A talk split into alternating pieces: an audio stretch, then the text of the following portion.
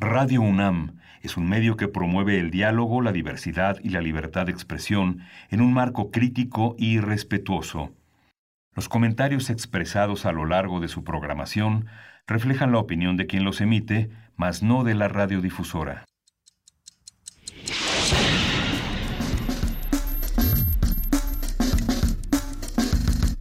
Primer movimiento. El mundo desde la universidad. Son las 7 de la mañana. Muy buenos días a todos los que nos escuchan aquí en Radio UNAM 96.1 de FM, 860 de AM o a los que nos están observando en este momento a través de TV UNAM. Tenemos un mensaje del rector. La tarde ya hay brigadas en distintos lugares y se convocó hasta a la comunidad universitaria y la respuesta ha sido masiva.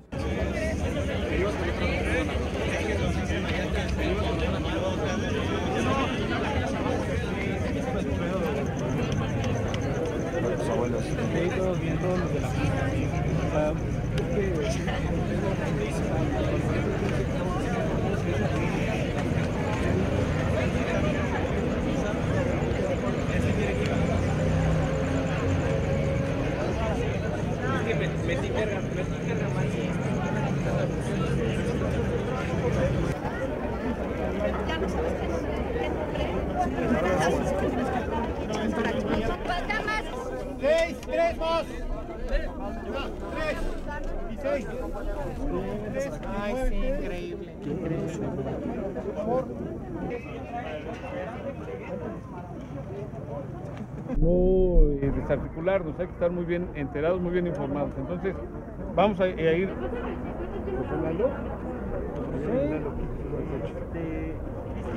Les pedimos una disculpa por los problemas de audio que estamos teniendo en este momento. Los saludamos esta mañana desde Primer Movimiento. Aquí estamos en la mesa Miguel Ángel Quemain. Buenos días, Miguel Hola, Ángel. Buenos días, buenos días. Jefa Juana de Inés. Información, Juana Inés de ESA. ¿Cómo estás? Muy buenos días. No podemos escuchar el micrófono de nuestra jefa de información, de Juana Inés de ESA. se lo abrimos. Es el micrófono 6. Ahí, Ahí estoy. está, y le damos la bienvenida a nuestro director de Radio UNAM, Benito Taibo. ¿Cómo estás, Benito? Bien, muy bien, muy bien. Estamos aquí haciendo este esfuerzo informativo desde el primer momento.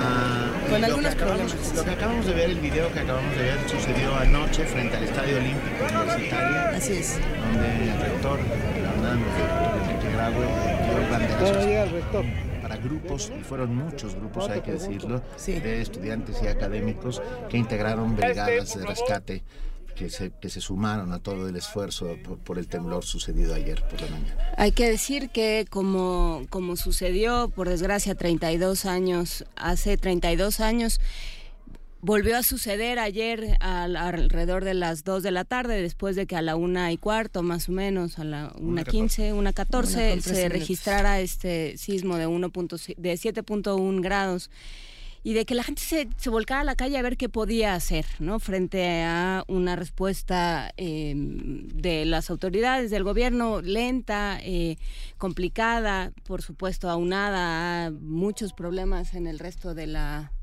en el resto de la República, bueno, pues lo que lo que hizo la sociedad capitalina fue volcarse a las calles y ver qué cómo estaba, qué era lo que, que podía hacer y de qué manera se podía involucrar para para facilitar en algo las labores de rescate Así es. y de ayuda. Eh, nuestra universidad convocó a brigadistas, eh, fue excedida la, la, la oferta, fue excedida la respuesta a tal grado que ya se, se han ido armando eh, diferentes turnos para estas brigadas. Hem- Vamos a ir informando a lo largo de esta transmisión el, el tiempo que nos quedemos.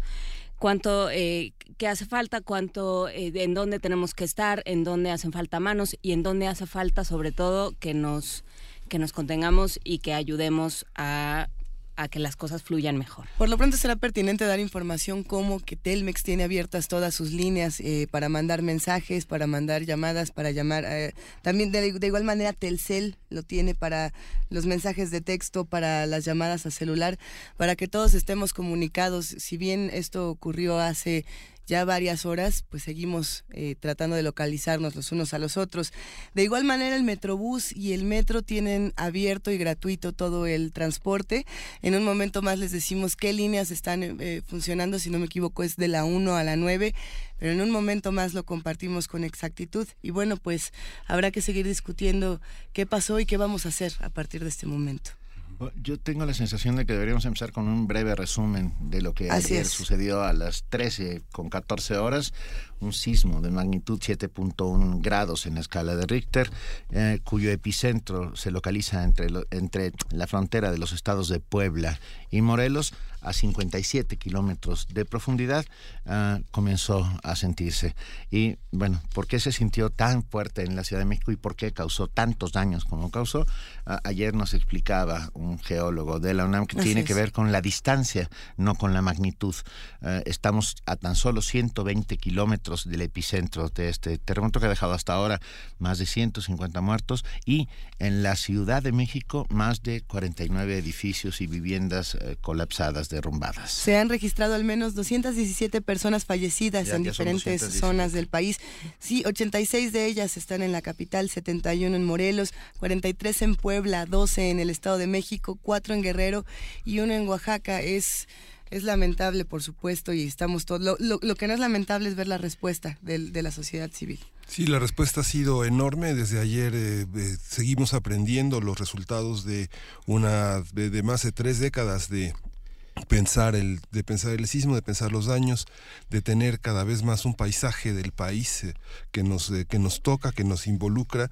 Cada vez estamos más listos para pensar en los demás. Ya nadie está lejos. Chiapas está aquí mismo a la vuelta de la esquina Oaxaca también y nosotros estamos también cerca de, toda la gente que en este momento no paró toda la noche en la Ciudad de México.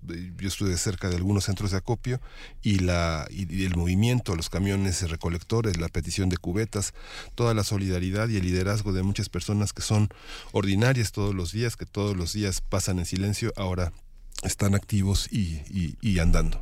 Y, habrá que decir también, si bien tenemos protocolos para salir de nuestros hogares y se realizó un sismo un par de digo, un simulacro, pero un par de horas antes de, de que ocurriera este sismo, no hay un protocolo para las personas que se encuentran ya en la calle. Por ejemplo, en una ciudad tan transitada por automóviles, eh, no, no supieron qué hacer y en muchos casos la situación fue bastante peligrosa en el caso de Periférico, a la altura de los puentes que se cayeron tanto en Cuemanco como cerca del TEC de Monterrey, donde las personas no sabían qué hacer con sus vehículos. También habrá que, que revisar qué hacer y sobre todo no sacar vehículos en este momento, no manejar no estar en la calle.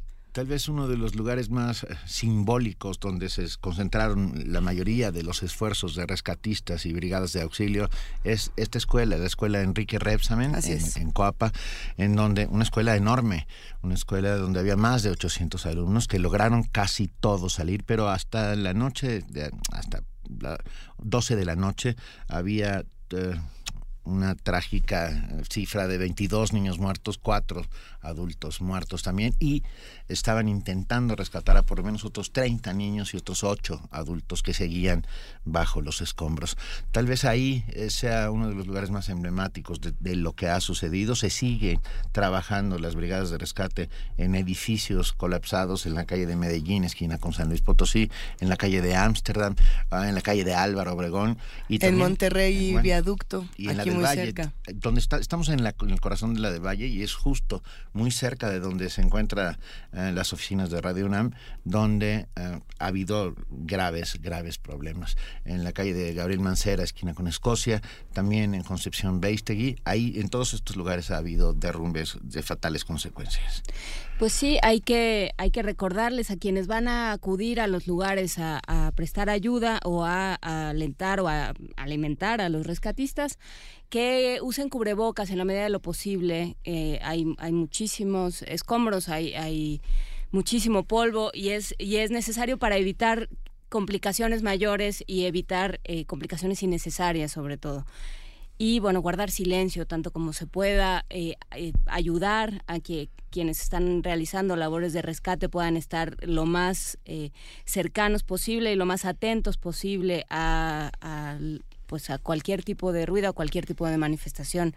Sí, por supuesto, eh, sucedió esto en, la escuela en Cuapa, pero también se, derrumbaron completamente edificios en, en la colonia Condesa, en la Ciudad de México, en la colonia del Valle en muchos otros espacios, también en Puebla, en Estado de México, en Morelos. Y bueno, pues habrá, en un momento más hablaremos con, con los científicos para que nos den alguna explicación y para poder entender qué fue lo que sucedió y, y, cómo, cómo lo entendemos y cómo actuamos a partir de este momento.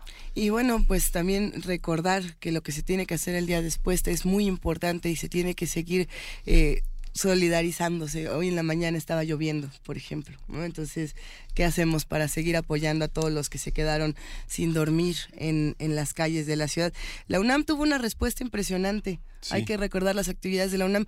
Estoy segura de que todos vimos estas imágenes de la Facultad de Medicina, eh, también vimos las imágenes de odontología, de edificios dañados, pero así como vimos esas, estamos viendo las imágenes de todos los que estaban en, en rectoría, en diferentes espacios de la UNAM, apoyándose los unos a los otros. ¿no? Sí, tal vez eh, sería pertinente dar un, un, poco más de información con respecto a, lo que está sucediendo en este momento.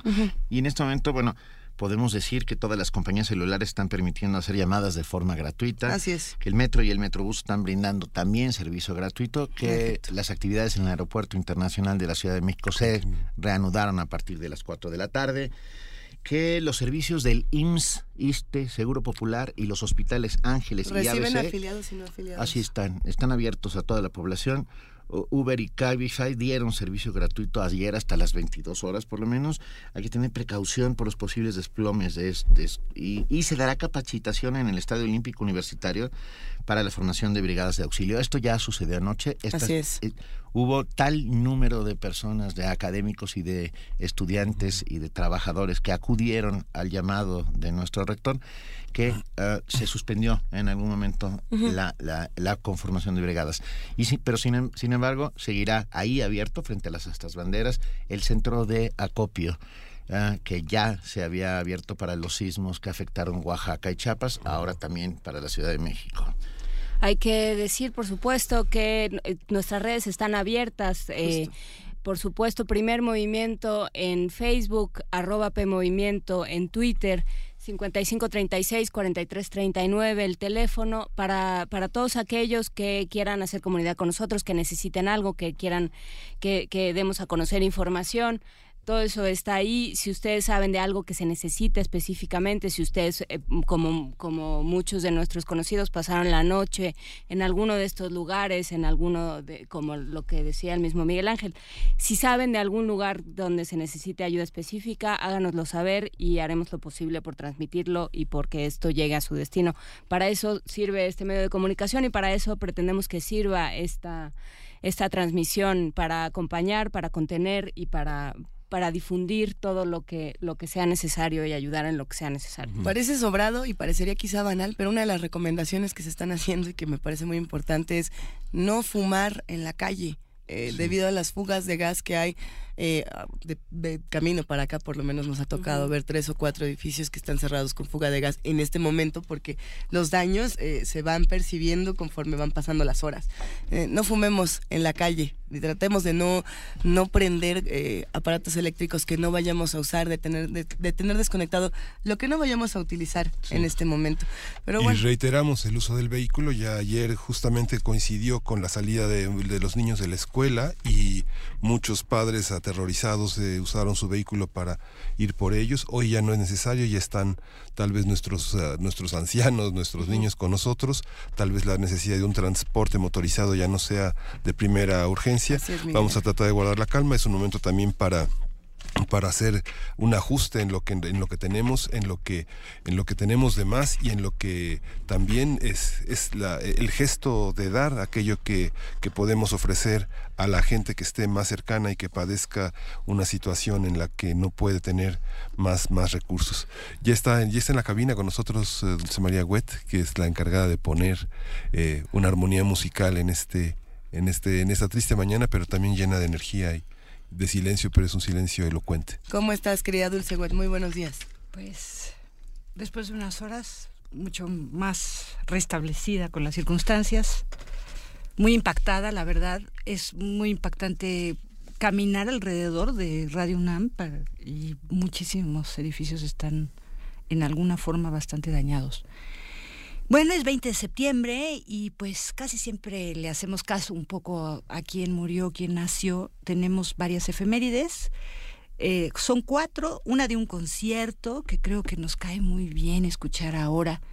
Hace ocho años, en el 2009, se celebró en La Habana, Cuba, la segunda edición del concierto Paz sin Fronteras, con las actuaciones de Juanes, Miguel Bosé, Olga Tañón y Silvio Rodríguez, entre otros. Paz sin Frontera nació como una iniciativa diplomática por el conflicto que mantuvieron Ecuador, Colombia y Venezuela desde la incursión de las fuerzas colombianas en el territorio ecuatoriano. Esto fue en el 2008 el bombardeo de Santa Rosa.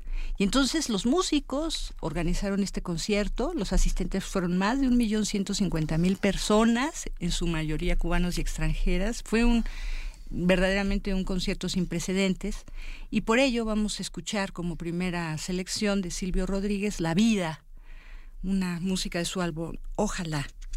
Y bueno, pues nos vamos también a las efemérides clásicas, ¿no? Tenemos que el 20 de septiembre, pero de 1460, hace 557 años, falleció el compositor franco-flamenco eh, Gilles Banchois. Gilles Banchois es muy importante junto a Guillaume Dufay y John Dunstable, pero más él por haber como... Mm, eh, después del Ars Subtilior del siglo XIV, que era un contrapunto bastante complicado de voces y sobre todo de, mm, digamos, notaciones rítmicas que iban entrelazándose, él elabora un estilo completamente simple, bastante austero, pero con gran riqueza, pues muchísimas de su música después han sido fuentes para la composición de muchos compositores posteriores. Él escribió muchísimo, eh, sobre todo eh, digamos, estuvo con los, este, con los duques de Borgoña y entonces eh, escribió muchísima música eh, religiosa, pero entre los seculares escribió canciones de amor y caballería en la forma de rondó, casi como ahora podemos em, digamos, es, es, es, un estribillo que está sonando muchísimas veces, pero no es estrofa y estribillo, no es estrofa y estribillo, sino que tiene algunas variaciones. Y esto, bueno, pues vamos a escuchar una de su rondo que es de plus en plus, que es cada vez más en francés. Esta es una selección de un álbum que trae mucha música de Johannes Ockeghem y junto a él a Gilles Binchois.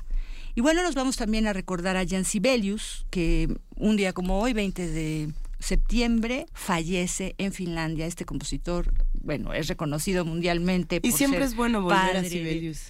Pues realmente fue tan fuerte la influencia que ha tenido en compositores posteriores, Luisa, que precisamente pues siempre es bueno, sobre todo regresar con Finlandia, un poema sinfónico que el, propio compositor dirigió en 1899 cuando ya el zar segundo Nicolás II de Rusia le había quitado toda la autonomía a la asamblea finlandesa y este y bueno estaban verdaderamente el país colapsado. Esto sirvió como un manifiesto musical de resistencia pasiva contra el imperialismo del zar. Entonces vamos a escuchar esto con la Filarmónica de Berlín y Herbert von Karajan. Tenemos también algo de Pablo Sarasate, Los Aires Gitanos, porque también un día como hoy fallece.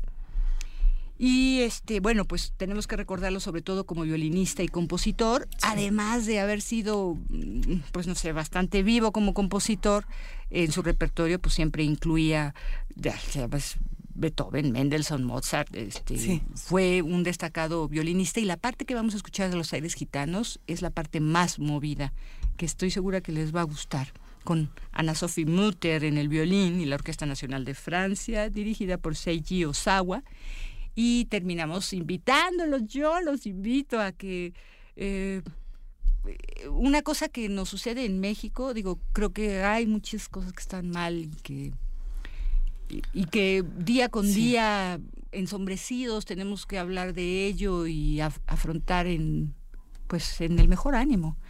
Una de las cosas buenas que ha pasado en México es que yo creo que la composición se ha fortalecido muy fuertemente la composición académica y podríamos decir que no solo la académica, también podríamos decir que todo lo que es la música nueva. Y bueno, este viernes inaugura el 39 Foro Internacional de Música Nueva Manuel Enríquez, casi 40 años con una serie de 33 programas de concierto, pero casi todos son dobles. El viernes con la Orquesta Sinfónica Nacional, bajo la dirección de José Luis Castillo, y esto ya es tradicional, es uno de los músicos que pues mucho más capacitados para enfrentar este mm, reto de la música joven. Porque si bien es cierto que eh, mucha de esta música se selecciona, digamos, con las grandes figuras de la composición mexicana, o sea, siempre invitan a Mario Lavista o a Federico Ibarra, en fin, a Marcela Rodríguez. También es. cierto que hay una convocatoria. Ahora fue eh, Cristina García Islas, una compositora, parte de esta comisión de selección de obras, y Wilfrido Terrazas, que es flautista y compositor de música experimental los que decidieron entre 300 y tantas eh, solicitudes, bueno, tienen que ver las partituras y eh, ir armando programas. Casi estos 33 programas que les digo son dobles. Solo el primero de la Sinfónica Nacional es solo, pero después tenemos a Tumben Pash con el ensamble vocal Quetzalcoatl. Luego tenemos concierto electroacústico con varios intérpretes. Luego tenemos a guitarristas, Julio Isaac Cervantes con Mario García Hurtado. Tenemos al ensamble de música contemporánea del Conservatorio Nacional de Música, el ensamble Moebios, el cuarteto José White. En fin, es muchísimo, pero lo que me gusta de esta etapa finalmente de la Coordinación Nacional de Música y Ópera, que es quien lo organiza, es que ha sabido jalar los hilos de todas las instituciones culturales y musicales. Y entonces, eh, digamos, muchos esfuerzos estamos nosotros mismos. La UNAM está también como sede. La FUNAM va a tener un concierto extraordinario, dos conciertos en el foro y también el MOAC en el auditorio, en el INDEX. Así que casi todos son gratuitos. Es una verdadera mm, buena invitación. Yo creo que la música en estos momentos nos puede ayudar mucho. Es un lenguaje abstracto que que alivia el alma en alguna forma. De una u otra manera la música siempre nos ayuda a reconstruirnos, querida Dulce Wet. Muchísimas gracias por esta curaduría. Pues arrancamos esta mañana con música en la recomendación de Dulce Wet para primer movimiento. Silvio Rodríguez y su pieza La Vida. Gracias, querida Dulce. Gracias, querida. Aquí está.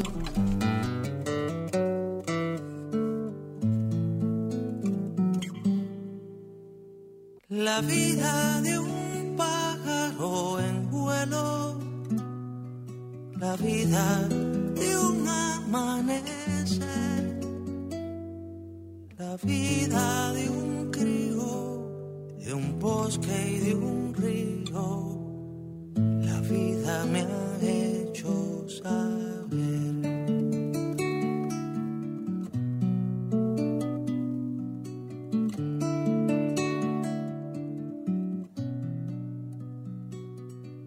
La vida del sordo y del ciego, la vida que no sabe hablar, la del triste loco, la que sabía poco, la vida me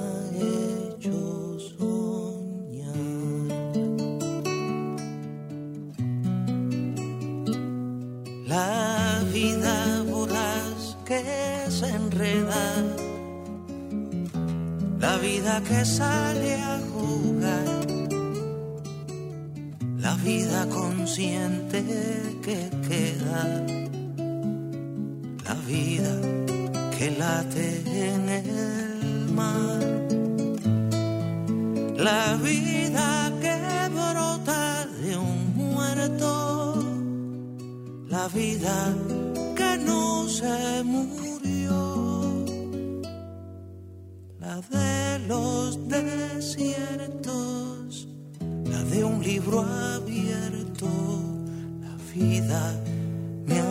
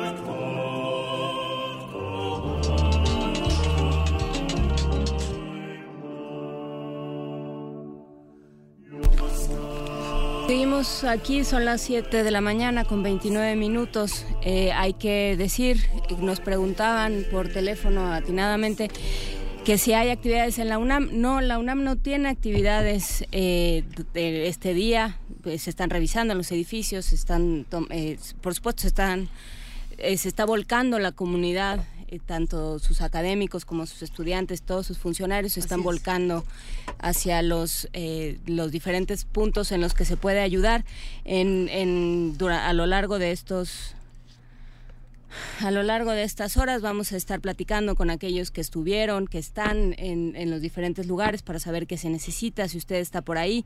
Nos escribía eh, mm, Shana Guevara que se necesita herramienta, no solo palas, ceguetas, pinzas de corte, cizallas, lámparas, pilas, y alguien le contestó atinadamente en, ¿En dónde? dónde? Entonces, bueno, pues toda la información con la que cuenten nos, eh, nos será útil.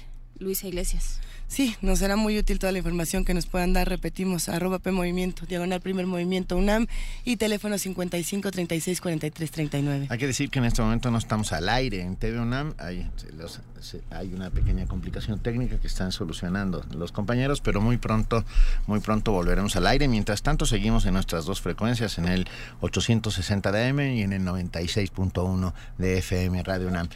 Y vamos, tenemos un enlace telefónico. Así es, ya se encuentra en la línea Raúl Flores Mendoza de Protección Civil de nuestra Universidad de la UNAM. ¿Cómo estás, Raúl? Buenos días.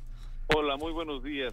Muy buenos días a todos. Muchas gracias por acompañarnos. Cuéntanos cómo ha sido la respuesta universitaria frente a la- al desastre.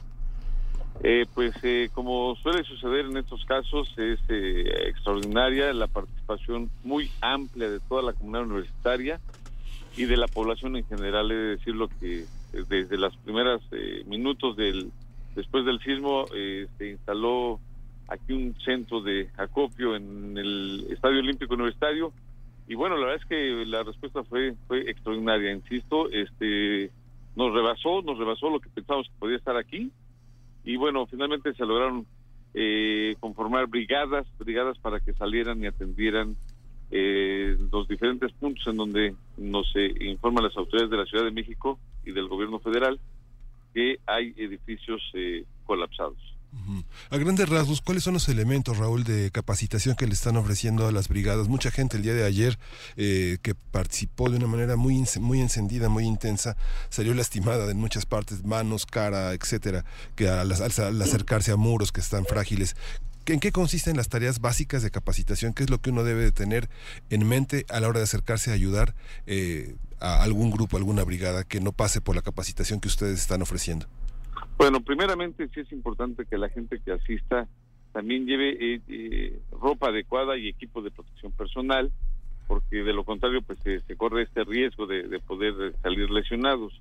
Eso por un lado, y por el otro lado también lo importante desde luego es tener ciertos conocimientos básicos en materia de protección civil y una vez que llegan al, al, al lugar del incidente eh, ponerse al mando de, eh, responsable de la emergencia para que entonces, en todo caso, ellos nos digan en dónde hay que estar coordinados, en dónde vamos a intervenir y cuál sería la labor que se llevaría a cabo. Querido Raúl, ¿seguirá abierto este centro de acopio que se hizo frente a las hasta banderas del Estadio Olímpico? Sigue abierto, sigue abierto, aunque he de comentar lo que en este momento, por la gran eh, participación que se tiene, eh, bueno, ya grupos voluntarios en este momento ya no estamos ahorita eh, enviando, ya no estamos enviando brigadas. ya también tenemos bastante, bastante acopio, bastantes víveres. Que bueno, ahorita incluso estamos también comentando para que ya no es necesario en este momento que nos traigan víveres. Tenemos varios túneles de aquí del Estadio Olímpico que están ya llenos de, víveres, ¿no? Entonces, ahorita te diría que nos eh, permitieran reorganizarnos y esperar a que las autoridades nos indiquen en dónde se requieren estos apoyos para poderlos enviar. Oye, Raúl, y un, breve resumen de cómo nos fue a nosotros, quiero decir, a la universidad con el temblor, cómo están nuestros edificios, nuestras instalaciones. Se hablaba ayer, por ejemplo, de, de la antigua Academia de San Carlos en el centro, que también forma parte de los recintos universitarios, que estaba dañada que, no sabían bien a bien qué era lo que estaba sucediendo, se estaba solicitando apoyo de la gente de la Facultad de Arquitectura, se hablaba, eh, no sabemos qué pasó, por ejemplo, con nuestra Casa Universitaria del Libro en la colonia Roma. Eh, ¿qué, qué, sabemos de nuestros recintos y nuestros espacios?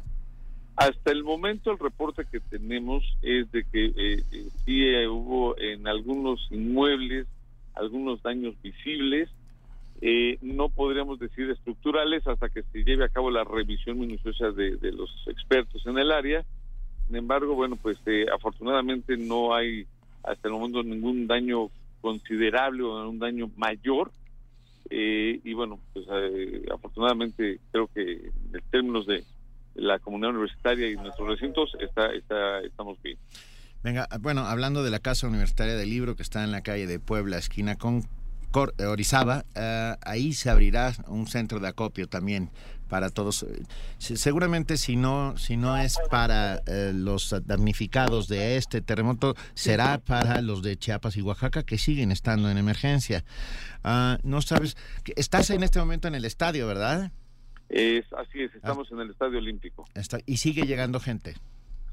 Sigue llegando gente ya en menor cantidad, ya ha tenido esta información que hemos eh, mencionado, ya no es necesario ahorita el grupo de voluntarios, entonces sigue llegando pero ya en menor medida y lo que estamos comentándoles es que a través de las redes sociales de la página de la UNAM, eh, Twitter, Facebook, se les indicará si es necesario eh, qué tipos de apoyo. Perfecto. La ciudad universitaria está cerrada el día de hoy, las actividades en recintos, escuelas, facultades. Así es, no están suspendidas las actividades académicas eh, por el momento, por las instrucciones en los superiores, es, es, es, esa. ¿Hasta cuándo podemos tener una idea? Porque eh, nos están preguntando mucho en redes sociales si se sabe si la próxima semana se reanuda algún tipo de actividad o si tendremos que esperar más tiempo.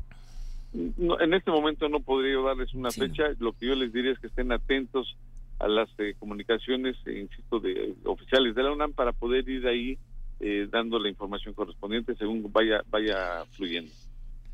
Venga, Raúl Flores de Protección Civil de la Universidad Nacional Autónoma de México, te mandamos un gran abrazo y, un abrazo a todos aquellos que han integrado estas brigadas, y que dieron una maravillosa demostración de corazón puma. Ah, les agradecemos a todos lo que están haciendo. Muchas gracias, muchas gracias y, gracias a ustedes también por el espacio. Un abrazo. Nosotros seguiremos aquí transmitiendo en primer movimiento a través de Radio UNAM en el 96.1 de FM, el 860 de AM y en un momento más nos reintegramos a la transmisión de TV UNAM. Primer movimiento. Hacemos comunidad.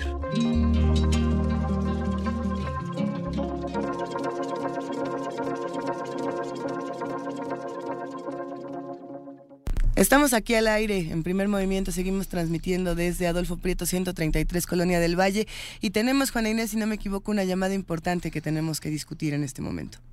Eh, sí, pero antes vamos a, hablar un poco de lo que sucedió En el, eh, lo que explicó ayer el Sismológico Nacional, hubo una, una eh, rueda de prensa a las seis de la tarde del día de ayer eh, por parte del Servicio Sismológico Nacional, que depende de la UNAM, y por supuesto el, rector eh, Enrique Grau estuvo presente también. Se dijo que en este, este temblor causó más daños en el centro del país, en lugares como Ciudad de México, Morelos y Puebla, en comparación con el que sucedió el pasado 7 de septiembre, a pesar de que el sismo con origen en Chiapas alcanzó los 8.2 grados. Así es. Y uno de los factores que contribuyó a esto fue la cercanía del epicentro de este nuevo sismo, que se ubicó a tan solo 120 kilómetros de la Ciudad de México. Ahora lo platicaremos eh, con el doctor Román Álvarez, que es geofísico, pero eh, pero bueno, pues sí, también eh, a ello se debió que, que, no se escuchara la alerta sísmica, que no tuviéramos ese colchón que sí hemos tenido en otros, en otros momentos de 50 segundos eh, para,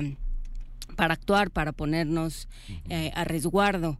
en, en, la ciudad. Luisa. Parte de la información que nos da precisamente el sismológico que me parece pertinente recordar para no desinformarnos los unos a los otros, no se pueden predecir temblores, lo hemos dicho hasta el cansancio, pero lo repetimos una vez más, y no podemos hablar de tipos de temblores, que esa es la otra, ¿no? Eh, no es el temblor oscilatorio o el temblor trepidatorio, todos los temblores producen exactamente los mismos movimientos, solo en diferentes magnitudes. en este caso en particular, los movimientos trepidatorios son más graves cerca del epicentro cuando las ondas se desplazan y los componentes verticales se atenúan. Ayer un geólogo de la UNAM decía que los temblores y los terremotos son tridimensionales. Sí.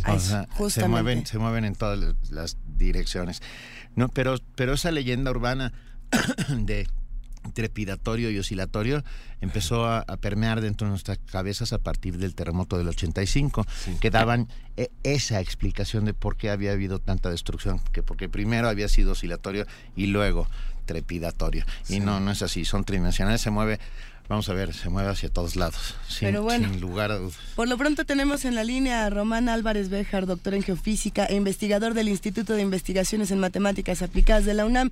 ¿Cómo estás, Román? Buenos días. Hola, buenos días. ¿Cómo les va? Pues aquí estamos transmitiendo y tratando de descifrar un poco también de qué fue lo que pasó y por qué es tan pertinente aclararlo también en, en términos de ciencia. ¿Qué, ¿Qué nos puedes decir al respecto? Eh, pues mira, lo, primero es que hay que tener una, una visión, como decía ahorita la introducción a este tema, que los temblores son tridimensionales, etcétera.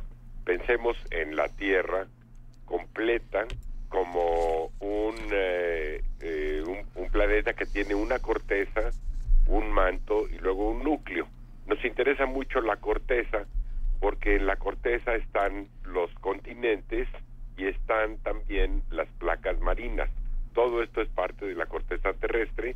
En el mar la corteza es muy delgada, como de 6 kilómetros de solamente, mientras que en los continentes la corteza oscila entre, digamos, 30 y 40 kilómetros de, de profundidad. O sea, los continentes son mucho más profundos como, como elementos de la, de eh, la deriva continental, ¿no? Lo que pasa es que la, la, estas placas se mueven, por eso es deriva, porque se, se están moviendo y al, al moverse eh, colisionan, chocan la placa marina contra las placas de, de los continentes y entonces ese choque es el que genera estos rompimientos que nosotros conocemos como temblor. lo, que lo que pasó en, en Chiapas, ahí tenemos eh, la placa ah, marina es la placa de Cocos y está sumergiéndose bajo eh, en esa zona pues, el istmo de Tehuantepec. Entonces ahí se mete eh, hacia hacia abajo y al meterse se generan grandes presiones sobre esta misma placa porque el resto de la placa marina está empujando a la otra y hay una resistencia a que se sumerja y eso conlleva eh, primero la acumulación de esfuerzos eh, grandísimos, ¿no? Pues son y, después la liberación de estos esfuerzos de una manera violenta, que es lo que causa el rompimiento de esa placa y lo que genera el temblor. El de Chiapas fue muy grande, ¿no? 8.2. Y quedó al sureste de la Ciudad de México, alrededor de 600 kilómetros de distancia, una cosa por el estilo.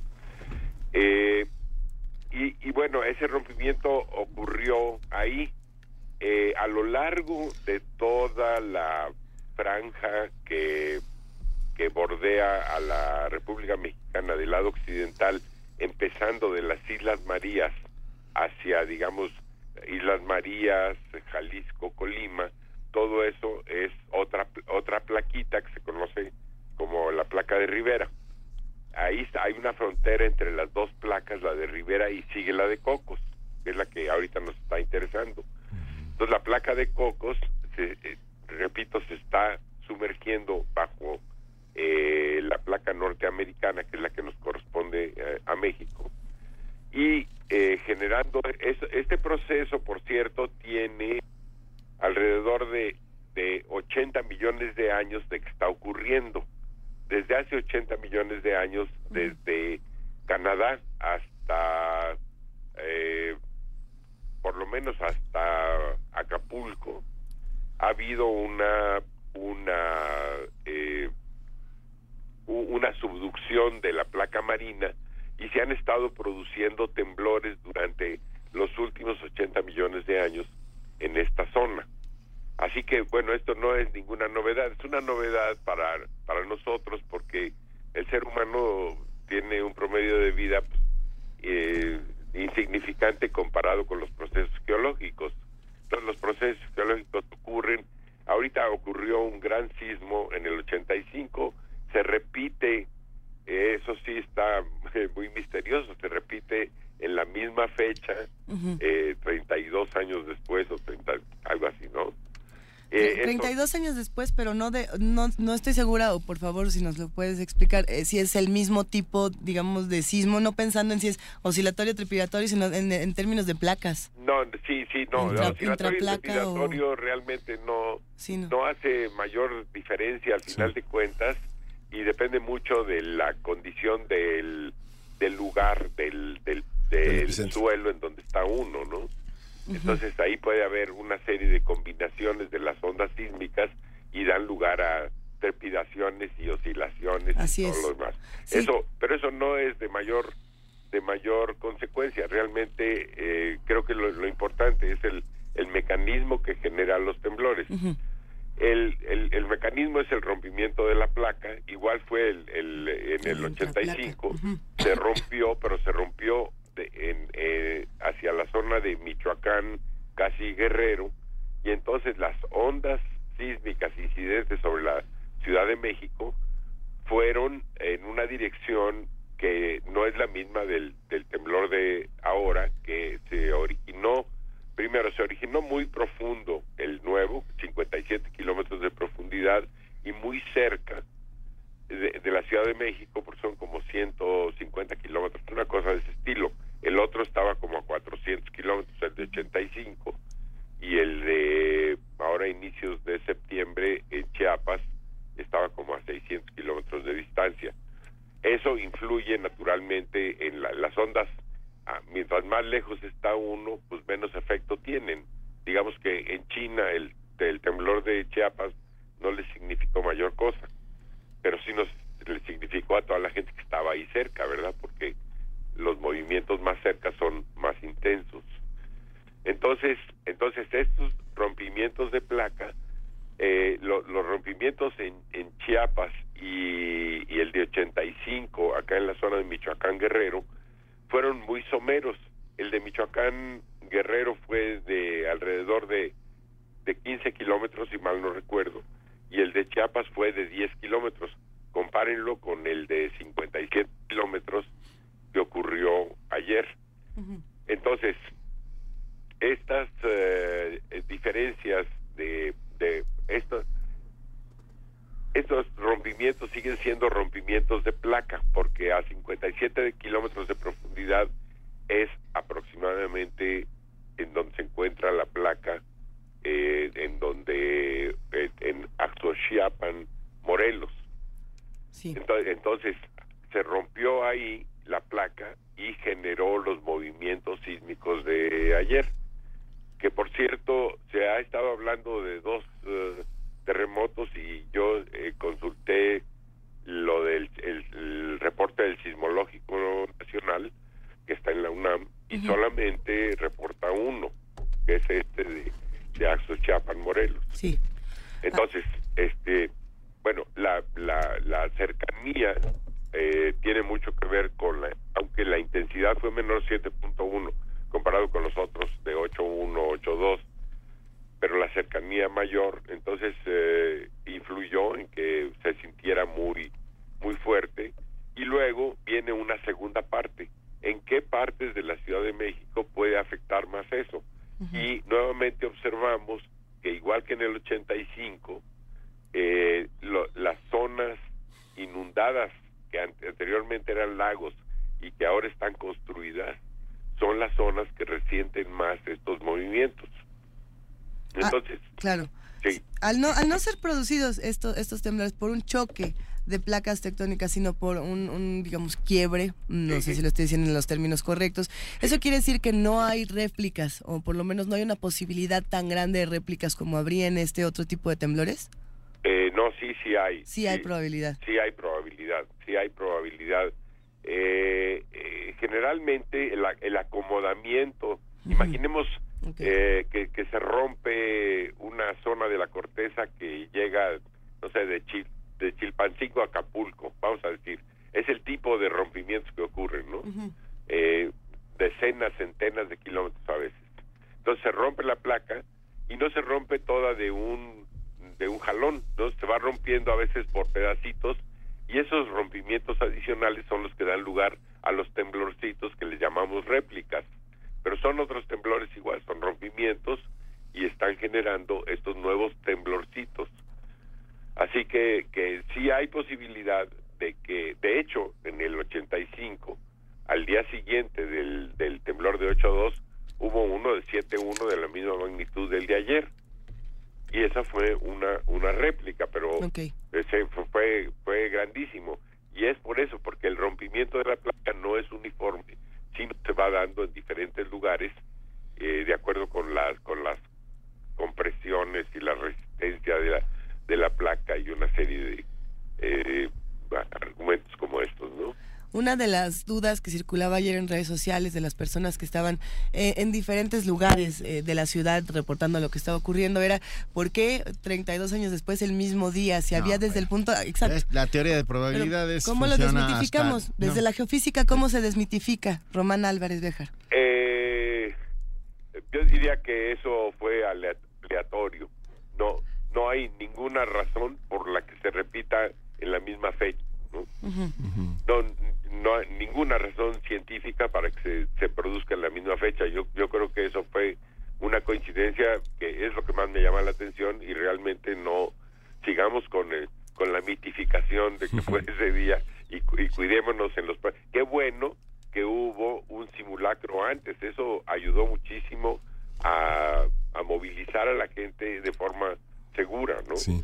Los únicos que nos tropezamos dos veces con la misma piedra somos los seres humanos. Así es, así es. Oye, doctor, a ver, nos escribe Alfonso de Alba Arcos y dice, cercano, profundo, ¿tendrá que ver algo con la actividad volcánica del Popocatépetl? Eh, es aventurado, es aventurado decir eso, pero no, no se puede descartar que hubiera alguna conexión. Desde luego, hay una distancia bastante grande. Si fuera digamos, abajo del Popocatépetl, en donde ocurrió el rompimiento, entonces la relación sería muy directa. Pero estamos hablando de una zona que está muy lejana y desgraciadamente eh, no sabemos, ah, hasta donde yo sé, por qué los esfuerzos estaban acumulados ahí y eh, yo tengo una hipótesis que es eh, realmente, digamos, no está sustentada científicamente, es una es una hipótesis de trabajo de que pasó lo siguiente, el temblor en, en Chiapas, que dentro de la placa de Cocos, fue muy fuerte y pudo haber alterado otras zonas dentro de la misma placa de Cocos que estaban ya con una, digamos, con una presión muy fuerte, con un, una, un, eh, eh, un conjunto de esfuerzos muy grande en, en estos lugares y que dio lugar a siete, ocho días de distancia de que viniera una, eh, pues eso sería una réplica dentro del, de lo que estoy yo aventurando, ¿no? Serían, serían una réplica que ocurrió debido a, que ocurrió primero el rompimiento allá. Pero esto es una es una sospecha que habría que habría que corroborar. ¿Y esto cómo se puede corroborar, eh, geofísico? Híjole, está, eh, está, está difícil porque necesitamos averiguar, primero tener una manera de, de averiguar cómo, cómo se está concentrando los esfuerzos a una profundidad de 57 kilómetros, hay que sondear a esa profundidad. Eso se hace con el método magnetotelúrico, por ejemplo. Podemos sondear y, y, averiguar qué condiciones hay ahí, pero pero es que deberíamos de saber por adelantado en dónde hay unas unas condiciones así para poder ir a, a caracterizarlas mediante los métodos geofísicos y eso no ocurre todavía, ¿no? Lamentablemente ocurrirá algún algún día, pero pero no va a ser pronto. Doctor, otra otra de las leyendas urbanas como lo de trepidatorio y oscilatorio es también la de las réplicas, ¿no? Ayer ayer un geofísico me decía que que cuando los temblores son tan profundos no hay réplicas, son nuevos temblores. Eh, es muy posible, ya sería cosa de definiciones. Sí, sí, es, es posible. Eh, y para terminar, me llama la atención esto que dice eh, Román Álvarez sobre eh, las zonas inundadas, sobre estas zonas en las que no existía construcción y que se ha construido. Digamos, ¿qué de estos, qué de estas terribles tragedias es parte, es, es mala planeación? Es, es, falta de atención a, los, a las características naturales de nuestra ciudad. Eh, eh, yo creo que hasta ahorita no es necesariamente mala mala planeación, ha sido ha sido un desarrollo urbano que se ha venido dando, pues, eh, digamos, sin, ah, cuando los aztecas llegaron y empezaron a rellenar los terrenos que estaban inundados, a hacer calzadas, fue lo primero que hicieron, hasta que se invirtió totalmente la situación y todo estaba relleno y quedaban unos cuantos canales, ¿no? Esa es la historia. Pero las zonas de, de, concentración de alta de agua y todo eso permanecen ahí. Y la gente pues en la Ciudad de México ha venido creciendo en los últimos 100 150 años y ocupó esas zonas y luego ocupó las zonas de las colinas y luego ocupó otra ha, ido ocupando muchas cosas. Yo creo que ahora lo que lo que procedería en vista de esta recurrencia de destrozos en una zona en estas zonas en particular sería algo así como, por ejemplo, proponer que en esas zonas solamente puede haber construcciones de dos pisos, digamos, ¿no? Y, y muchos parques y muchas cosas de ese estilo que sería muy benéfico para la ciudad, pero que en este momento pues, se ve muy, muy, eh, digamos, hipotético el asunto por todos los intereses económicos que hay en, sobre esta cosa, pero eso sería la, la, la cosa más razonable, ¿no? Si está uno construyendo al lado de un río en donde se inunda y se inunda, se inunda pues lo lógico es no construir ahí o, o construir eh, canchas de fútbol o construir cosas de ese estilo que en el momento que venga otro sismo representen los mínimos riesgos, ¿no? Sí, sin duda. Eh, a ver, una última pregunta, nada más para, para antes de que se nos vaya, doctor Román Álvarez Bejar. Hay dos escalas para medir eh, los sismos. Por un lado está la Richter y por otro lado está la Mercalli. ¿Podemos hablar de las diferencias y por qué es importante estudiar estos fenómenos desde ambas? Eh, bueno, una se refiere más bien a, a, lo, a lo que se siente, ¿no? Y, es la de Mercalli. Así es. Y la de Richter es una escala de energía absoluta que se libera. O sea, digamos que la científica es la de Richter y la Mercalli es una que se empezó a usar desde, desde antes y eh, tiene que ver en dónde eh, se cayeron bardas, entonces se cayeron hasta aquí, ahí marca uno una raya y va haciendo su mapa en donde dice, ah, aquí fue de tipo 3, digamos, y acá fue de tipo 4 el, el daño. Y mientras más se aleja uno del epicentro, pues los daños van bajando. La gente lo siente menos, en fin, ¿no? Si le preguntamos a los de Chihuahua que qué les, les pareció el sismo, van a decir que, pues, ni lo sintieron. ni lo sintieron. Exacto. Y así, pero si nos venimos acercando hacia acá, pues tenemos derrumbe de casas y todo eso, y eso va dando, eh, pero esa es la cosa, pues, eh, apreciativa, subjetiva, hasta cierto punto de lo que pasa con el temblor. Sí, y ahí lo interesante es, podemos medir, digamos, de la Ciudad de México a Chihuahua, pero dentro de la misma Ciudad de México también se puede utilizar esta escala para hacer diferentes mapas y en algún punto hasta estadística y poder aprender. Definitivamente, no, ya, ya hay, ya hay mapas de este tipo, ¿eh? ya, eh, sí, Así es. sí, sí, sí, los puede uno rescatar por ahí de alguna, alguna publicación, alguna biblioteca, en fin, eh, por internet, Google, etcétera pues los iremos compartiendo. Todavía hay muchas más preguntas en redes sociales, en arroba P Movimiento, en diagonal Primer Movimiento UNAM, nos pueden escribir. Eh, y bueno, pues si le parece bien, doctor, y si se puede quedar con nosotros un momento más, eh, hay algunas preguntas, ¿podemos ir a una pausa y regresar con usted? Eh, sí, como no, colgamos o me quedo en la línea. No, me, no nos cuelgue, por favor, quédese tantito. Vamos a escuchar música, tenemos por aquí la curaduría musical de Dulce Wet y, y bueno, pues en lo que nos quedamos con el doctor, hablemos un poco de la música. El 20 de septiembre, pero de 1460, hace 557 años, falleció el compositor flamenco Gilles Binchois, se pronuncia así, eh, es francés, aunque a ah, menudo se clasificó detrás de sus contemporáneos, Guillaume Dufay y John Dunstable por sus eruditos y sus trabajos que fueron citados, prestados y utilizados como un material de origen después de su muerte. Vamos a escuchar esta composición Rondó de Plu en Plu, cada vez más, del, selección, del álbum Johannes Ockenheim, del trabajo de Más en Más. Vamos a escucharlo bajo la dirección de Peter Phillips. Volvemos.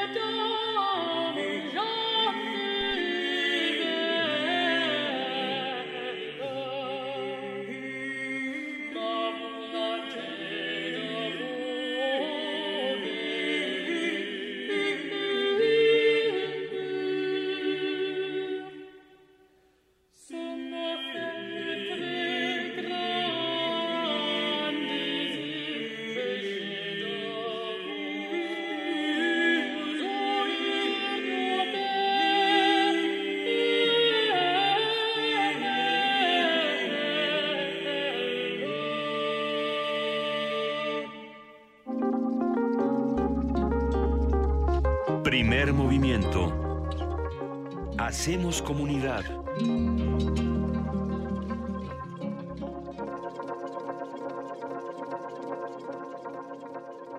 Son las 8 de la mañana con 3 minutos de este 20 de septiembre. Seguimos aquí en TV UNAM y en Radio UNAM transmitiendo y discutiendo todos estos temas que, bueno, pues se tienen que discutir para desmitificar, también para eh, contener, para respirar y para entender lo que está ocurriendo. Estamos hablando con el doctor Román Álvarez Béjar. Aquí seguimos, Román. Sí, cómo no, yo por acá. A ver, y tenemos más preguntas de nuestro auditorio, de nuestros queridos radioescuchas que hacen comunidad diariamente con nosotros. ¿Cómo no? MR Eduardo pregunta, ayer en la radio escuché que hubo, varios, que hubo varios sismos a lo largo de América. Ajá. ¿Es así? Eh, seguramente es así porque eh, él, él se dio cuenta ayer con motivo de lo que pasó aquí, pero los sismos a lo largo de América y a lo largo de todo el cinturón del Pacífico están ocurriendo constantemente. Entonces, primero habría que decir si son sismos mayores de cierta magnitud, eh, ya eso, digamos, ¿cuántos sismos mayores de 7.1 hubo ayer en América? Eh, yo creo que no hubo más, ¿no? Pero, eh, pero tampoco lo he, lo he verificado. Normalmente está habiendo sismos de diversas magnitudes, pero en forma constante. O sea, podemos, hay catálogos de sismos, que puede uno ir a, a, buscar el catálogo de sismos correcto y ver todos los sismos que hubo ayer en, en América y van a ser pues dependiendo de la magnitud que escoja uno, van a ser cientos, tal vez miles si fueran de magnitud abajo de tres o de cuatro o algo así por el estilo. Hay muchísimos sismos constantemente, ¿no? Porque la placa constantemente se está rompiendo bajo el continente. ¿Tenemos más? Tenemos más preguntas por acá. A, ver.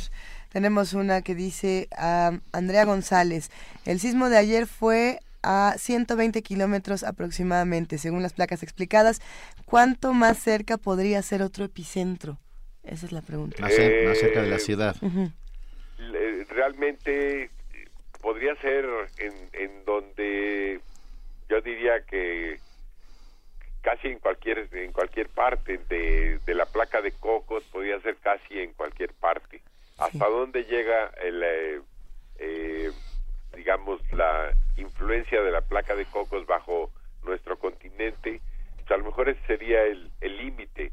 Sí puede puede haber puede haber otro eh, una, una réplica o otro temblor como se le quiera como se le quiera llamar eh, es muy posible. Y simplemente cito nuevamente lo del 85 no que al siguiente día ocurrió una réplica que fue del tamaño del sismo de ayer. Sí. A ver, aquí, por ejemplo, nos pregunta, eh, a ver, es No, no, no sé bien quién, eh, esos, esos, esos nombres que se ponen en Twitter. Un abrazo para quien nos haya dicho. ¿Por qué motivo aparecen luces en el cielo durante un sismo? Eh, esto es en la noche, es la- cuando ocurren de noche.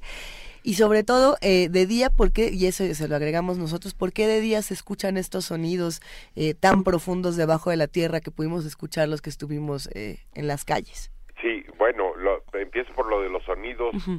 Eh, la- lo que pasa es que la Tierra se está moviendo, ¿no? O sea, están pasando ondas y, y cuando está uno, digamos, en una calle, ve cómo la calle se curva y se hace hacia un lado y todo, y es que se está moviendo la Tierra, entonces eso produce un ruido, ¿no?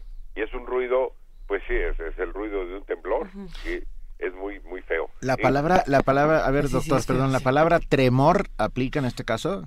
Eh, tremor, sí, claro, tremor es equivalente a, sismo, ¿no? A, movimiento de tierra. Entonces, eh, sí, sí, sí aplica. Y, regresando ahora a lo de las luces, eh, ahí sí que no sé muy bien qué, es lo que pasa con esas luces. Yo las he visto, pero sí se reportan, inclusive vi algunas fotos de algún sismo con esas luces. Lo que a lo, lo único que puedo referir yo es que hay unos materiales piezoeléctricos en la Tierra que cuando se comprimen y se, y se dilatan y todo esto eh, pueden producir descargas eléctricas. Si eso tiene que ver con eh, con esas iluminaciones, la verdad eh, no no está fuera de mi de mi campo de conocimiento. Eh, de todo lo que estuvimos comentando, eh, Román Álvarez, me parece que la respuesta es que no hay, no hay ciclos determinados en los, en los sismos, pero bueno, Rodolfo Ramírez pregunta eh, que si los sismos son cíclicos, porque bueno, pues se, van dando cada treinta y tantos años estos sismos que recordamos particularmente, dice el de los 50, el de los 80 y esta década. Eh, pero son sismos, o sea, no, puede uno simplemente por fechas decir, eh, hubo sismos, pues sí, hay sismos constantemente en, en todo el mundo, ¿no? Entonces, ahí lo que habría que hacer sería escoger una zona, buscarlos, y eso es muy fácil de hacer, se puede hacer en eh, eh, por internet, ¿no? Uno busca en, en, los repositorios de, de, de los procesos sísmicos qué sismos hubo en esta región dada entre las fechas fulana y fulana de magnitudes entre tal y cual, ¿no? Y eso, y, y aparece los sismos, le aparecen en un mapa y lo puede ver ahí y él puede, él mismo puede sacar esa esa correlación, pero la pregunta tiene que ser, eh, digamos, eh, tiene que ser adecuadamente planteada, ¿no? ¿Y se han determinado patrones a la hora de escoger eh, diferente, una zona específica? Eh, no que yo sepa, no que yo sepa, pero eso quiere decir que no, pero digamos no es muy, no es una cosa que, que, que, que diga uno, este, aquí cada 32 años va a ocurrir un sismo de tal, ¿no? Eh, eso está es, eh, no esa estadística no, no, no la conozco si alguien la ha hecho la verdad yo yo no la conozco no pero se puede se puede hacer no no me late ¿eh? pero pero ese es simplemente ya mi digamos mis mis sentimientos sobre el asunto. Vale.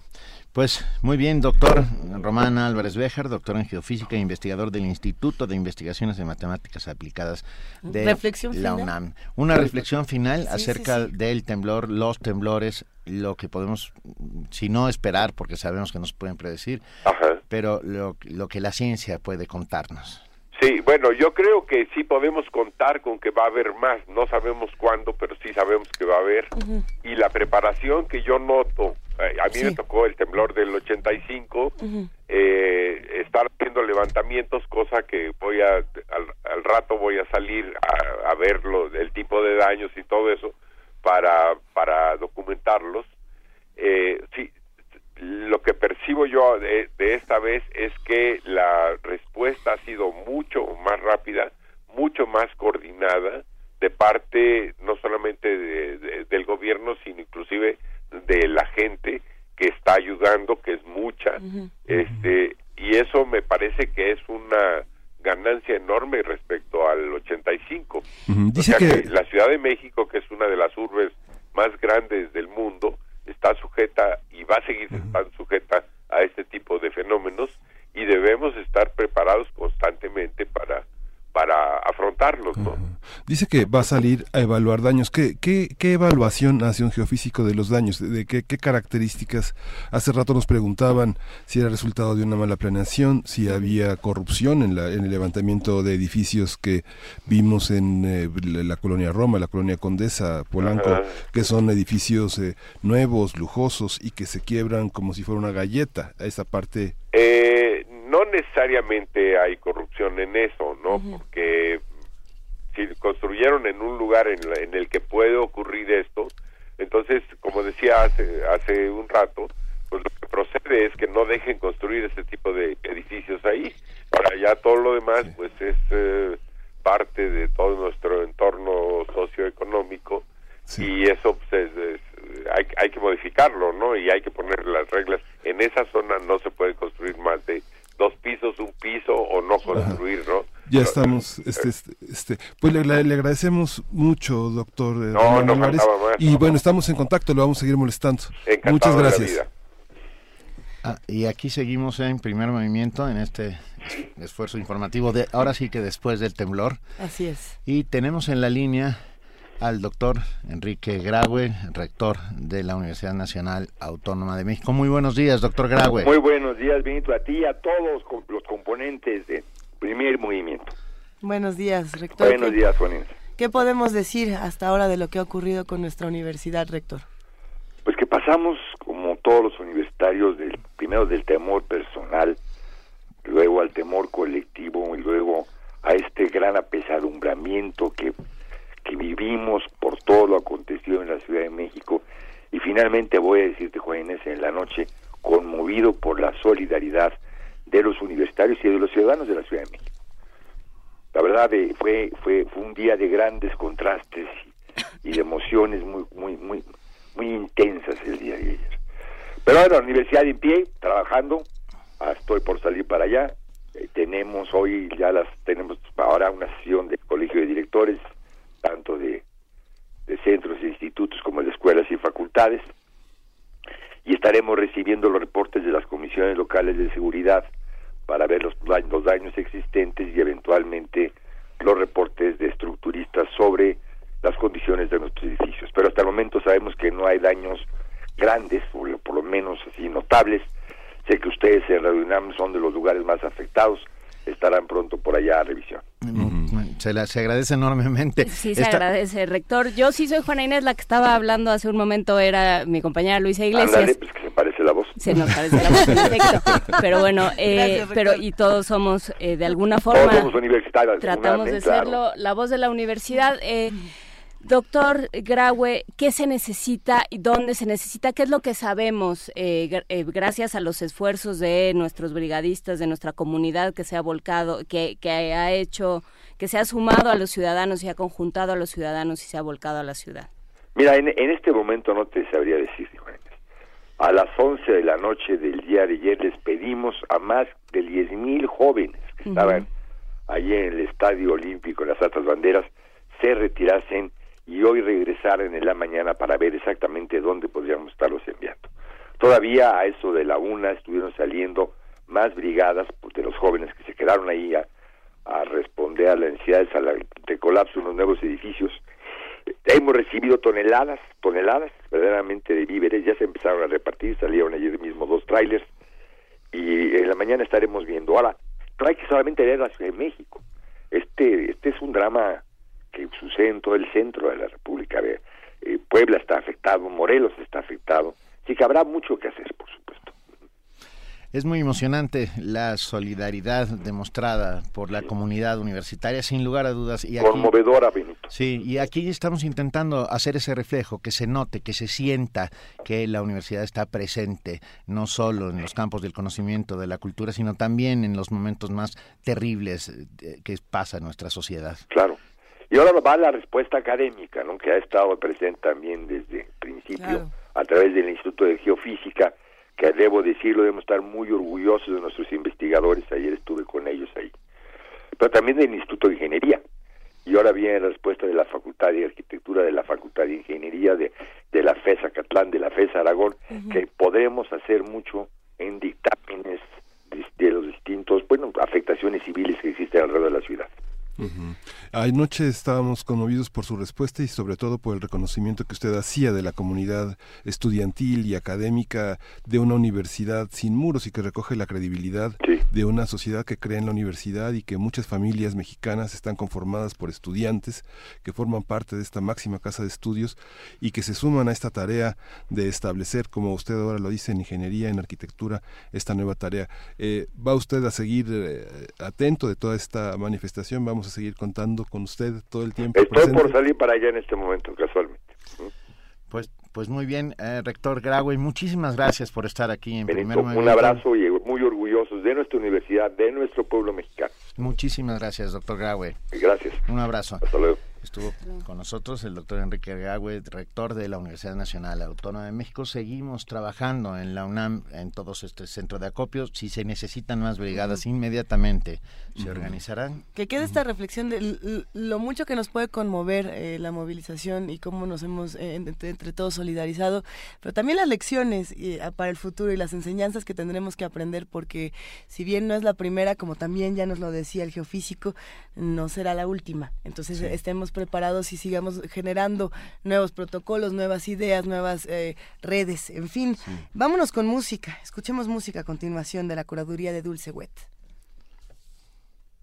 Vamos a escuchar el 20 de septiembre, pero de 1957, vamos a escuchar a Jan Sibelius, es eh, este autor, este gran autor finlandés que bajo la Orquesta Filarmónica de Berlín, bajo la dirección de Herbert von Karajan, tiene Finlandia Opus 26, música del álbum Smetana, Liszt, Sibelius, Berliner Philharmonic y Karajan.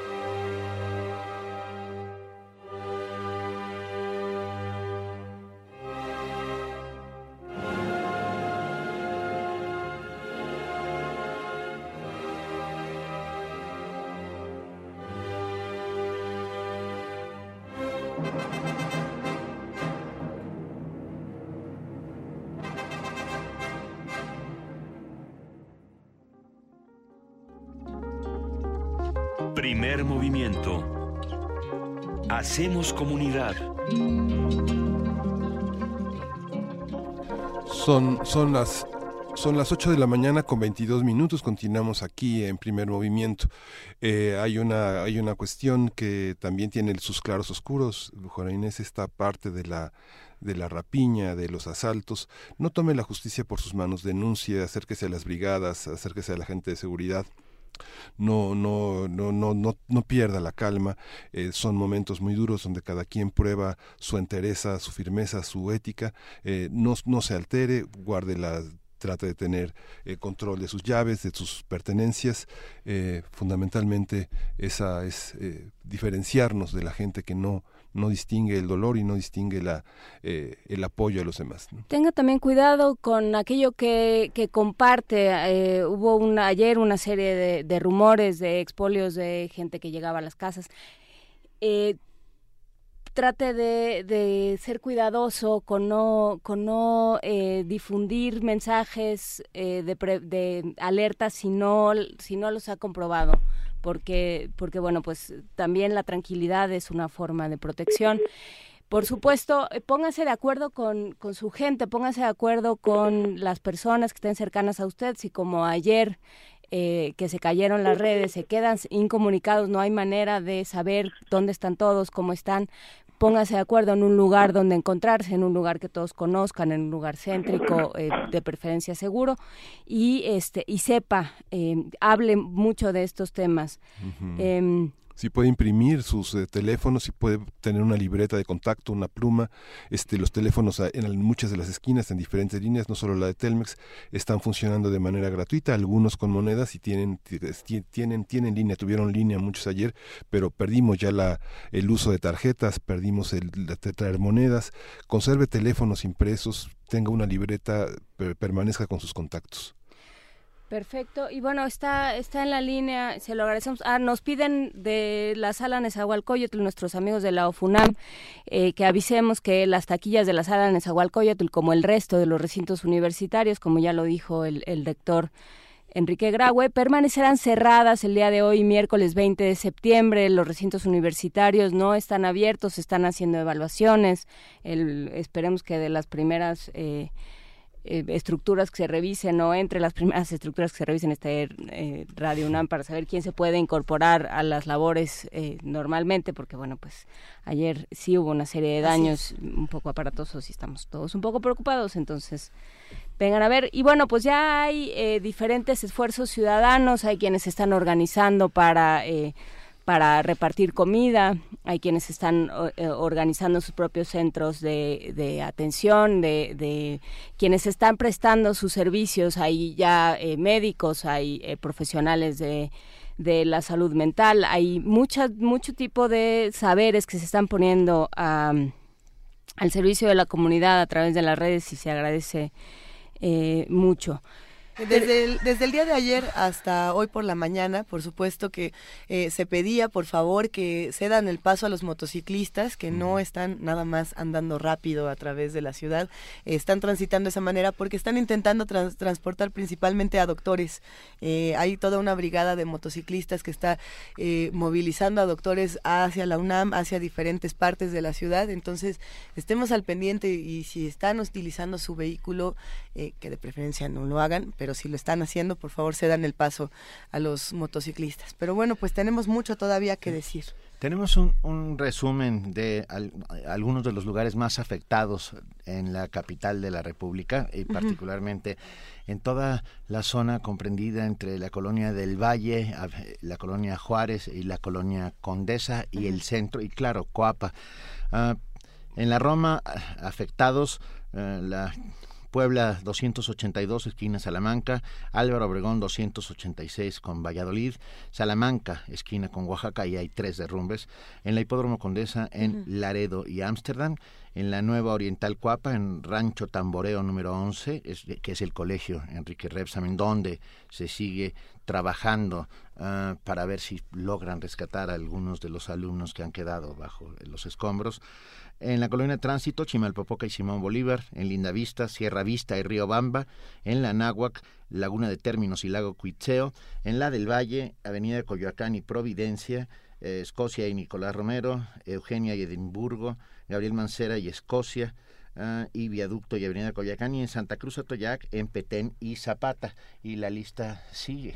La vamos a compartir, por supuesto, en redes sociales porque es una lista larga y tenemos en la línea a Roberto Castrejón, quien estuvo toda la noche en, en la escuela Enrique Repsamen. ¿Cómo estás, Roberto? Buenos días. Hola, buenos días, Juana Inés, Luisa y Miguel Ángel. ¿Cómo están? Saludos a ustedes y a todo el auditorio.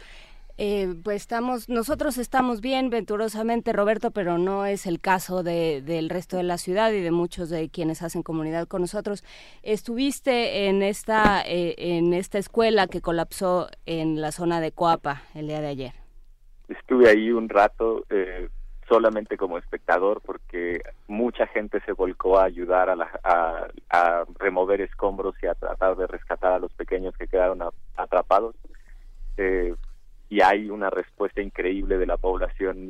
México está lleno de gente eh, de buena voluntad y con un gran eh, gran disposición para ayudarse entre sí mismos como a sus vecinos. Eh, ¿Qué sabemos? Qué, ¿Qué, se necesita? ¿Qué, ¿A dónde hay que, que, ir, digamos? Si alguien quiere ayudar, ¿qué es lo que está sucediendo en este momento en la ciudad? Eh, qué es lo que, cuál es el estatus el, de, la, de la escuela, eh, se necesita ayuda, se necesita gente, se necesita no estorbar, ¿qué es lo que hace falta? Me parece que en la escuela Repsamen lo que hace falta es no estorbar. Hay un gran equipo de militares, tanto de militares como de marina, está eh, protección civil, operaciones especiales, está la Policía Federal, están muy bien organizados en la zona y hay también muchos voluntarios que no pueden hacer nada porque está copado de personal eh, ya trabajando. Me parece que hay otros centros en donde hace falta más ayuda y todos esos voluntarios podrían canalizar sus esfuerzos en esas otras zonas, como son en la delegación Cuauhtémoc, en Benito Juárez, eh, las zonas más céntricas. Bien, tendremos que estar entonces al pendiente de lo que ocurre en las otras latitudes de nuestra ciudad, que sin duda necesitan el mismo apoyo. Eh, ¿Qué más podemos decir de lo que está eh, ocurriendo? Eh, ¿En qué van las labores de rescate? Aquello que se pudo ver, eh, ¿sabemos algo sabemos algo a ciencia cierta? No. Okay. Hay ambulancias listas para recibir a los a los a los que son rescatados. algunas van con chicos, algunas van con cuerpos pero hay un todo un equipo de rescate bien organizado en, en la zona.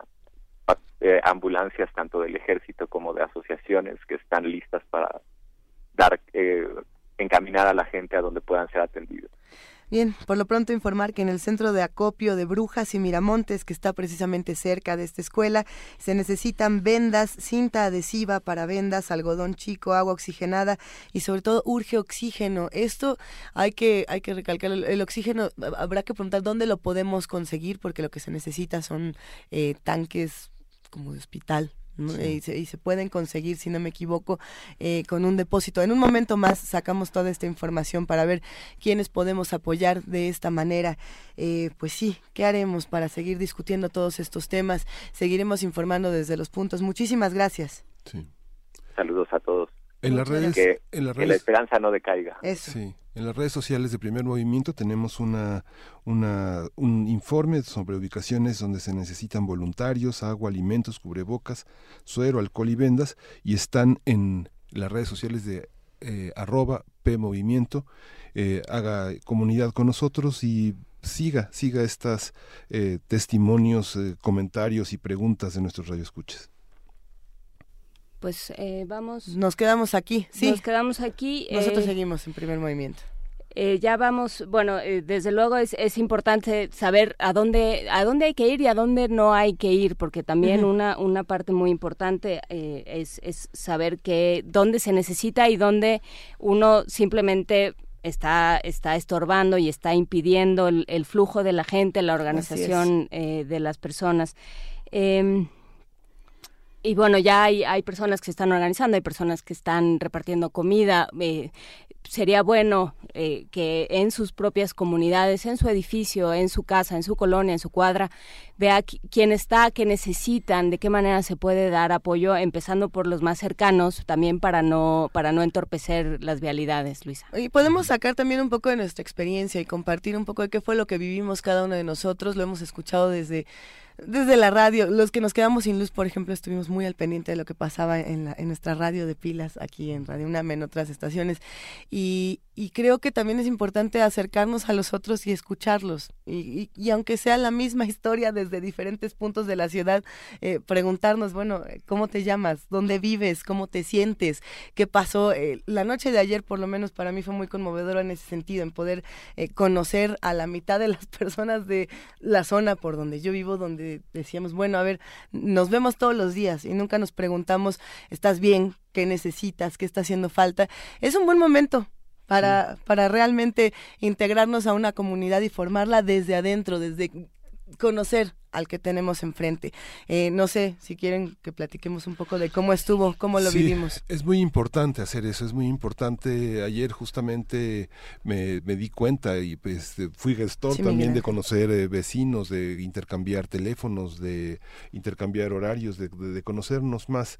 Eh, Juana Inés de esa comentaba que hay que tener cuidado con los mensajes de alarma, con los con, con el, el oportunismo, pero hay una parte en la que a la las personas que vemos todos los días podemos confiar en ellas, las personas ayer un puesto de periódicos en Tamaulipas y y Campeche fue un, un, pequeño oasis donde había sillas, la gente se podía sentar, tomar un poco de sombra, este, calmar un poco los nervios. Hay, hay puntos que se van convirtiendo en espacios donde la gente puede entrar con sus mascotas, puede entrar con sus niños, eh, espacios que normalmente eran como muy, este, como lo llama mucha gente, elitistas, pero que, que frente a estas circunstancias la gente puede tomar un vaso de agua, puede, puede comerse un pan, etcétera. Sí, eso sucedió eh, de manera muy, muy eh, sorprendente y muy agradecible y natural, además, sí, tienes razón, Luisa. En, eh, en, zonas como Insurgente Sur, donde la, el tránsito, por lo menos yo vi Insurgente Sur, el tránsito estaba completamente detenido, entonces la gente iba caminando por la calle porque además se suspendió durante mucho tiempo el servicio de Metrobús, entonces bueno, pues eh, varios compañeros de primer movimiento que íbamos caminando por, por insurgentes, pues íbamos viendo a toda la gente, íbamos viendo lo que sucedía en en mi colonia hubo quien, eh, quien abrió sus puertas, como dices Miguel Ángel, y dijo, si, o sea, para los coches detenidos, si usted necesita un baño, si usted necesita un vaso de agua, puede entrar y se lo vamos a dar, ¿no? Esas, esas cosas son las que, son las que se pueden hacer para, para aliviar un poco el dolor y la desesperación de quienes están a nuestro alrededor. Eh, y bueno, pues sí, cada quien en la medida de sus fuerzas, en la medida de sus saberes y posibilidades, pues puede brindar ayuda todo es cosa de, eh, de, unirse y de tener imaginación. Y ya está en la línea hablando de brindar ayuda Marjorie González, la, eh, nuestra bióloga de confianza, nuestra separadora de basura y de desechos, pero también eh, alguien, un miembro solidario de nuestra comunidad. ¿Cómo estás, Marjorie? Buenos días. Pues espantada como todos, pero pero pues estamos bien.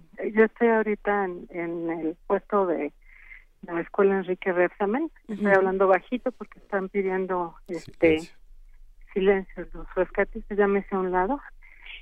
Este, pues mira que la situación es muy triste. La estamos es la calle de Rancho Tamboreo y esquina con Brujas en la colonia Nueva Oriental Cuapa. en general aquí las casas no sufrieron ningún daño, están ni siquiera cuarteaduras. Parece que a primera con lo que hemos podido estar ayer toda la tarde y la noche, la mayor parte de las casas no tienen mayor problema en esta colonia. Sobre Miramontes hubo muchas eh, broncas, ¿no? De algún un par de derrumbes y alguna se cayó mampostería, pero lo más pues aquí en esta zona lo más lamentable fue la caída de esta escuela. Se cae la mitad de la escuela, es una escuela que tiene primaria y secundaria y digamos, para explicarles es como, está como en L y entonces hay una parte, eh, digamos la, la patita chica de la L está en la sobre tamboreo y la parte que está ah, metida hacia hacia adentro de la de la manzana esa no eh, no se cayó pero toda la de enfrente sí.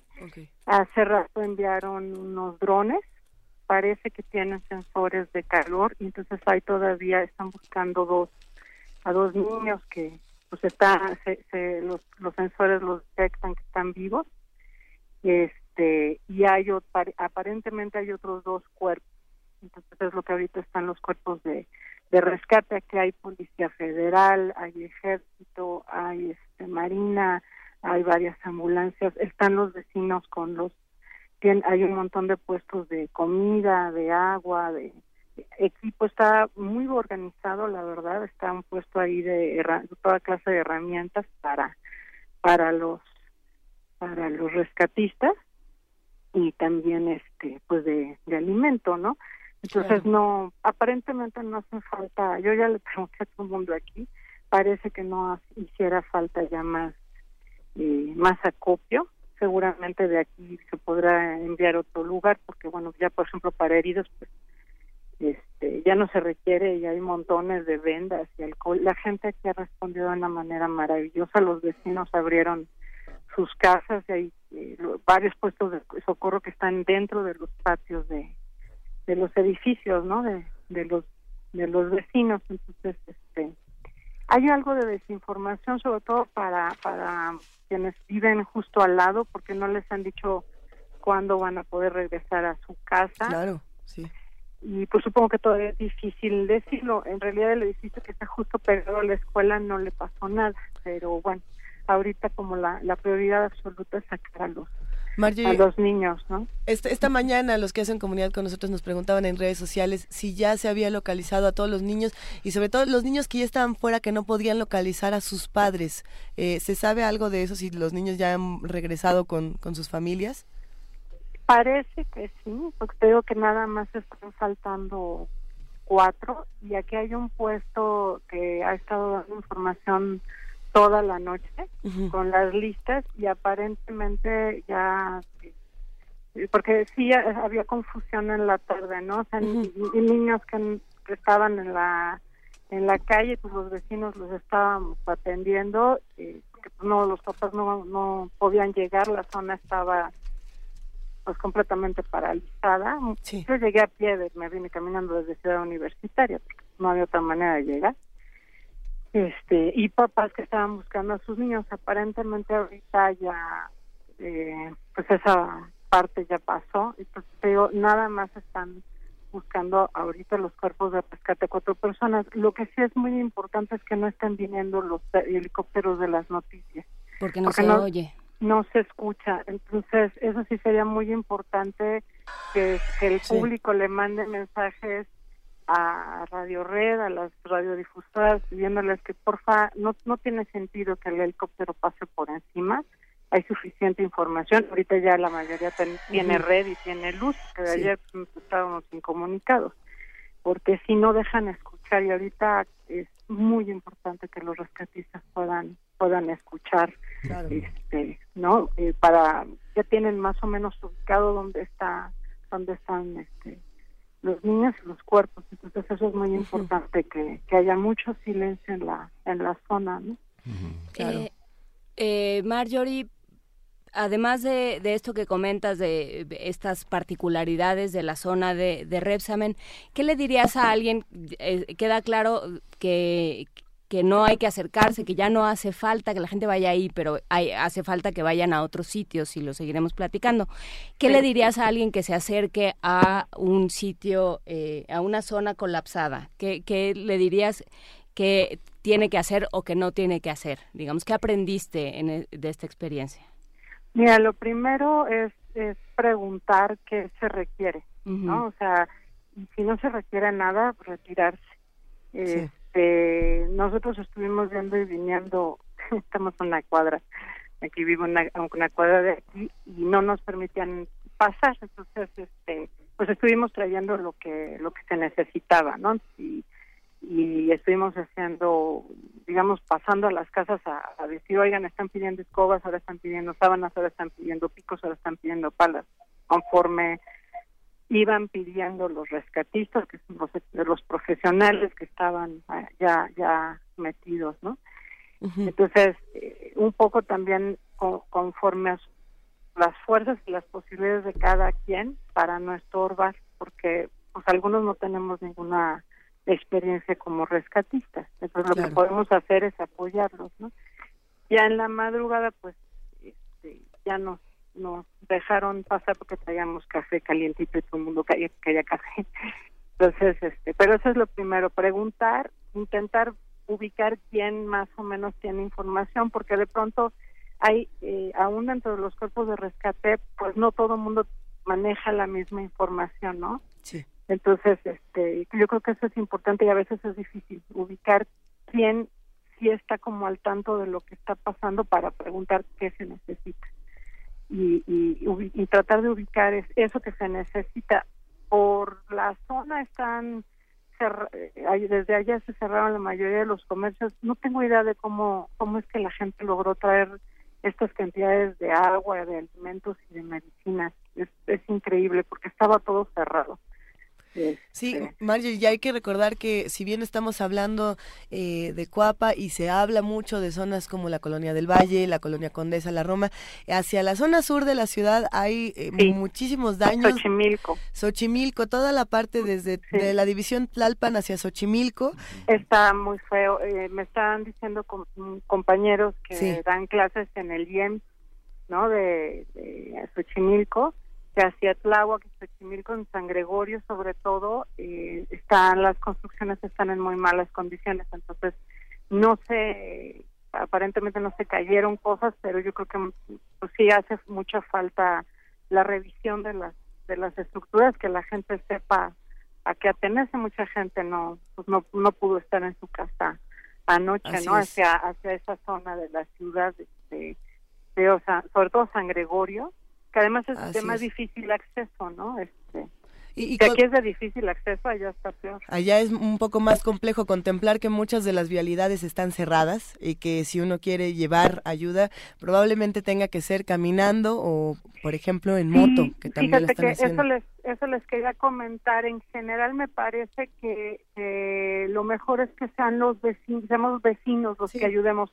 ¿no? para no congestionar ahorita no tiene ningún sentido estar con el auto en la calle este a menos que uno sea rescatista o eh, yo creo que lo, lo, mejor es ubicar las zonas donde hubo donde se requiere y si puedes llegar en bicicleta o a pie pero sin trasladarte grandes distancias no para también no ponerte en riesgo y no y no estorbar o sea ahorita si no es mejor estar en casa este eh, y si vas a salir bueno pues además avisar a dónde vas eh, estar como muy dejar que, la, que, tu, tu, entorno sepa a dónde estás a dónde vas y demás porque eh, por ejemplo aquí pues no tiene ningún caso intentar venir en auto desde desde zonas más alejadas no los vecinos están ayudando muchísimo.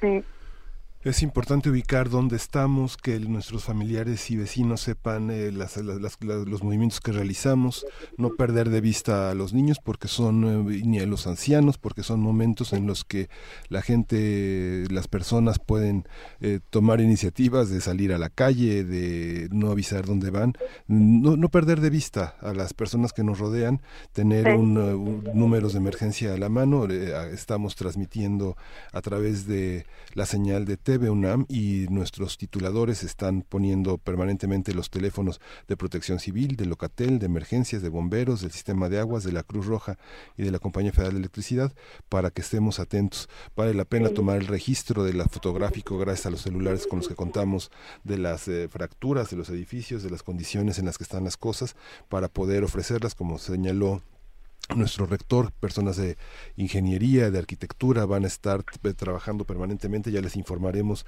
haciendo evaluaciones de los inmuebles, de los riesgos que pueden correr. No dejen, no dejen de hacer comunidad, de registrar y de testimoniar. También la parte muy importante es darnos cuenta de que es importante hablar, como decía Luisa Iglesias, hacer esta, este testimonio, esta cercanía, romper en llantos si es necesario, abrazarse a la gente. Es muy importante que, que nos acerquemos eh, de esa manera es muy importante. Sí, sí, si alguien, eh, ayer en el trayecto yo creo que nos pasó a muchos, había gente muy angustiada y poder platicar, poderlos, eh, si, si lo permiten tocar, abrazarlos o por lo menos darles unas palmadas era muy importante. La gente sigue, seguimos en shock, este, también por eso, pues, pues todos queremos, o mucha gente queremos ayudar, pero hay que calcular qué tanto podemos contribuir y sobre, todo eso, no no bloquear avenidas, no no hacer bola, ¿no?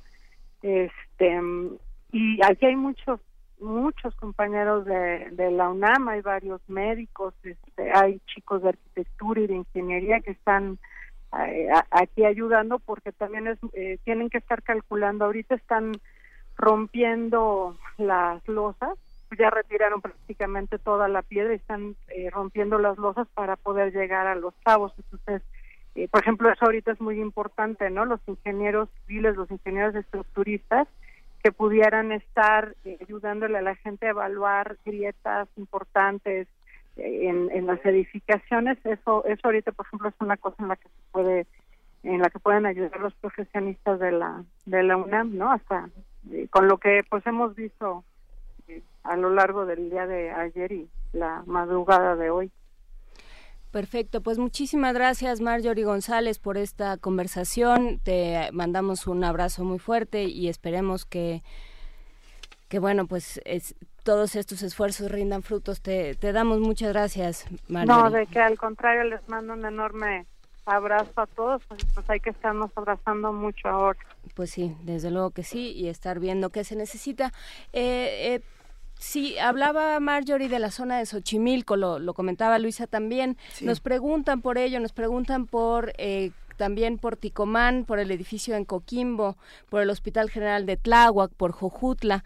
Por favor, si usted tiene alguna información, si, si sabe algo de lo que está sucediendo allí en, en el Hospital General de Tláhuac, en Jojutla, en la zona de, de Ticomán, en, la, en el edificio en Coquimbo o en la zona de Xochimilco, comuníquese con nosotros 55 36 43 39, arroba P Movimiento, primer movimiento en Facebook.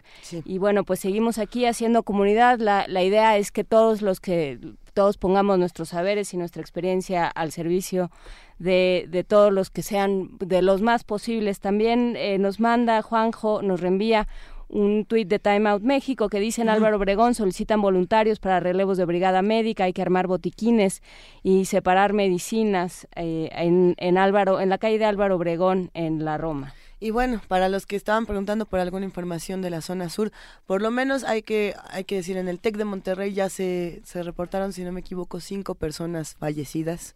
Eh, también hay que aclarar que se cayó, se cayeron tres puentes diferentes para que eh, tratemos de, no transitar por esta zona. El primer puente es precisamente el que conectaba al TEC de Monterrey, las imágenes son impresionantes. El segundo puente es el puente de Cuemanco, el puente peatonal que atraviesa periférico, y el otro es el puente peatonal del tren ligero en la estación periférico. Este tren ligero es muy cerca del TEC de Monterrey. Este está impidiendo la circulación hacia el sur de la ciudad, que eso es lo más importante, decir que para el sur, si usted va para allá, váyase por favor, en, no, no sé, como en bicicleta, caminando, en metro, el metro funciona, aunque bueno, pues la situación en Tláhuac también es muy difícil. Entonces seguiremos hablando de todo esto. Si les parece bien, mientras recuperamos más información y seguimos discutiendo qué ocurre, vamos con música de la curaduría de Dulce Wet. Esto es Pablo Saraz, Sarazate perdón, este violinista y compositor de España. Y bueno, vamos a escuchar música del álbum Lalo, Sinfonía Española. Venga de ahí.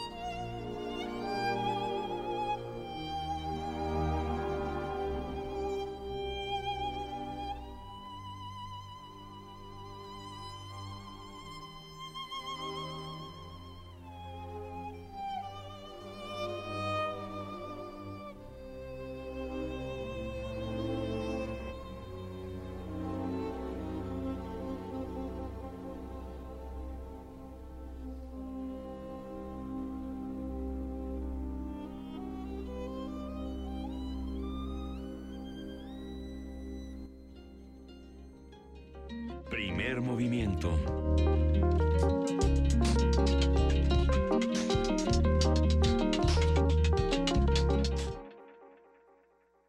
Continuamos en primer movimiento, son las 8.56 de la mañana, casi 57.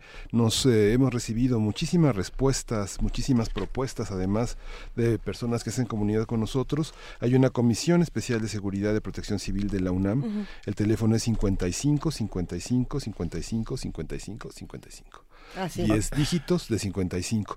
Vamos a estar también en la transmisión de TV UNAM eh, poniendo en el subtitulaje los números de emergencia, los centros de acopio. Eh, seguimos con ustedes. Hay una generosa propuesta también del apoyo psicológico que es muy importante el teléfono 55 33 55 33 de esta línea ciudadana que es el Consejo Ciudadano de F.org.mx ofrece este apoyo psicológico también en el asterisco 55 33 no deje de lado sus sentimientos no deje de lado lo que está experimentando las sensaciones de pérdida que se anudan con muchas sensaciones de pérdida anteriores. Eh, converse haga acérquese a sus seres queridos diga lo que siempre ha postergado este eh, y esté atento de, de, lo que pasa al interior de uno mismo. Son momentos en los que uno puede estar muy irritable gritarle a los demás este tomar protagonismos innecesarios. Eh, un poco póngase en espejo escucha a los demás tenga paciencia este es muy importante eso Tener paciencia y recordar eh, todo lo que hemos discutido en programas anteriores de primer movimiento sobre, por ejemplo, el estrés postraumático y cómo eh, se tiene que manejar a partir de ciertas herramientas. Eh, si podemos tomarnos algunos minutos de pronto para respirar y luego seguir actuando sin dejar de actuar, creo que será será pertinente. ¿Qué pasa, Benito? ¿Ibas a, ibas a comentar algo? No, no, no, me quedé pensando en todo. En, a ver, yo, yo viví el temblor terremoto de 1985. Así es. Y las primeras imágenes que llegan ayer sobre las 2 de la tarde hasta esta cabina uh, recordaban dramáticamente esos momentos. no Entonces, entonces esta suerte de déjà vu que te da de, de, de, sentir que estás otra vez en la misma indefensión como la que vivimos en el terremoto de 85, te deja muy desvalido, te deja con la sensación de que, de que algo falla, algo falta, algo no está puesto en su lugar, pues. Y bueno, poco a poco fuimos haciendo lo que sabemos hacer. Así es. De eso se trataba. Vamos a ir a, una pausa aquí en Primer Movimiento. Los invitamos a que nos llamen, a que nos escriban, para contarnos sus experiencias y también para hacer comunidad, para irnos ayudando los unos a los otros. Por aquí acabo de recibir un WhatsApp, pero no tengo el nombre de la persona. Dice, estoy en la escuela Repsamen, se solicitan espejos. Mm. Espejos es un eh, importante. acérquese y pregunte y eh, si le dicen que no, retírese. Eh, Patti García nos dice que no, que, que, lo del hospital de Tláhuac es falso, que está operando, el hospital de Tláhuac está operando. Eh, así vamos a ir juntando. La zona de Xochimilco está, está en malas condiciones. Por favor, si sabe algo, comuníquese con nosotros. vamos a corte y volvemos. Primer movimiento Hacemos comunidad.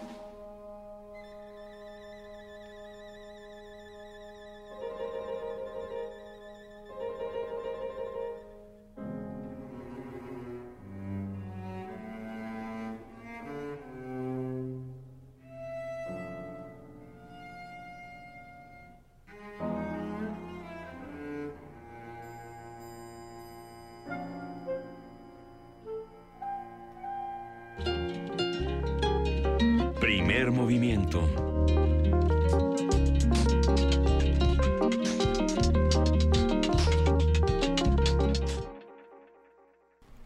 Son las 9 de la mañana con 3 minutos y esta es la tercera hora de primer movimiento en esta transmisión especial donde nos encontramos en este momento Juan Inés de esa jefa de información, Miguel Ángel Quemain y Luisa Iglesias. Y bueno, pues tenemos todavía más noticias que dar, más eh, apoyo que hacernos los unos a los otros.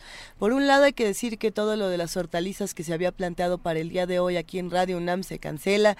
Para los que pensaban venir a Adolfo 133, Colonia del Valle, a recoger su paquete de verduras de la central de abastos, bueno, evidentemente esto se moverá para, para otro día porque por el momento no están abiertas las instalaciones de Radio UNAM al público en general. De hecho, no están abiertas ni para nosotros. Ni para el público en particular. Eh, ya hablamos con los productores de Miski, que ellos están bien, con quienes iban a proporcionar las, las hortalizas. Ayer Frida Saldívar se comunicó con ellos y están, están todos bien, pero bueno, sí, desde luego, eh, se, digamos, hay que interrumpir aquellos traslados, aquellas actividades que no sean indispensables. Eh, quédense en su casa, vean qué puede hacer por sus vecinos, eh, aunque no sean las zonas de mayor afectación, pues habrá un vecino que necesite, como dice, como decía Miguel Ángel, como decía Marjorie, un abrazo, un momento de conversación. Habrá alguien que, que necesite que revisen su casa, habrá un vecino que sea eh, ingeniero o, que tenga algún conocimiento que pueda ser útil. Eh, vamos viendo qué hacemos, qué, qué, con qué contamos para ir ayudando. Cosas tan sencillas como cerrar el gas, que muchos en sus casas, muchos no, sabemos cómo, se, cierra el gas o cómo se cierra el agua, cómo se cierra eh, en general para un edificio, para una unidad. Bueno, si alguien sabe cómo se hace, trate de ayudar a su vecino. También hay que decir, eh, hay que hablar de la cuenta arroba supercívicos MX que tiene mucha información eh, muy, muy valiosa. Tiene los centros de acopio y albergues en la ciudad de Puebla. Eh, tiene, bueno, recuerdan que a la lista de personas trasladadas a hospitales en la Ciudad de México se puede consultar en Locatel, en arroba locatel-mx o en el teléfono 56 58 11 11. También retuitean que se necesitan manos en Viaducto y Monterrey, a una cuadra de Parque Delta. Eh, hay que estar ahí. Y bueno, para. Eh, también nos, nos dice la, la, unidad habitacional de Nativitas pasando la estación de bomberos. Eh, seguiremos dando información de esta cuenta, pero también si usted quiere eh, acudir a ella en primera instancia, bueno, pues arroba supercívicos MX, arroba supercívicos MX. Y bueno, hablemos de los centros de acopio. Los centros de acopio están en la delegación Cautemoc, son tres fundamentales, el Zócalo, el Parque España y el Parque México, estos dos últimos en la colonia Condesa, en la delegación Miguel Hidalgo, en Darío 115 en Polanco, en la glorieta de Avenida Presidente Mazarik en Polanco, en la Cruz Roja también en esa colonia, en Benito Pérez Galdós 139, en el Teatro Ángela Peralta, que está en Aristóteles y Número, en la delegación Miguel Hidalgo, y en Coajimalpa, en el Paseo de los Tamarindos 49 en Bosques de las Lomas, y también en Bosques de las Lomas, en Cerrada de Besares 130, Bosques de Avellanos 142, Bosque de Toronjos, ya lo tenemos también para quien sigue la transmisión en TV UNAM, están en pantalla en ese momento y para los, eh, las personas que nos están escuchando en radio, Bosque de Avellanos 142, Bosque de Toronjos 39 en Bosques de las Lomas y Arteaga y Salazar en el 1267 en la colonia Contadero. También tenemos eh, la Casa Universitaria del Libro ah, en la en Córdoba y Orizaba, en la Puebla y Orizaba. perdón, Puebla y Orizaba, ahí, ahí será un centro de acopio y mañana jueves volverá a operar el centro de acopio frente al estadio de Ciudad Universitaria. No nos alejamos, por supuesto, de lo que ocurre en otras partes de nuestro país, de lo que está pasando en Morelos, de lo que pasa en Puebla. Eh, tenemos también información de lo que se está pidiendo en Puebla para los que nos escuchan desde allá. Eh, un abrazo para todos. El centro de acopio es el Zócalo, precisamente de la ciudad, esta calle 3 Oriente, a un costado de la catedral, donde se piden alimentos no perecederos, artículos de limpieza, artículos de aseo personal, eh, por supuesto, cosas que no se echen a perder. Y eso en todos los centros de acopio de la Ciudad de México, de Morelos, de Puebla y de los diferentes espacios. ¿no? Eso es importantísimo. Pero tenemos una llamada en este momento. Eh, vamos a hablar con Tere de la Rosa, que se encuentra en Casa de las Brujas desde la Roma. ¿Cómo estás, Tere? Muy bien, buenos días. ¿Cómo están todos? todos aquí muy bien. Cuéntanos, ¿cómo, ¿cómo están las cosas por ahí? Pues mira, afortunadamente todo está bien. Sí, sí, tuvo mucho miedo. Vivimos en un tercer piso y se encontraba mi mamá, que tiene 89, con la señora que la cuida y la pudieron bajar, se pudieron bajar todos los vecinos, porque yo no estaba, eh, a la plaza. Afortunadamente, porque es un edificio que no sé, es maravilloso y resiste todo. Estás hablando, perdón, Tere, de la Plaza de Río de Janeiro. Sí, de la Casa de las Brujas. de las Ok. De la Casa de las Brujas. Parece que alrededor, alrededor todo está como, está bien. Sabemos de, de una persona que murió saliendo de un edificio en la calle de Córdoba y Avenida Chapultepec, que enfrente donde estaba la librería italiana, el edificio que siempre sufre daños, eh, se, se está hundiendo. Y eh, bueno, y lo que ya sabemos de Álvaro Obregón, pero si no, a mi alrededor en la plaza, aparentemente todo está bien. El edificio lo vienen a, a checar hoy porque parece que tiene una cuartadura en la parte de atrás. Pero si no, afortunadamente pudimos regresar a casa. Yo estaba en la facultad porque trabajo para la UNAM, estaba en la facultad de filosofía, donde sí tuvimos mucho miedo porque se tronaron como dos, dos columnas del pasillo, pero y el tráfico estuvo espantoso para llegar. Pero si no, en general estamos bien. Aprovecho para decirte que la Coordinación de Humanidades pone un centro de acopio en la Casa Universitaria del Libro que está en Orizaba y Durango. Nos vamos a reunir No, para ver Perdón, perdón, está en Orizaba y Puebla. Ori- en Ori, perdón, en Orizaba y Puebla. Ahí vamos a estar a partir, Chamisto ya está ahí, a partir de las 10 para ver qué hacemos, si hacemos este tortas para los brigadistas, vemos si hacen falta medicinas, nos vamos a organizar. Pero ahí vamos a estar. Venga, pues muy bien, se agradece enormemente este reporte y todos los que quieran colaborar con la eh, con la universidad, por favor acérquense a la Casa Universitaria del Libro, lo acaba de decir Tere, ahí en la calle de Orizaba, esquina con Puebla. Ok. Te mandamos un gran abrazo, Tere de la Rosa. Nosotros también y muchas gracias. ¿Algo, algo que, que haga falta en particular, Tere? Pues mira, tienen mi teléfono, vamos a estar ahí como a las diez y media y vamos a ver qué cuáles son las solicitudes que tiene FED, si son medicinas o si es comida, nos vamos a organizar. Venga, en nuestro siguiente espacio informativo seguiremos seguiremos al- al- muy al pendiente. Muchas, muchas gracias. Gracias, Tere. Buen día, un beso, bye.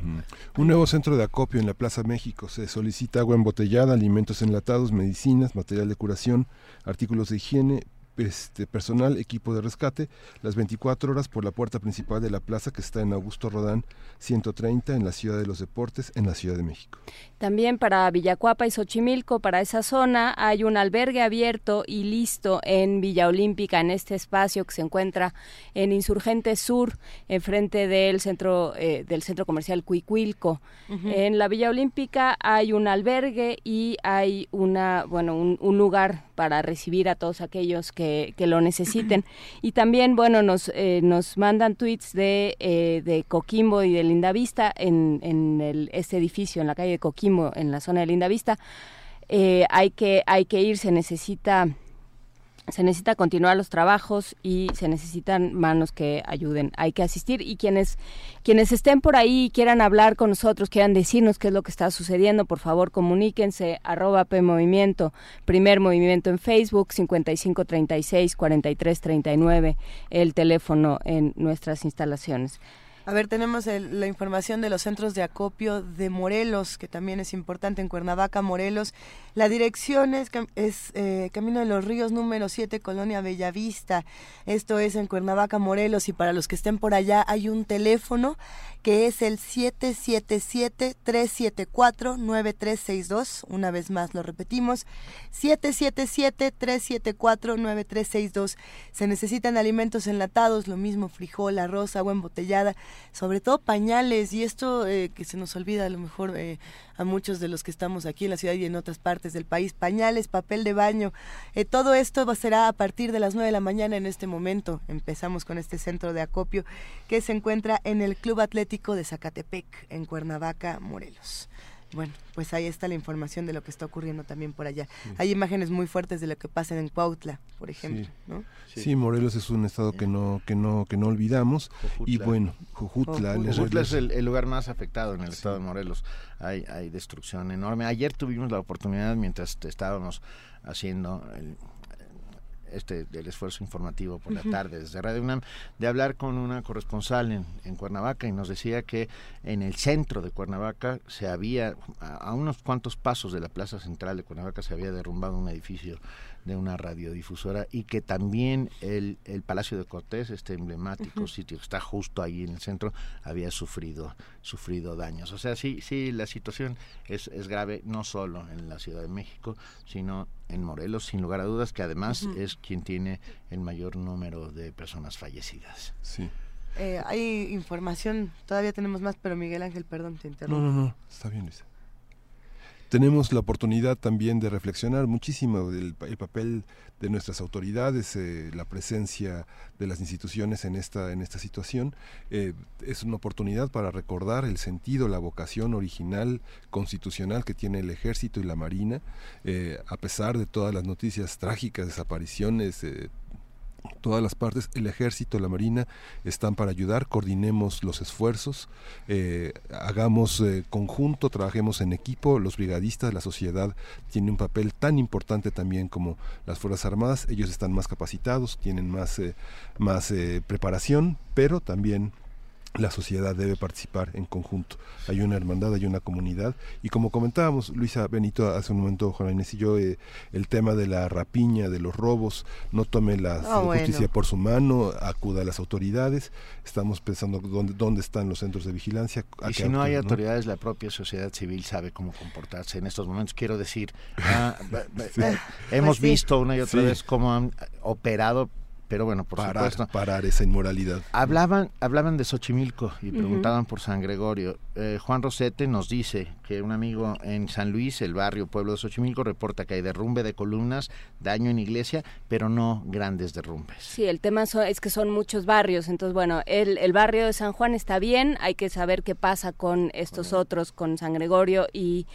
Eh, y los demás, por favor, si tienen información y, y si necesitan algo, o, o, bueno, desde luego necesitan, pero, pero por favor avísenos.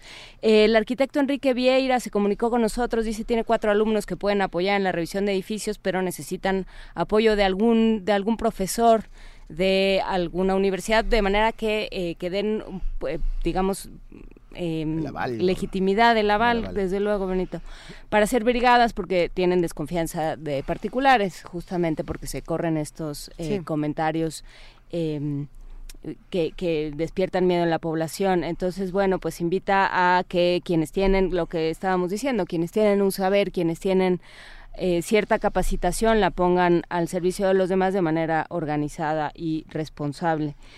Se necesita ayuda de diferentes maneras. Sí. Eh, como lo decíamos, se necesita ayuda para las pérdidas físicas, se necesita ayuda para los daños en los diferentes edificios, para los derrumbes, para los colapsos, pero también para las personas que necesiten apoyo psicológico, que es importantísimo y luego lo dejamos eh, muy de lado. ¿no? Eh, para todas esas personas hay un teléfono, las brigadas del INJUVE, que además hoy a las 10 de la mañana se reúnen en el INJUVE para formar nuevas brigadas para todos los que se quieran integrar. Bueno, pues están brindando apoyo psicológico para todo aquel que se quiera comunicar al 5795 2054. Esto es por parte del INJUVE 5795 2054. INJUVE Ciudad de México. El Instituto de la Juventud de la, de Ciudad, la de Ciudad de México. Hay efectivamente. que decir que se comunican con nosotros un radio escuchas que dicen que ya pusieron una brigada de atención médica y, y también con alimentos y para cualquiera que tenga hambre, sed o se sienta mal, eh, para en la calle de Álvaro Obregón, en el Camellón, casi esquina con Medellín. Estos son pequeños esfuerzos que se pueden ir haciendo. Esto está en la calle de Álvaro Obregón, casi con Medellín. Consulta médica, preferentemente geriátrica para adultos mayores y alimentos y, bueno, desde luego, eh, bebidas y pues un poco de refugio. Mira, Juana Inés, tú, justo un poco a la respuesta de lo que estabas diciendo hace unos uh -huh. minutos acerca Ah, hay, acaba de salir en estos momentos una información que dice ingenieros, arquitectos, estructuristas que deseen apoyar revisando edificios pueden dirigirse a Gabriel Mancera, número 938, lugar donde mañana miércoles 20 se canalizará el trabajo de más de 200 ingenieros manzana por manzana. Gabriel Mancera, 938. Mañana eh, se necesitan ingenieros, arquitectos. O sea, hoy. Eh, perdón, claro. Sí, hoy, es miércoles perdón, 20. Perdón, Sí, la cosa es que no se podía pasar en la mañana hasta esa parte de Gabriel Mancera. No se podía acceder porque justamente eh, en una de las esquinas, si no me equivoco, es con San Borja había una fuga de gas muy importante. Hay que, hay que revisar eso. sí, sí, sí. Gabriel Mancera, número 938, Enrique Vieira y amigos pueden dirigirse a estas, esta zona eh, para conformar estas brigadas que revisarán eh, edificios manzana por manzana. Seguimos. Seguimos, sí, aquí estamos. Seguimos por acá consultando más de lo que ocurre con las noticias, viendo las primeras planas también de los periódicos para ver cómo estamos cubriendo una noticia tan importante como esta, la responsabilidad que se tiene desde los medios de comunicación de como, como bien lo decías Miguel Ángel, por ejemplo, hay muchas críticas de, a ver, eh, señores periodistas, señores reporteros, señores conductores, no son ustedes los dueños de esta noticia ni son los protagonistas de este momento. Somos todos como sociedad los que tenemos que actuar, no que protagonizar, ¿no? Somos somos todos y la y la presencia de TV UNAM y de Radio UNAM en conjunto es una es, es, una fuerza que es importante, pero no se olvide que la radio es es el corazón de esta de, este, de, esta movilización. Somos su voz, estamos para servirles. La universidad es eh, una institución que, que, que, brinda ese apoyo. Tenemos no solo fuentes de conocimiento, sino fuentes de ayuda. Es una institución eh, humanista no deje de hacer, no deje de, compartir con nosotros cómo se siente, cuáles son sus crónicas y también qué necesita. El Twitter, las redes sociales, P Movimiento, Primer Movimiento en, Facebook, no deje, no deje de actuar, no deje de, compartir con nosotros todo lo que, todo lo que pase por su mente y por su necesidad. Y ahora por parte de la información de Radio UNAM vamos a hablar con Toño Quijano. ¿Cómo estás Antonio? Buenos días. Hola Alicia, muy bien a todos en cabina, Benito, Juan Inés, Miguel Ángel. Eh, buenos días. Sí, bueno. Sí, sí, Toño, te escuchamos. Sí, este, bueno, yo me encuentro aquí en la zona muy cerca del Palacio Legislativo de San Lázaro. Aquí en esta zona realmente no hubo afectaciones de gravedad. Lo más cercano fue un, el derribo de una barda en Jaime Nuno y Force, en aquí en la colonia Morelos. Pero realmente no hubo afectaciones, solo un gran susto. Hace rato acabo de pasar justo por un deportivo, el Venustiano Carranza, que está junto al Palacio Legislativo de San Lázaro y hay ya habilitado un albergue con personas ya en casas de campaña que seguramente eh, resultaron afectadas por el terremoto de ayer. Eh, por supuesto, Toño, tú estás eh, en esa zona. Em, ¿Cómo han reaccionado los vecinos? Mira, ayer, justo cuando empezó el terremoto, pues muchos nos percatamos, salimos y segundos después comenzó a sonar la alarma Aquí en la calle se reunieron muchos vecinos, no a todos les dio tiempo de salir, pero creo que este pues la respuesta fue pues fue de gran susto, pero sí ya estamos digamos que un poco acostumbrados porque hay que recordar que esta zona en el 85 pues también fue una de las más dañadas. Yo recuerdo que muy cerca de aquí colapsaron edificios, vecindades, sobre todo vecindades muy, muy antiguas. Ahora no sucedió eso eh, y bueno, parece que que no, no, no pasó mayores, ¿no? Venga, también tenemos información que también hay un albergue en la sala de armas de la Magdalena Michuca que está dispuesto a recibir personas, que está muy, francamente cómodo. Ah, síguenos contando, eh, Toño, ¿qué, ¿cómo llegaste hasta ahí? ¿Fue fácil llegar hasta San Lázaro? Este, mira, tomé el metro, eh, no la línea 4 funciona bien, pero la línea 9 fue la que hace rato tuve muchas dificultades. El convoy en la estación Jamaica definitivamente se paró y empezaron a sacar a la gente eh, y empezaron a avisar que debido a una perturbación eléctrica eh, la marcha iba a ser lenta, pero parece que ni siquiera iba a ser marcha porque empezaron a desalojar a la gente y el tráfico por acá, eh, las vialidades están despejadas, no hay eh, mucho tráfico, no hay muchos problemas en ese sentido. El problema está en el transporte público, es donde hay dificultades, incluso para abordar los autobuses o micros o que todavía circulan, este, pues hay mucha gente. No hay labores, desde luego, en, en esa zona, digamos, no están abiertas las, las oficinas ni del Palacio Legislativo ni, ni por la zona. No, no hay labores, efectivamente, ni en ninguna escuela ni en el Palacio, Legislativo, eh, donde se ve un poco de actividad y eso porque eh, hay un helicóptero encima, hacia en el C5, donde, desde donde observan todo lo que pasa en esta ciudad, que está ahí juntito al Palacio Legislativo de San Lázaro, pero sí no se ve mayor actividad. De hecho, el metro en la línea 4 no llevaba mucha gente, más de lo habitual, o sea, no lleva mucha gente como comúnmente lo hace, este, pero en la línea no fue donde sí falló este el servicio. Por supuesto. Bueno, pues eh, te lo agradecemos mucho, Antonio Quijano, eh, reportero y jefe de información de, de Primer Movimiento Radio UNAM. Te agradecemos que hayas estado con nosotros esta mañana y seguimos al pendiente de lo que puedas compartir con nosotros. Sí, seguimos al pendiente de cualquier cosa y les mando un abrazo. Un abrazo, hasta luego. Hay, hay mensajes importantes, por supuesto, que agradecemos a todos los que nos están escribiendo en este momento. Y, bueno, por aquí preguntaban, pero ya no, ya no entiendo si fue por WhatsApp mensaje o por, por redes sociales, porque todo se está volviendo una maraña de información. Eh, ¿Qué se hace con los niños? Porque hay que recordar que esto ocurrió en un horario donde todos los niños estaban eh, en las escuelas o en diferentes espacios públicos. Eh, y hay algunos consejos que hemos encontrado para todos los que están cerca a, a los más jóvenes para que esta experiencia no se vuelva eh, más confusa de lo que ya es para ellos, eh, preguntarles que nos hablen de su experiencia, que dibujen lo sucedido, que jueguen, que canten o que bailen.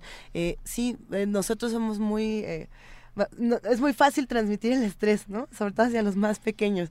Y, y si ellos y si ellas pueden tener una infancia eh, libre de la violencia misma que está ocurriendo en este momento, y no me refiero entre nosotros, sino al, clima como tal, pues tratemos de seguir estos consejos. Incluso usted, si necesita ser niño en estos momentos, creo que, que, es importante, ¿no? Poder soltar una lágrima, abrazarse.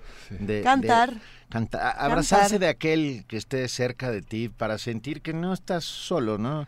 Somos, somos, somos ah, la otredad es la maravilla de poder mirarse en el espejo del otro para descubrirse a sí mismo. Entonces, bueno, apliquemos la lógica de la otredad. Y apliquemos también eh, la música como, como, bálsamo y como terapia. baile y reconstrucción. Eh, vamos a escuchar de eh, Adrián Escamilla con su cuarteto y de su disco El sonido de tu inmensidad, eh, Shiraz, de Adrián Escamilla. Vamos a escucharlo.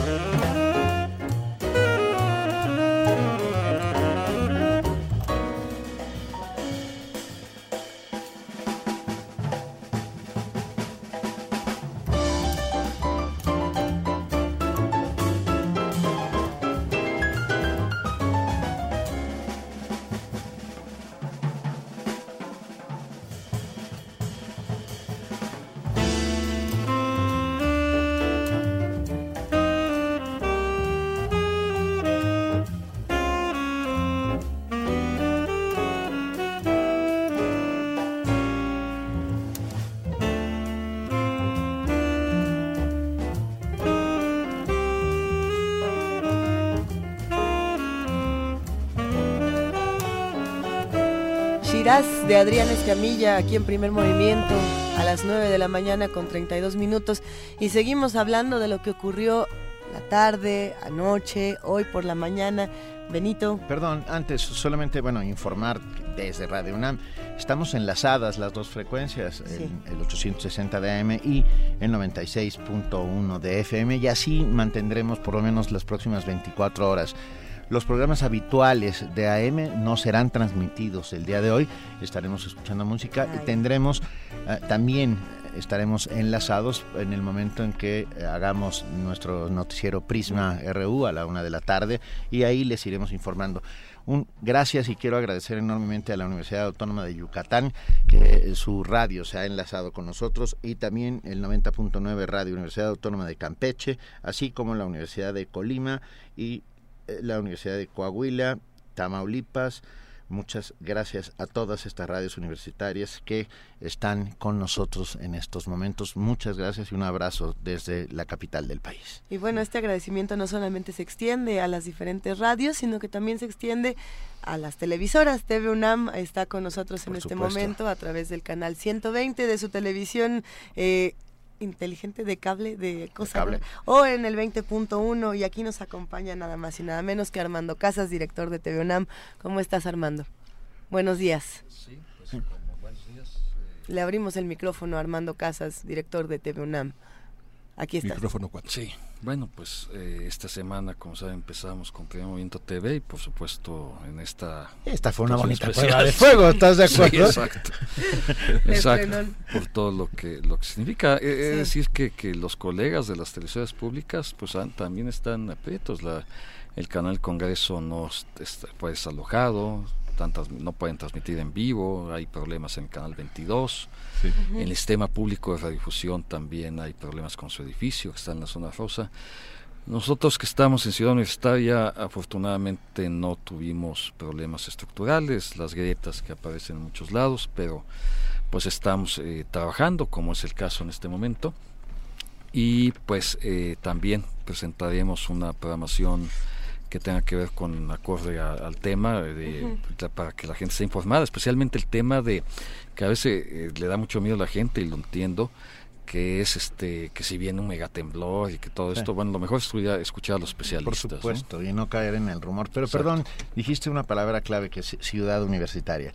Hay que, hay que reafirmar, confirmar que las actividades académicas y culturales en ciudad universitaria han sido uh, aplazadas durante el día, sí, o sea, canceladas. Pues no es el día, de, hoy. hoy. Ciudad Universitaria, de hecho, está cerrada a sus accesos y solo quien tiene que hacer algo ahí específico puede entrar. En realidad, si no tiene que ir a Ciudad Universitaria, no debe ir. No Así hay es. actividades. Tampoco hay escuelas de la Secretaría de Educación Pública ni privadas en la Ciudad de México, en Puebla, en Morelos, en Guerrero y en el Estado de México. Sí, de hecho eh, es importante, aunque aunque parezca contraintuitivo, pero es, es importante resaltar que si no tiene a qué salir, sobre todo si no tiene a qué eh, salir en un automóvil, no lo haga, concéntrese en ayudar en su comunidad, en su grupo de vecinos, todos estamos afectados de distintas maneras, todos necesitamos distintos tipos de ayudas y usted puede brindar ayuda desde, desde su saber, desde sus conocimientos, desde su eh, condición humana, puede, puede hablar con alguien que está asustado, puede hablar con alguien, eh, puede ayudar a que alguien que no tiene acceso a redes, por ejemplo, que no sabe cómo hacerlo, pueda eh, entrar en contacto con sus familiares, pueda, a, a lo mejor puede prestar un teléfono, puede prestar un cargador, puede, todos podemos hacer algo pues usted sí tenía algo en el refri y, y, los demás no, usted sí tiene luz y los de junto no. Va, vamos preguntando qué de, de, aquello que sabemos que tenemos, que, eh, que podemos hacer cada uno, puede servirle a los otros. No se traslade, no haga nada que no sea indispensable, no aproveche este día, no es un día de asueto, no es un día de, eh, de descanso, no es un día que puede aprovechar para ese... Eh, ese asunto que quedó pendiente. Es un día para estar unos con los otros y para brindar toda la ayuda que sea posible desde cada uno sus saberes y sus posibilidades. Habrá los que tengan De hecho, sí, ver, en ese sentido hay, hay, que decir que si bien Ciudad Universitaria está cerrada, en el Estadio CEU no se requieren brigadistas, como ya informaron efectivamente, pero sí todavía, sí, sí se está recibiendo y se requiere comida y todo, y, jeringas, cubrebocas, guantes, vendas, sí, sí, todo eso sí se requiere. Venga, gracias. Pablo Pérez, eh, corresponsal de Telesur, ha hecho algunos recorridos por los albergues y está en la línea. Buenos días, Pablo Pérez. Sí, eh, buenos días, Juan Inés Miguel Ángel Benito. Eh, efectivamente he hecho algunos recorridos, no tanto por los albergues, más bien finalmente acabé lo que fue mi cobertura de la noche y en el recorrido a casa pues no no pude dejar de pasar por por tres o cuatro y eso que estaban mencionando ustedes hace poco me parece muy importante porque mucha gente me, me, pregunta oye es que qué llevo la verdad pregunta en cada albergue para saber qué es lo que está necesitando ahí. Pregunta en cada sitio para saber qué es lo que hace más falta ahí porque me tocó ver a lo largo tanto de la noche como de la mañana lugares donde hay montañas de agua y, de repente sitios como por ejemplo en, la obrera donde en algún momento no había nada de agua para los cientos de voluntarios que estaban trabajando y había este, muchísima herramienta, ¿no? Entonces, en este momento yo creo que lo más importante es un poquito hacer esta cosa logística de que haya lo que se necesita en cada lado. Eh, en tu recorrido, ¿qué, ¿qué fue lo que más viste, Pablo? O sea, ¿qué llamó más tu atención como corresponsal para contar al extranjero? Híjoles, es, es, muy interesante porque un poco como lo que mencionabas ahorita y, y, es algo que fue constante desde ayer. Este, esta es una ciudad en la cual la ayuda verdadera, eh, incluso y nuestro trabajo, fue mucho, fue un trabajo que que estaba estorbado por los autos que estaban tapando todas las vialidades. Entonces, por ahí de la tarde, esta se volvió una ciudad de motocicletas y bicicletas y empezó a fluir todo, todo muchísimo mejor. Todo el mundo se dio cuenta que en una motocicleta y una bicicleta era más fácil y entonces le pedías la bicicleta al vecino o de repente pues le agarrabas la motocicleta del mensajero que ya no está trabajando y se la, se la rentabas, como pasó con varios colegas.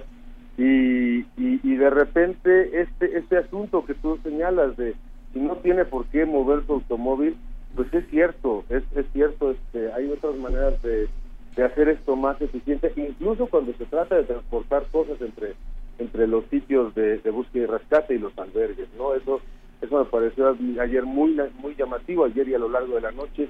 Y, y yo creo que hoy en la mañana lo que me lo que me tocó ver en los sitios que ya estuve cubriendo ayer eh, es que después del furor inicial ahora ya se ya ya ya ya funciona eh, la búsqueda y el rescate ya funciona como una como una maquinita ordenada ya no es este esta este hormiguero. ansias este hormiguero estas ansias por por por hacer algo por por lograr algo ya los que están ahí tristemente los que están ahí ya llevan 12 horas o más y están a punto de reventar, o sea, es los ya ya la, mayoría deberían estar descansando, este, cosa que, que se aplica a muchos, este, no nada más a los que están ahí, sino también a los que están en los albergues.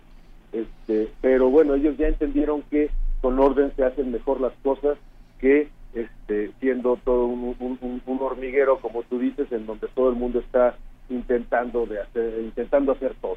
Sí, con orden se hacen mejor las cosas, sin duda, Pablo Pérez. Eh, también a muchos les tocó estar donde no tenían que estar y pues ni modo, ahí eh, cómo se van organizando, eso es algo que se tiene que ir descifrando en el camino en algunos casos. Venturosamente se puede decir que en el tránsito de, esta ciudad eh, muchos de los coches, especialmente las camionetas, se llevaban a, personas que iban caminando y anunciaban sus destinos, decían, bueno, nosotros vamos para el sur, nosotros vamos para la Roma, para diferentes zonas de, de la ciudad había estas rondas. Esto ya no es recomendable el día de hoy, esto ya no se tiene que hacer eh, esta mañana. Sí, no, realmente como tú señalas, hoy, hoy si no hay nada que hacer, no tienes por qué movilizarte. Si no tienes una, una habilidad particular, yo creo que, o sea, tienes que preguntarle a, la persona de cada sitio porque finalmente, este, híjoles, los muchachos de la construcción saben mucho mejor cómo remover escombro que, que tú o que yo. Bueno, probablemente que yo, a lo mejor tú sí sabes, pero ellos son mucho más efectivos que nosotros, ¿no? Y, ellos ellos han, ellos fueron de los primeros eh, voluntarios en, en todos los sitios que visitamos ayer, en el de Kenia, en el de en el de Laredo y Ámsterdam, este, incluso también allá en, en, este, en la colonia obrera, los trabajadores de la construcción fueron los primeros que estaban ahí con sus herramientas y con su conocimiento. Y yo creo que, sí, este ha sido un esfuerzo de la sociedad civil, pero tenemos que reconocer que ellos, que son los que saben qué trabajo se tiene que hacer, todos los primeros que estuvieron ahí. Pablo, como corresponsal de Telesur, ¿cómo lees lo que lo que ocurre en otros países, el apoyo que se ha recibido o no se ha recibido de, de otras latitudes de Latinoamérica y, de diferentes espacios? Pues bueno, finalmente el apoyo hasta lo que nos toca esta mañana ha sido esta, estas muestras de solidaridad pues, lógicas y, razonables. Y tenemos que ver eh, una vez más en cuanto a, repitiendo un poco, como, como decía hace rato, qué es lo que necesitamos y qué es lo que nos pueden proveer. Eh, es, muy interesante porque, por ejemplo, eh, rememorando el 85, el 85 no teníamos binomios caninos y resulta que ahora hay muchos binomios caninos, en cada sitio hay por lo menos dos o tres y eso es una, yo creo que puede hacer una gran diferencia, lo vamos a ver a lo largo de los días. Y probablemente en este momento vamos a, vamos a necesitar este eh, a, otro tipo de ayuda, especialistas médicos o especialistas en, en este en, reconstrucción, en ingeniería, no sé, y, este, este, apoyo que vamos a recibir seguramente de, de, Latinoamérica este, y, seguramente de las comunidades mexicanas en Estados Unidos, porque sabemos que es uno de, las comunidades que más nos apoyan, pues será visible, eh, yo creo, de una manera muy diferente a como lo vimos en el 85. Pablo Pérez, ¿puedes explicar lo de los binomios caninos, por favor? Ah, sí, claro, los binomios caninos son el, esta, este, e, este, este, equipo de un perro y un, y, una, y un humano este, que están dedicados a la búsqueda y rescate, ¿no? Entonces, finalmente, los binomios, este, se llaman así porque son una pareja, que están, están ingresando cuando ya se garantiza la estabilidad del sitio. Este, esto es muy importante que lo sepamos también y esto es uno de los graves problemas ayer, que la gente estaba entrando sin tener garantía de su propia seguridad, lo cual, este, pues como varios de los expertos en protección civil explicaron, pone en riesgo de que haya más víctimas aún. Este, bueno, pues cuando ya hay esta seguridad, los, los, los binomios caninos, los equipos de búsqueda eh, de hombre y perro, entran para, pues aprovechando estas habilidades de los perros eh, para, en cuanto a olfato y oído, eh, poder determinar con más precisión si es que hay alguna persona eh, debajo de, los escombros. Y me llama la atención esto que comentabas al principio de, eh, de lo que se necesita de agua y víveres que se necesitan para los propios brigadistas. Ayer alguien que estaba en una de las de las zonas me decía que, por ejemplo, a los soldados nadie les daba agua y, y que, bueno, pues hay que recordar que hay que ofrecer el agua y hay que proveerla y quien esté haciendo estas labores tiene que estarse hidratando constantemente por, eh, por bueno, el, enorme, las, las, las temperaturas elevadas, por el sol, por el polvo, el polvo. Y, y porque tiene que cuidarse para no, no convertirse en un problema más, digamos. Sí, yo creo que ahí es muy importante eh, darse cuenta que todos finalmente estamos, este, más o menos, estamos en la misma ciudad, estamos enfrentando el mismo problema. Eh, los, los, los efectivos del ejército empezaron, sí llegaron después de, que la gente ya estaba pues más o menos organizada, eh, también necesitan obligatoriamente pues estarse hidratando, ¿no? Esto es algo que, que yo creo que es muy bueno que lo señales. Ellos es necesario que los tratemos igual que cualquiera de los demás brigadistas voluntarios. Y, finalmente su labor también va a ser pues, muy importante. Sí, porque además tienen mucho más, eh, digamos, tienen mayor conocimiento de la logística. Sí, sí, de, de, de, cierto modo. También hubo un problema ayer en la escuela Repsamen, este, y es que con esta tensión súbita de, de Nuño y de, y de Enrique Peña Nieto, yo creo que llegaron demasiados soldados. Demasiados soldados, demasiados federales, demasiados marinos, y llegó un momento en que la gente que ya estaba trabajando ahí, que ya estaba organizada, que ya está, este, se sintió abrumada por gente que, eh, pues sí, tiene un conocimiento de la logística, pero de repente empezó a, a dar órdenes, a desplazar, este, y a desplazar una cadena de mando que ya estaba establecida. Yo creo que fue uno de los sitios en los que se podría hablar de, pues, un error, un error de logística. ¿Pero qué hubiera sido preferible, Pablo? Pues yo creo que ahí finalmente, como ya hay una brigada, no, más bien yo no puedo opinar directamente, estoy repitiendo las, las, las opiniones de, de las personas porque ya había dos o tres equipos de topos, ya había gente de protección civil y finalmente este, ellos estaban pensando que, que ellos, que ya conocían el sitio, que ya tenían un aproximamiento a la búsqueda, que ya tenían una estrategia, pues debieron haber sido consultados, por lo menos. Claro. Y si no es que, como ah, este, digo, no voy a mencionar nombres, que lisa y llanamente dijeron, oye, espérate, es que eh, hubiera sido mejor que llegas y te pones a mis órdenes porque yo estoy dirigiendo esta operación. Por supuesto. Claro, no romper las cadenas de mando es una, una, una, una constante que debemos de entender porque hay personas que son médicos, que son profesionales y que se suman a las tareas de rescate y la, la, las autoridades, el gobierno federal, el gobierno local tienen que consultar, dialogar, entender las cadenas de mando que son naturalmente realizadas por los primeros que llegan y por quienes conocen mejor los sitios de los que son vecinos y de los que son habitantes. ¿No?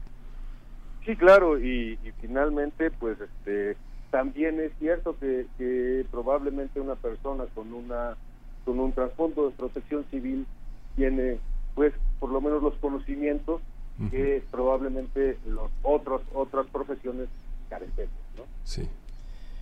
Venga. Pues muchísimas gracias, Pablo. Bueno, pues Te- gracias a ustedes. No, no, te, te mandamos un gran abrazo. Y seguiremos, si nos lo permite, seguiremos en contacto contigo a través de nuestras dif- distintas transmisiones en, en Radio UNAM y mu- te lo agradeceríamos mucho. Pues con mucho gusto. Venga. Tenemos, tenemos a Gerardo Suárez en la, en la línea, él es reportero de Panorama Noticias de la Universidad Autónoma del Estado de Morelos. Gracias por esta colaboración. Gerardo Suárez, buenos días, ¿cómo estás? ¿Qué tal? Muy buenos días, un gusto y un saludo para todos en el estudio de Primer eh, Movimiento, a sus órdenes. Por favor, cuéntanos un poco de cómo están las cosas por allá, Gerardo. Eh, mira, pues la verdad está muy complicado. Uno de los puntos eh, que más eh, afectaciones ha tenido eh, aquí en Cuernavaca ha sido precisamente eh, la torre latinoamericana que se ubica en la avenida Morelos, esquina con Degollado. Aquí sufrió una afectación severa. Hay, están haciendo eh, rescate. este, se contempla que hay todavía personas, eh, personas que están entre los escombros y por supuesto ya se están haciendo todos los operativos desde la tarde de ayer, todavía por la madrugada de, de hoy. Y bueno, en este momento se han estado haciendo los trabajos. El centro de Cuernavaca ha sido acordonado para evitar cualquier situación ante ante la posibilidad de que algunas viviendas ya eh, muy añejas pudiesen eh, sufrir algún colapso en cualquier momento, pero él es parte de lo que se ha estado generando. Aquí en eh, el estado de Morelos no hubo clases en básicamente todo el nivel eh, básico, eh, medio y superior, independientemente de que en, los, en el gobierno, en el poder ejecutivo, se sigue, se está elaborando, en el legislativo se suspendieron los trabajos derivados también de que el recinto legislativo tuvo afectaciones en su interior, es un edificio ya muy viejo, hoy en día se está haciendo una nueva sede de alrededor de 500 millones de pesos, pero por lo pronto también se suspendieron. El poder el poder eh, judicial eh, también eh, emitió un comunicado para darle a conocer a todos los trabajadores que no era viable que se presentaran a trabajar hasta en tanto no se hiciese una revisión minuciosa de toda la infraestructura. El, eh, la universidad también suspendió sus clases hasta nuevo aviso. Hay alrededor de 17 edificios que se encuentran afectados por este terremoto. Eh, ya varias unidades académicas como la Facultad de Diseño, Farmacia, Medicina han sido considerados eh, y habilitados como albergues para los damnificados y el eh, sector el, el, el área del transporte también ayer se vio afectado alrededor del 50% del transporte en Morelos decidió suspender el servicio derivado de la psicosis, del temor también y de las afectaciones que habían registrado. Hoy básicamente la ciudad está pues sin gente, está libre, no hay mucha mucha vialidad. Esto es parte de lo que está generando. Se contempla que hoy a la una eh, de la tarde habrá una rueda de prensa en eh, el estadio Agustín Coruco Díaz de Zacatepec eh, con la presencia del gobernador Graco Ramírez y del presidente de la República Enrique Peña Nieto. Estarán visitando una de las de los municipios que más que más afectaciones han tenido, el caso concreto de Jojutla, en donde alrededor de 300 viviendas, eh, eh, viviendas, negocios eh, han sido han sido destruidos básicamente en su totalidad.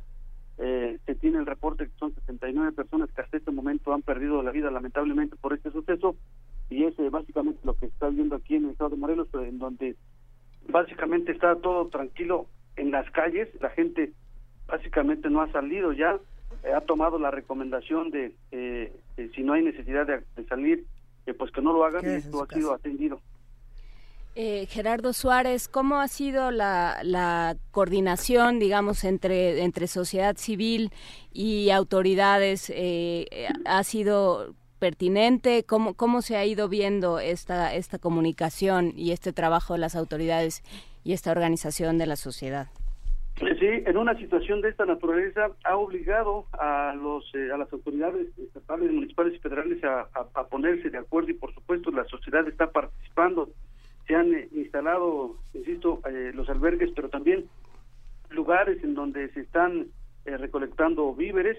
La Cruz Roja Mexicana, por supuesto, también en el Ayuntamiento de Cuernavaca, donde hace unos minutos había un debate de si trabajaban o no eh, los eh, sindicalizados, los sindicatos rechazaban esta posibilidad, pero las autoridades determinaron de que estaban en... Gerardo, perdimos, la comunicación. Ahí está. Gerardo, te escuchamos. Sí, son en el, Ayuntamiento de Cuernavaca básicamente el único ayuntamiento que está trabajando y bueno, si hay una coordinación, la gente está acudiendo, está apoyando con víveres, hay mucha gente que también es voluntaria, pero la recomendación que les han dado las propias autoridades es que solamente médicos, eh, eh, personas que tengan la capacidad de poder apoyar y de que no puedan estorbar con todo el respeto que se merecen en virtud de que en lugar de apoyar estarían afectando. Es algo de lo que se está generando, pero sí hay una coordinación. Ahorita lo importante es que la propia población esté apoyando con víveres sobre todo, para con agua, con eh, todo lo que se requiere en este, en este momento para que se pueda dar la atención que están solicitando. Pero es básicamente, sí hay una coordinación importante, la sociedad está consciente de esta grave problemática. El eh, ZAPAC, está el sistema de agua potable y alcantarillado de Cuernavaca está reactivando el, eh, servicio eh, y también eh, ha hecho el llamado a la población para que en caso de alguna situación pues, extraordinaria luego se informe en virtud de que en algunas colonias como en Ocotepec desde hace tres semanas no hay agua por una afectación de robo de gasolina, provocó una filtración en el sistema hidráulico y esto provocó una afectación por lo pronto, por lo que tomaron la determinación de suspender el servicio y esto es lo que están buscando que ante esta situación de este temblor no se haya también afectado el sistema de bombeo y eso es parte de lo que se ha solicitado a la población para que en caso de que detecten alguna situación irregular de inmediato se denuncia a efectos de que se pueda corregir a la brevedad. Gerardo Suárez, ¿qué sabemos de Cuautla y de Jojutla? Pues eh, Cojutla, el municipio de Cojutla es básicamente el eh, municipio que más afectaciones tuvo. El eh, presidente municipal hace unos minutos estaba haciendo la petición a la población. El presidente municipal Alfonso de Jesús Otelo, el eh, alcalde ha señalado que es Jojutla el, básicamente el municipio que más sufrió las afectaciones de este sismo. Está eh, mencionando que en los próximos minutos tendrán una reunión ya con el eh, presidente de la República, Enrique Peña Nieto, con el gobernador Graco Ramírez, y estarán visualizando cuál es el daño. Eh, son, te digo, más de 300 viviendas y negocios que han sido afectados. Es el municipio que más sufrió este fenómeno natural. Y bueno, muchas familias han sido ya instaladas en albergues en virtud de que hay el riesgo de, de, que varias eh, unidades habitacionales pudiesen venirse abajo, pudieran colapsarse y ante esta situación, sí. bueno, pues están generando las condiciones. El propio ayuntamiento básicamente eh, se desplomó al 100% y es, eh, insisto, el municipio que más que más sufrió de este temblor que se registró el día de ayer. Gerardo Suárez, muchas gracias por hablar con nosotros. Va un abrazo solidario para ti y para todos los amigos de Panorama Noticias UAM. Un abrazo igualmente, luego. Por supuesto, queda abierta la línea para lo que lo que les haga falta, cualquier eh, información que quieran dar a conocer, que quieran difundir, por supuesto.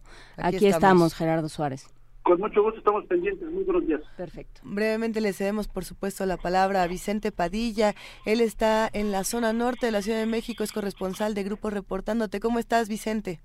Hola, muy buenos días. Aquí desde la Ciudad de México, la gran capital mexicana. Este día amanecemos con una gran unión de los mexicanos en apoyo a su país y pues una vez más México está de pie. Cuéntanos un poco de qué está pasando en esta parte de la ciudad. Mira, me encuentro ahorita en la zona norte, justo en Avenida este Vallejo, a la altura de Montevideo. Este, la circulación y todo eh, acá al norte de la ciudad se encuentra muy normal, muy tranquilo. Desde el día de ayer se nota eh, que esta zona de la capital está muy este, estable, que no sufrieron daños. Este, efectivamente, pues en Linda Vista, donde ahorita nos transportaremos en un momento más, eh, justo a estas zonas afectadas, eh, en Linda Vista, justo en la calle de Río Bamba, es donde encontramos eh, un derrumbe justo en la en lo más cercano, en lo que es la periferia aquí del norte de la ciudad, ¿no? Eh, justo también aquí al norte, en Tlalnepantla, en los foros de Argos Televisión, igual está siendo habilitado como un centro de acopio, en efecto. este, igual justo para todas las personas afectadas puedan trasladarse ahí como un albergue. Bien. Bien, ¿qué se necesita? ¿Qué, ¿Qué es lo que están en este momento necesitando con mayor urgencia de este lado? Mira, en la zona de Río Bamba, que justo es la mayor afectación aquí en la colonia Lindavista, este, no se necesita eh, tanto lo que es la ayuda, la ayuda ya es mucha, es muy vasta, se le recomienda a las personas que vayan a otra zona de las afectadas que están siendo este pues detectadas en la Ciudad de México. Justo lo que se necesita en esta zona son polines, son cuerdas y son flexómetros también se le recomienda eh, a la gente que pueda ayudar guantes de carnaza justo para estas personas que están haciendo el levantamiento de todos los escombros puedan realizarlo este, sin ningún problema. Vicente, ¿qué te parece si nos vamos a una pausa y regresando hacemos entre todos una lista de lo que se necesita? Vale. Muchísimas gracias. Estamos hablando con Vicente Padilla, corresponsal del grupo Reportándote. Vamos a una pausa y vamos a seguir aquí transmitiendo. No se vayan, quédense con nosotros en Radio y TV UNAM. Primer movimiento. Hacemos comunidad.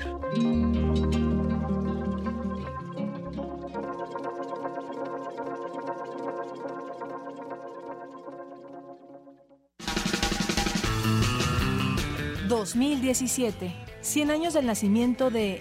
El Santo, el enmascarado de plata. La popularidad del santo no se puede encasillar en las cuatro esquinas del ring.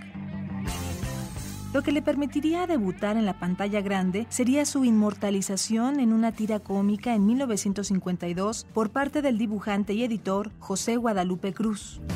Nació en Mertulancingo un 23 de septiembre fue hasta 1958 cuando el santo hizo su primera aparición en el cine con la película Santo contra el cerebro del mal, y a partir de ahí vendrían más de 50 cintas protagonizadas por el gran ídolo de la lucha libre en México. Rodolfo Guzmán Huerta. El Santo. 96.1 de FM. Radio UNAM. Experiencia sonora. Llega a su última semana de exhibición la magna muestra Picasso y Rivera, Conversaciones a través del tiempo, integrada por 147 obras entre óleos, obra gráfica y decenas de objetos grecorromanos, ibéricos y aztecas. La exposición revela la influencia recíproca entre estos dos artistas, así como la herencia cultural reflejada en sus obras. Picasso y Rivera, Conversaciones a través del tiempo, se puede visitar en el Museo del Palacio de Bellas Artes. Las lenguas y culturas originarias de México son base de nuestra identidad nacional. 500 años de lucha por mantener vivas a las lenguas madres. Calme Cali. Palabras que dejan de ser objeto de estudio para ser protagonistas de la historia. segunda temporada, jueves a las 10 de la mañana a partir del 28 de septiembre por el 96.1 de FM. Radio UNAM, experiencia sonora. Esta práctica del Jumpa Haljich el Tamuk, de tomarnos en cuenta todos,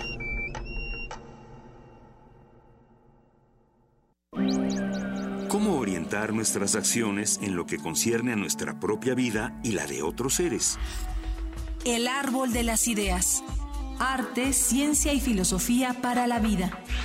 Un programa para la reflexión y análisis sobre la ética y su relación con las ciencias de la vida en voz de sus especialistas. Todos los miércoles a las 4 de la tarde a partir del 20 de septiembre. 96.1 de FM. Radio UNAM. Experiencia sonora. Búscanos en redes sociales, en Facebook como Primer Movimiento UNAM y en Twitter como P Movimiento o escríbenos un correo a primermovimientounam@gmail.com. Hagamos comunidad.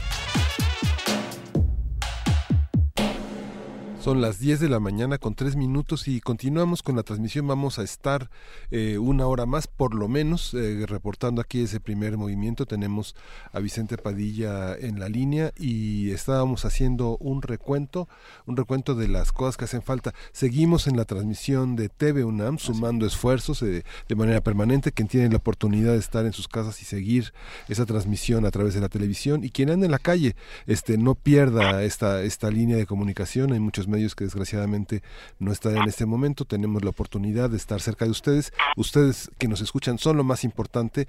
Por favor, comuníquense, por favor díganos qué está pasando, qué necesitan y estaremos eh, hombro con hombro en esta oportunidad que nos da la radio y los medios de comunicación de la UNAM. Tenemos un teléfono en cabina, el 55 36 43 39. Logré aprenderme. 36 43 39 y a Vicente Padilla del el grupo Reportándote, justamente haciendo esta labor desde la zona norte de la Ciudad de México. Decías, eh, Vicente Padilla, de zonas donde, donde ya no se necesita la ayuda y zonas donde sí se necesita y qué se necesita. Hagamos esta lista juntos. Vamos haciendo la lista. Mira, en un grupo que se llama Linda Vista Unida, justo están llevando estos reportes. Eh, la última actualización fue hace dos minutos. Donde eh, aún confirman personas atrapadas y que sigue las labores de rescate. Y se comenta que en esta ubicación justo en Lindavista ya no hay necesidad de transportar agua ni galletas. Y este que están atentos a lo que se solicite para cooperar justo esta zona afectada. Lo que se recomienda sí traer a la zona de Lindavista son cascos, chalecos de seguridad, megas y, y, brocas para concretar este pues justo estas labores y de dos pulgadas, cortas y largas. Esto en la calle de Coquimbo, esquina Sierra Vista. Ok, cascos, chalecos de seguridad, brocas cortas y largas. Megáfono. Megáfono, a ver, repito la lista, es cascos, chalecos de seguridad, megáfono, brocas para concreto de dos pulgadas, cortas y largas, esto en la calle de Coquimbo, esquina con Sierra Vista, esto en la zona norte de la capital, en Lista Vista. Eso es lo que se requiere, aguas y galletas es lo que ya nos está requiriendo en esta zona de Linda Vista y ahorita me transporto hasta la zona centro a la colonia Roma. Eh, Bien. Perfecto, seguimos en comunicación. Una vez que llegues ahí, eh, ¿podrías avisarnos para que, para que nos digas qué hace falta? Claro, este, seguimos en contacto y con mucha más información. Muchísimas gracias, Vicente Padilla. Gracias. Pues nos quedamos nosotros por acá. Vamos a estar transmitiendo todo este tiempo con ustedes. Eh, llámenos, escríbanos cómo se sienten, qué es lo que necesitan. Tenemos otros teléfonos aquí en Radio UNAM que iremos compartiendo también para los que se encuentran en otros espacios, en otras latitudes. Está el 01800 50 52 688. Lo repetimos, 01800 50 52 688.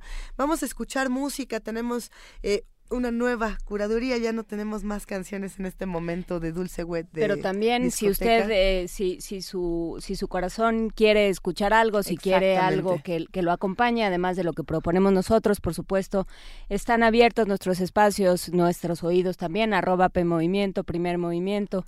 Y, y también las, las redes de TV UNAM.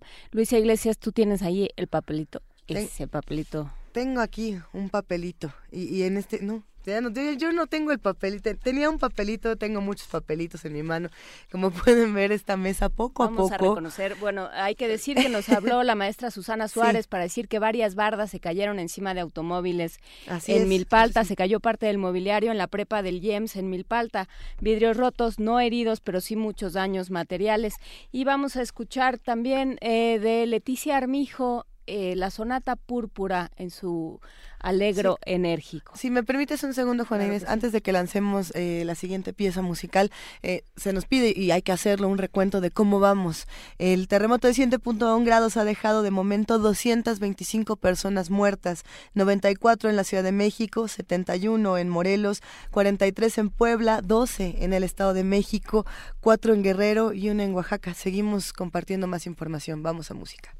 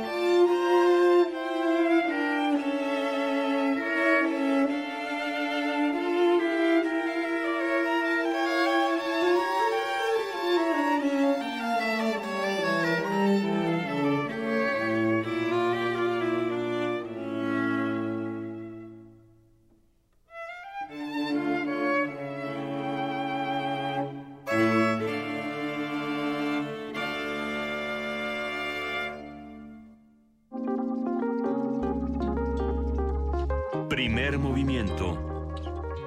Hacemos comunidad.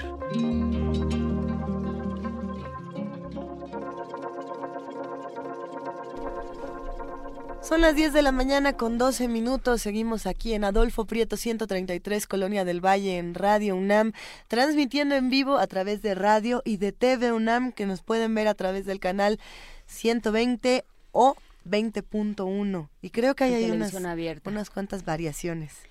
Eh, y también, por supuesto, a través de la página de TV UNAM, tv.unam.mx, eh, nos puede ver y puede ver también la transmisión. eh, posteriormente podrá ver la transmisión completa de, esta, de este esfuerzo informativo.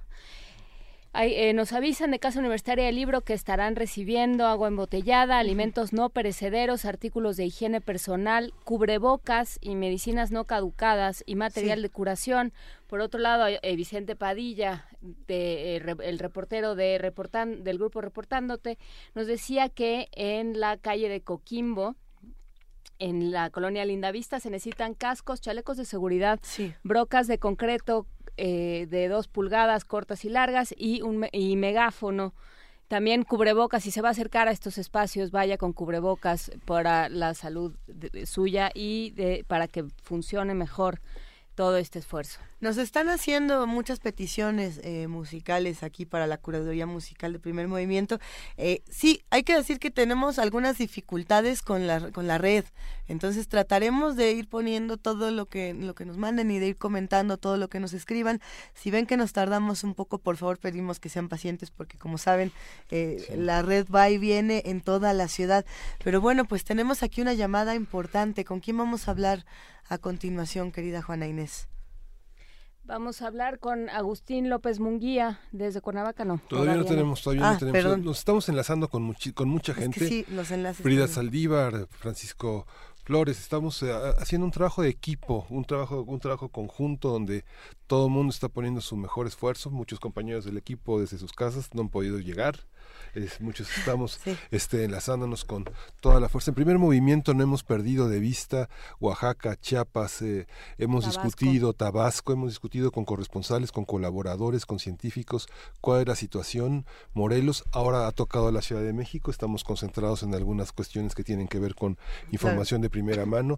Le pedimos a las personas que tienen crayolas, hojas de reciclar, acuarelas, también son artículos de primera necesidad para los niños que están en casa, que no fueron es. a las escuelas, contar cuentos contar historias, aprenderse canciones, jugar con rompecabezas, eh, los niños de, de- del primero al segundo año, luego del segundo al cuarto, y así por edades podemos eh, implementar actividades rompecabezas, dominó, eh, revisar las fotos, historias, de dejar un poco ese ensimismamiento en el que vivimos todos los días para conocernos un poco más los que vivimos en la misma casa y contarnos este, qué hacemos ahí, para quién estamos y cuál Sí. es el sentido de nuestras vidas todos los días. Los, todo lo hacemos por alguien, para alguien. Vale la pena hacer ese recuento. Pensando, por ejemplo, en, en no alarmar y no eh, estresar de más a los niños, pero tampoco ocultarles información. Por supuesto que pueden escuchar lo que está pasando eh, de una manera, pues, digamos, prudente, prudente, y, y preguntarles cómo se sintieron. Yo ayer eh, que me tocó estar en contacto con muchos niños en, en- en una escuela, eh, les preguntábamos, bueno, ¿y qué pasó? Y los niños tienen una visión muy particular de cómo se viven los, los temblores, que por supuesto que no solamente a uno le quita toda esta carga de, de estrés, sino que también eh, te da un- te saca una pequeña sonrisa en un momento de, de, de alarma, en un momento de tragedia, que dice, ok, me detengo cinco minutos a escuchar a, a este pequeño, a esta pequeña que está viendo el mundo y que lo está construyendo en este momento. Habrá que recordar, eh, yo no, por ejemplo, a mí no me tocó el 85. ¿no? Pero para muchos implicó una, una construcción de una memoria colectiva y la participación en algo que no entendíamos, ¿no? Porque sí, yo, yo sí estaba, pero, pero era muy Pero ¿cuántos chica. años tenías? Probablemente los, la edad de los niños pequeños Tenía, sí, con los que estábamos años. conviviendo ayer y escuchamos estas historias, ¿no? Justamente, y bueno, pues sí, sí se construye una, una memoria colectiva y sí es necesario sentarse, eh, conversar, explicar, dar toda la información posible y ser, eh, mantener la tranquilidad en la medida en que sea posible y sobre todo transmitir tanta tranquilidad y tanto sosiego como nos sea posible. Está en la línea, se lo Ahora agradecemos muchísimo, el investigador Agustín López Munguía de eh, de Morelos. ¿Cómo estás, Agustín? Buenos días. ¿Qué tal? Muy buenos días, este, Luisa, ¿verdad? Juana Inés. Juana Inés, ¿qué tal? buenos días. Aquí estamos todos. Por favor, Agustín, platícanos, ¿qué pasó? ¿Cómo estás tú para empezar?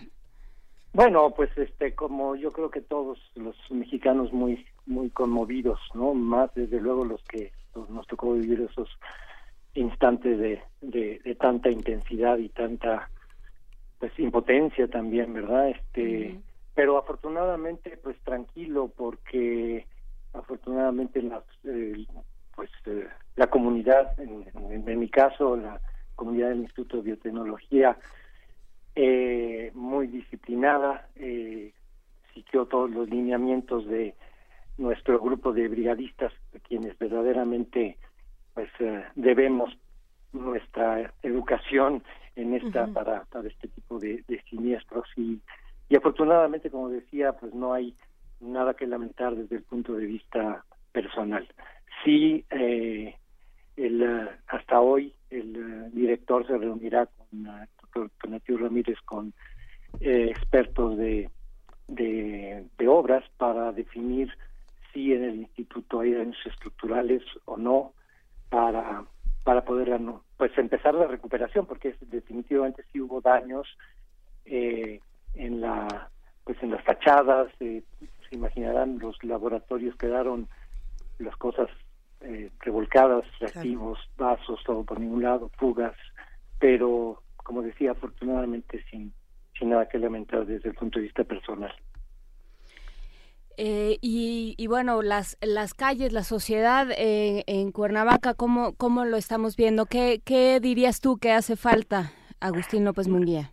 Bueno, yo creo que este, algo que ya nos caracteriza en los mexicanos, creo que es una reacción en general de la humanidad, es que estas tragedias sacan lo mejor de nosotros, ¿no? Y, y inmediatamente, pues lo he visto anoche en las escenas en Ciudad de México, pero pues también en Morelos ya la sociedad está organizándose, hay centros de acopio en la Universidad Autónoma del Estado de Morelos, en la que estamos uh, inmersos eh, eh, nosotros y otros institutos de la de la UNAM ya también están organizados centros de acopio. Eh, Hay centros de acopio, si no me equivoco, en DIF Las Quintas, en las Quintas 15.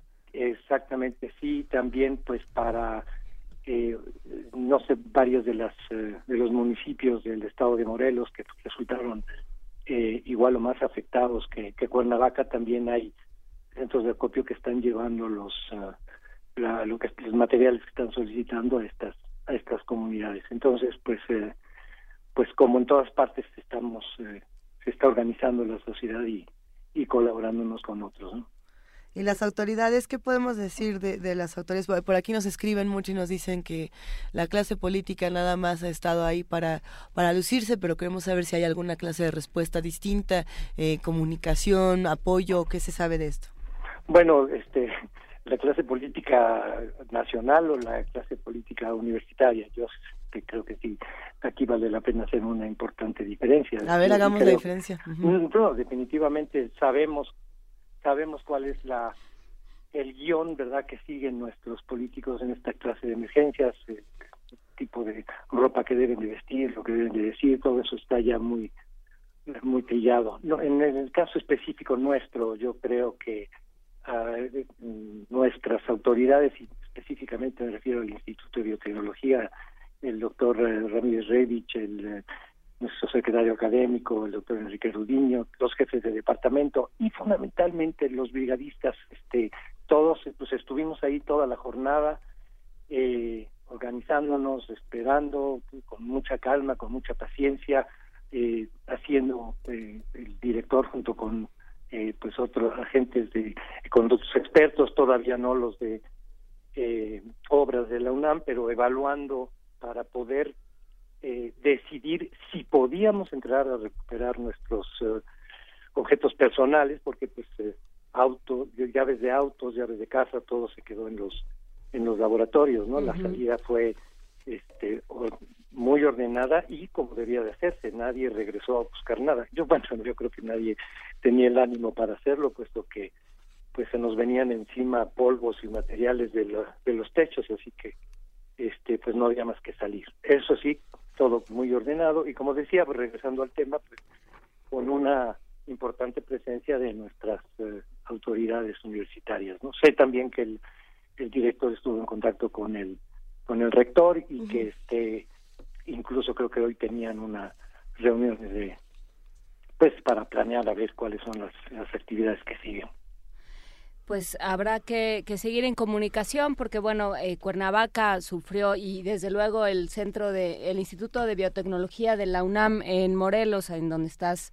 trabajando tú Agustín López Munguía eh, tuvo tuvo daños pero bueno también en Jojutla en Cuautla en, en diferentes partes del estado de Morelos se reportan eh, situaciones muy graves y situaciones que requieren desde luego atención y ayuda. Definitivamente así es. Yo creo que dentro de todo pues debemos considerarnos afortunados en el sentido de que pues no hubo eh, víctimas personales, ¿verdad? Daños eh, a ninguna a ningún miembro de la comunidad y pues todo lo demás pues ya lo recuperaremos, ¿verdad?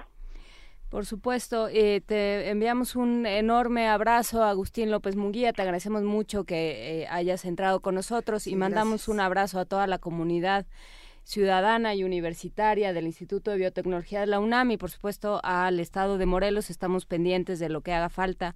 Eh, de aquello en lo que podamos ayudar, lo que podamos difundir. Por supuesto, este espacio es el de todos los universitarios y todos los mexicanos. Te lo agradecemos. Gracias a ustedes. Un abrazo. hasta luego igual. Tenemos todavía una pieza que nos recomienda Dulce Wet, jefa de la discoteca de Radio UNAM, que se nos había ido, ya bueno, eh, la iremos compartiendo también. Eh, el próximo viernes 22 de septiembre se inaugura el Foro Internacional de Música Nueva Manuel Enríquez, ya lo habíamos platicado, y, bueno, pues se van a ofrecer 33 conciertos en distintas sedes, va a ser un interesante del 22 de septiembre al 15 de octubre, 160 eh, obras seleccionadas por una comisión que bueno, este año está integrada por la composición compositora eh, Cristina García Islas y el flautista y compositor de música experimental Wilfrido Terrazas. Esto es importante, vamos a escuchar Manuel Enríquez, nada más y nada menos de Ocotlán, Jalisco, México. Este violinista, compositor, pedagogo y gestor cultural nos ofrece tercer movimiento de las tres formas concertantes de 1963.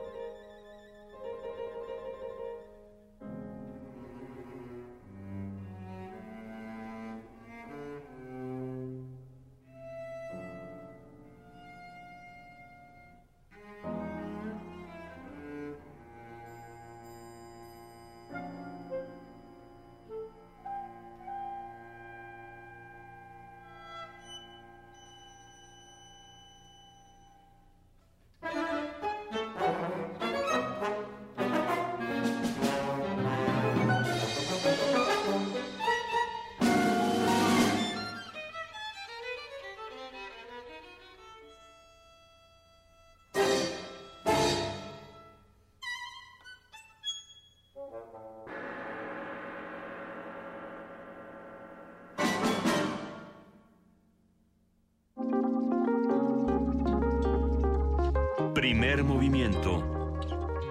Hacemos comunidad.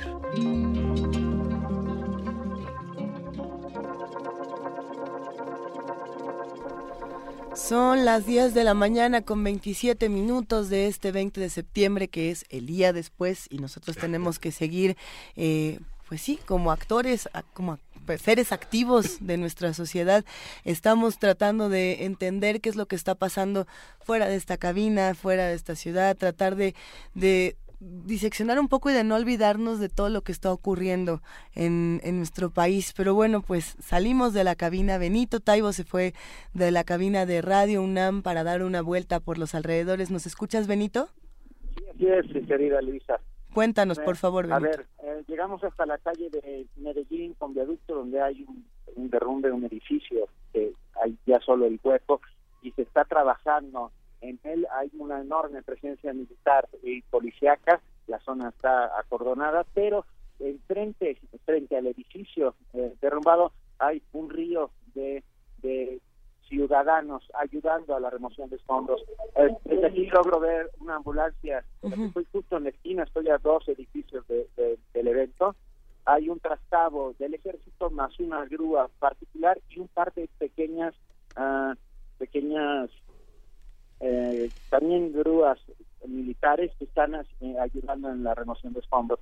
Ah, alrededor hay un gran acopio de agua, de comida y sigue llegando la gente y sigue llegando jóvenes, chicos muy, jóvenes con una pala en la mano, con unas, con un pico, ah, intentando ah, ayudar a hacer lo posible. están entrando en este momento trabajadores de, del gobierno de la Ciudad de México y déjenme acercarme a los a los compañeros que están del otro lado del viaducto en donde se ha hecho un poco el centro de acopio para que nos cuenten alguna de las experiencias que han vivido en estas últimas horas. En este momento un, panadero está regalando pan y atole a la gente y me voy a acercar a ver si logro hablar con los chicos que están trabajando en este centro centro de acopio. A ver, aquí tengo dos compañeras que tienen... Hola, ¿son enfermeras? Cuéntenme, ¿de dónde vienen? ¿Te llamas? Ingrid Jocelyn Meneses Martínez. Sí, estoy Estamos recolectando medicinas, gasas, alcohol, este, cosas para bebés, toallas sanitarias, este, productos de limpieza. Este, pues vamos llegando, de hecho estábamos de aquel lado, pero nos venimos para acá porque necesitamos ayuda acá. Son dos compañeras del Colegio de Enfermeras Helen Keller que están ayudando en el acopio de medicinas. Hay por otro lado acopio de víveres y toneladas de agua. E insisto, están llegando constantemente nuevas brigadas. Acaba de llegar una camioneta en este momento con, con pan bimbo, sándwiches para los brigadistas que están trabajando. Es un río de brigadistas. Es realmente impresionante cómo se ha volcado la sociedad civil en este a, este lugar. Estamos en la esquina de Medellín y Viaducto. Eh, Benito, ¿puedes preguntar qué hace falta en específico, si es necesario que vaya más gente o si, eh, si más bien hay que mantenerse alejados de ese espacio? Trata de hacerlo en, con el mayor sigilo posible para no estorbar las, las actividades. eso, eso estoy haciendo. A ver, me estoy acercando a uno de los compañeros Hola, estamos en Radio UNAM en vivo. Ah, preguntamos qué necesitan y si es necesario que venga más gente. Estamos en vivo en este momento. ¿Cuál es tu nombre? Perdón. López. Martín López. Necesitamos ahorita lo que es medicamento, que son este alcohol, algodón, jeringas y eso es para apoyo de los ciclistas, los que nos están haciendo favor de llevar los alimentos a otras partes.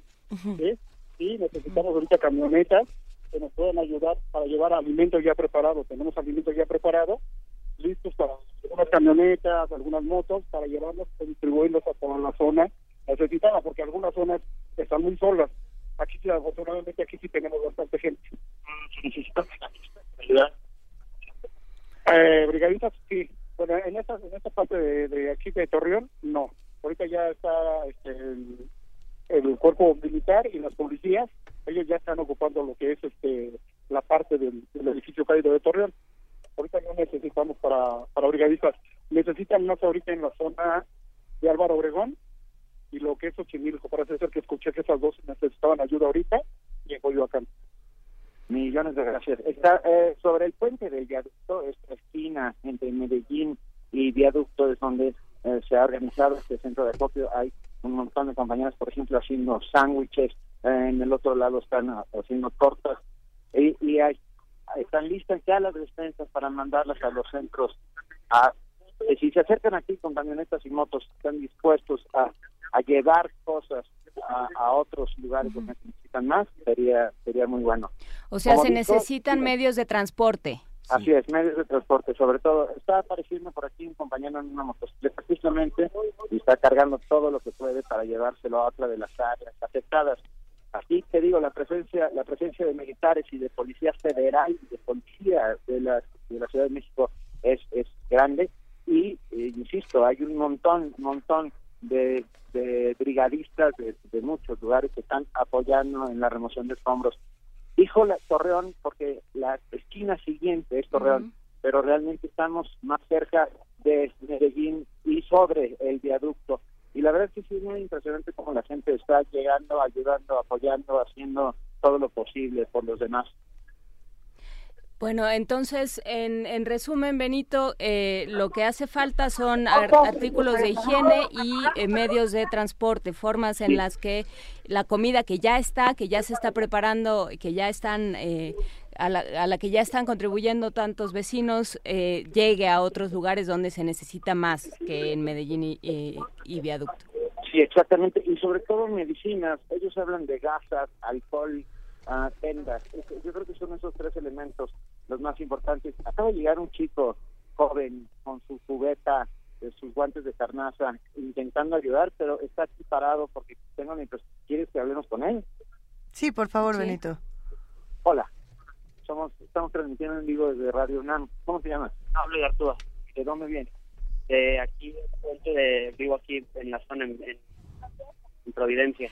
¿Trajiste tu cubeta, tu interés eh, es que nos dijeron que en Gabriel Mancera necesitaban más ayuda. Sí, es lo que escuchamos ahorita que llegamos. Dejamos un poco de víveres, un poco de agua y, con los picos y las palas para ir a, remover escombros. Gracias. Ah, ya ustedes lo oyeron, no se necesitan en este momento brigadistas en esta zona, pero sí en Gabriel Mancera. Sí. Hay una camioneta que en este instante está cargando, cargando con víveres eh, y con sándwiches. ¿Hacia dónde van? ¿Hacia dónde van a ir? ¿Hacia dónde van? Van a ir al Centro Universitario de México, en donde se ha hecho un albergue eh, a llevar alimentos. Ya está cargada esta camioneta, es la camioneta de un, civil, pues, uh, está aquí sobre el viaducto. Hola. Hola, sí, sí, ah, Benito, nos escuchas, Benito. estamos escuchando. Oigan, también quiero decirles que eh, en el trayecto hacia acá uh, vimos un par de edificios que no están derrumbados, pero que es evidente que tienen graves problemas estructurales. Ah, que están siendo desalojados ah, y uno de ellos sobre la calle de ¿por cuál, por cuál pasamos? Por Amores, por sobre la calle de Amores.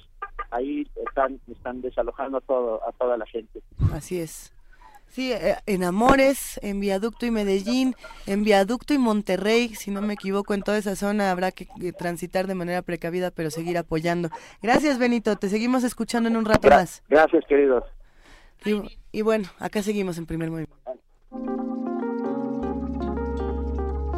Primer movimiento. Hacemos comunidad.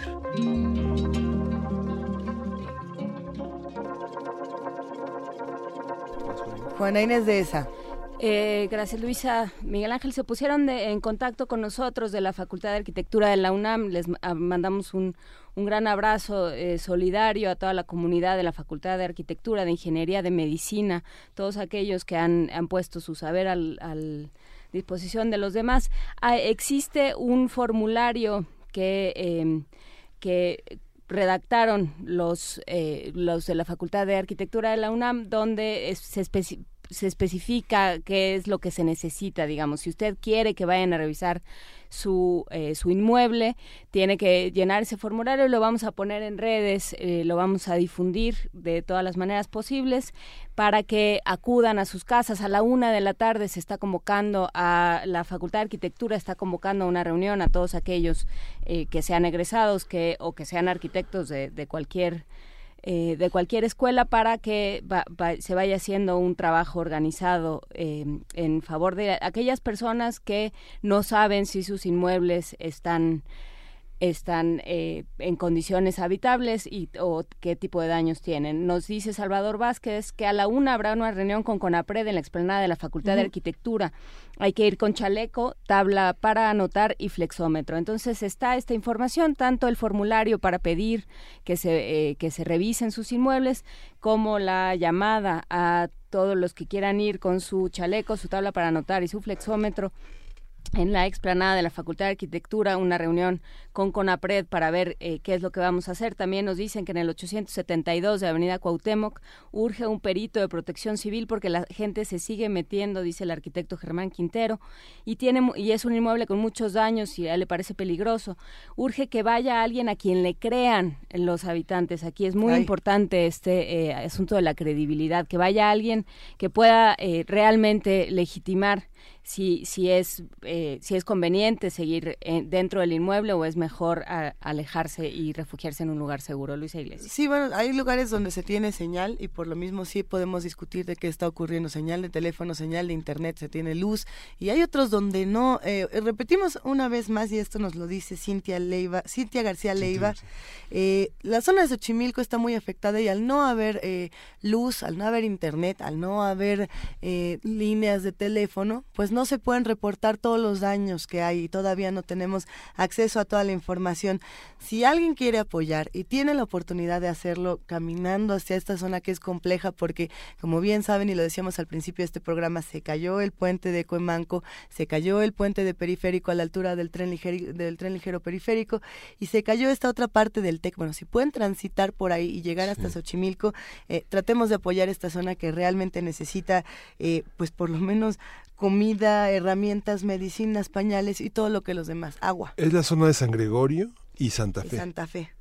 Para que identifique brigadistas. Pero para también que dicen identifique nativitas. Nativitas también. También nos preguntan por eh, la carretera México-Cuernavaca, parece que está abierta y eh, tanto ADO como ETN han abierto corridas gratuitas para todos aquellos que quieran venir de otras partes de la República. Rescatistas identificados. Rescatistas identificados, eh, enfermeros, profesionales de la salud. Eh, que quieran eh, contribuir a estos esfuerzos, tanto eh, en la Ciudad de México y en otros espacios, ADO y ETN. Hay que comunicarse con sus redes. Le damos la bienvenida a reportero compañero de información de Radio UNAM, Jorge Díaz. ¿Cómo estás, querido Jorge? Bien, Luisa, saludos a la mesa. Fíjate que desde temprano hicimos un recorrido por eh, algunas zonas, principalmente la colonia Roma, la zona de Indios Verdes y algunos otros lugares. Hay en la colonia Roma, por ejemplo, el edificio de Álvaro Obregón 286, totalmente colapsado, pero eh, está acordonado por la Marina y el Ejército. Eh, lo que pudimos fue eh, platicar con la gente de ahí. Hay voluntarios que están en estos carritos de supermercado, están llevando sándwiches, agua, todo lo que puedan necesitar los soldados, los policías, los brigadistas, todo quienes, todos quienes estén ahí. Pero eh, escuchaba yo, Juana Inés, estas actividades que tiene la UNAM. la Facultad de, Arquitectura, y tuve la fortuna de encontrarme con un grupo de la Brigada Puma. Ellos vienen de, de, la preparatoria número 9, pero ¿qué te parece si mejor escuchamos a la líder de este grupo, quien da las indicaciones y el papel que deben jugar los brigadistas de la UNAM en este tipo de contingencias? Gracias, Jorge. Vamos a, vamos a estar unidos. Ahora, lo importante aquí es que tengamos, por favor, precaución, seamos parte de la solución y no del problema. Ajá. Este, vamos a llegar, vamos a llegar con protección civil, y nos vamos a presentar como institución que somos. Vamos a, en este caso, bueno, voy a presentar al equipo que traigo conmigo, biólogos, este, paramédicos, enfermeras, optometristas, bueno, todos los que venimos y los que vamos a ayudar. Bueno, eh, esto fue este pequeño grupo de 20 personas, biólogos, médicos, en fin, todos aquellos que puedan colaborar con lo que se hace ahí, dice sin entorpecer. Venimos a formar parte de la solución y no del problema. Y rumbo a las instalaciones de Radio UNAM aquí en Patricio Sáenz y Xola.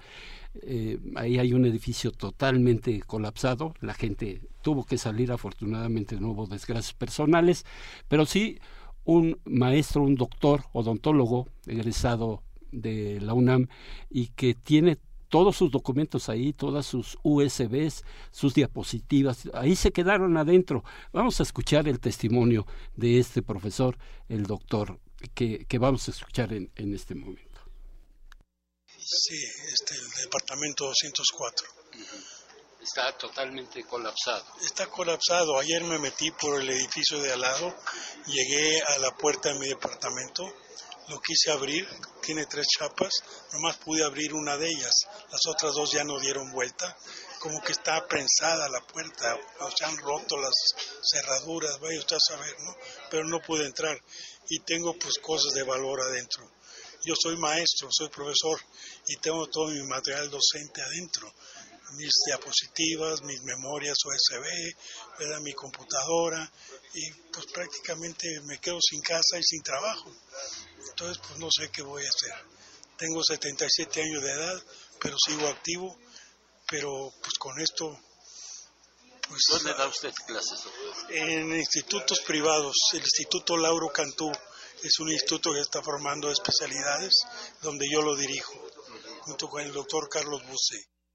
Bien, pues ustedes lo escucharon, 77 años de edad, sin departamento, sin toda su información, sin trabajo. Esperemos que haya una pronta recuperación de todo su material. Por supuesto. Jorge Díaz, para lo que sigue, para estos días que siguen. Pues mira, la, eh, las personas que quieran ayudar, simplemente que lleguen hasta el cordón, donde se encuentran ya policías, soldados y marinos, y hasta ahí. Llevar toda la ayuda que quieran. Pude observar gente con palas nuevas que acababan de comprar en la ferretería y que llevaban para allá. Es lo que podemos hacer y los brigadistas, por supuesto, pues con la labor que ellos tienen. los brigadistas tienen su función, nosotros como ciudadanos otra, los reporteros y los medios de comunicación tienen una responsabilidad muy importante también de no estar eh, metiéndose de más para ganarse la nota, para ganarse la foto. ¿Qué se hace con esa responsabilidad, Jorge? Simplemente, simple y sencillamente no distorsionar lo que uno pueda ver. Ahorita un policía le pregunté, oiga, ¿qué pasa aquí? Me dio un dato que, por supuesto, no voy a decir al aire, eh, de la, del porcentaje de, edificios colapsados en la Ciudad de México y la verdad se me hizo exagerado, ¿no? Entonces, eh, tener mucho cuidado con la información que manejamos, dar los testimonios, en el caso de nosotros como radio, los testimonios y que la gente hable. Nosotros no suponer nada, no inflar los datos, no decir yo fui el primero en llegar, este yo estoy aquí presente, el, protagonismo de, de, muchos, lamentablemente de muchos compañeros reporteros que no lleva nada. Esa es la función de la gente que va a informar o que trae la información en este caso a la mesa de Radio UNAM. Por supuesto, y no, eh, no estorbar aquello que nos decía Marjorie González, por favor, que no vengan los, los helicópteros, porque entonces es, una, es un ruido que impide escuchar señales de auxilio por parte de quienes puedan estar atrapados. Eh, nos preguntan eh, ya en nuestras cosas más domésticas, Jorge Díaz, nos pregunta a Nina en redes si van a estar, si habrá clases en las facultades de Ciencia y Economía el día de mañana. Conforme avance el día, supongo que, que la fuente de rectoría lo irá, que, la rectoría lo irá dejando saber a todas las fuentes, estaremos pendientes. Por supuesto, hasta ayer exclusivamente fue 19 y 20 de septiembre, pero acabo de hablar con, con personal de comunicación social. Ellos no pueden incluso ingresar al campus, lo están haciendo por otras partes, pero van a ir a trabajar para informar. De un momento a otro se espera un mensaje del rector y también un parte un corte, por decirlo así, de lo que ha hecho la UNAM en esta contingencia. Gracias, Jorge Díaz. Gracias a ti, Luis. Hay, hay un reporte, hay un reporte del Hospital 20 de Noviembre que señala que hay 120 camas disponibles para adultos, 20 para niños, 80 médicos de todas las especialidades y equipo de atención a urgencias, pero se señalan que la gente no está llegando, tal vez no saben que está esa ayuda ahí. Eh, por favor, retuiteenlo, de, este, difúndanlo. Ah, denlo a conocer. Nos... Primer movimiento Hacemos comunidad.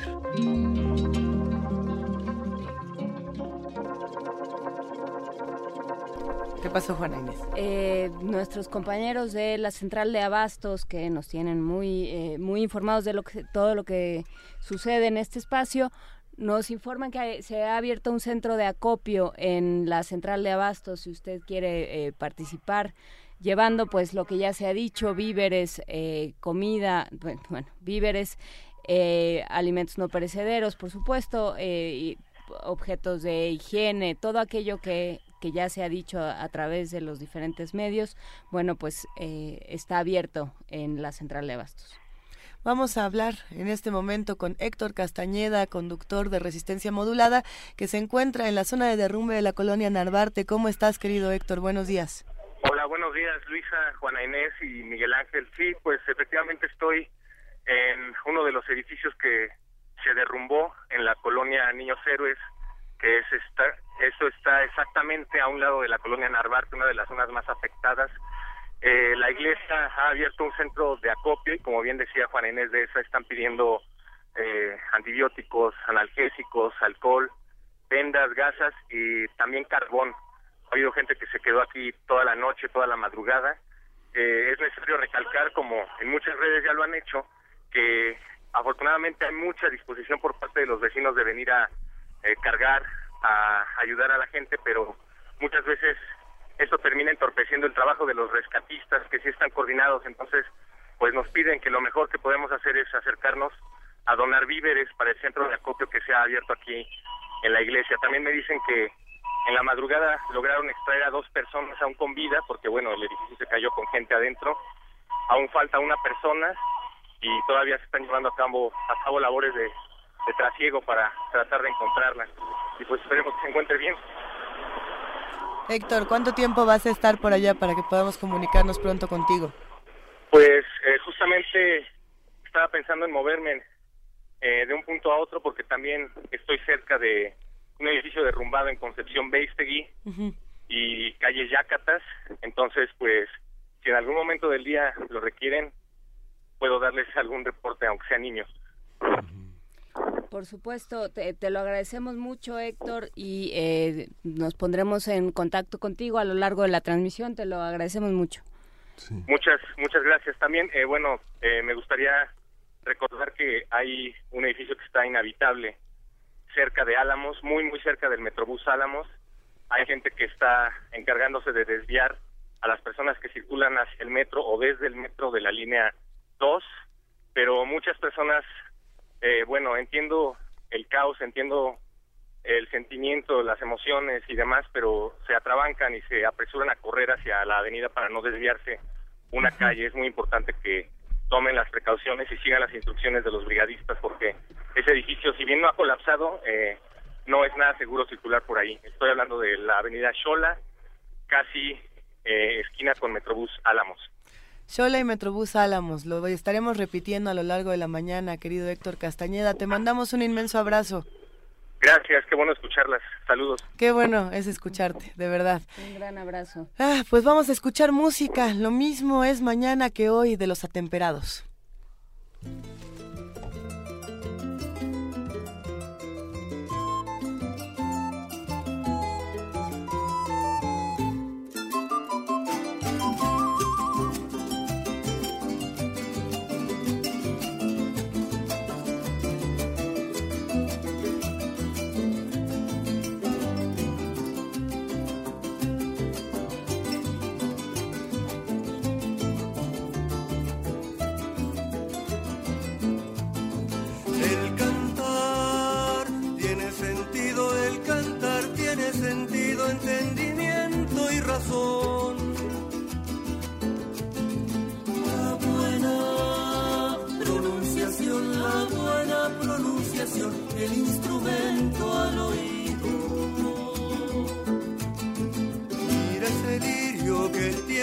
Lo consume y hay una fuente que lo hace florecer.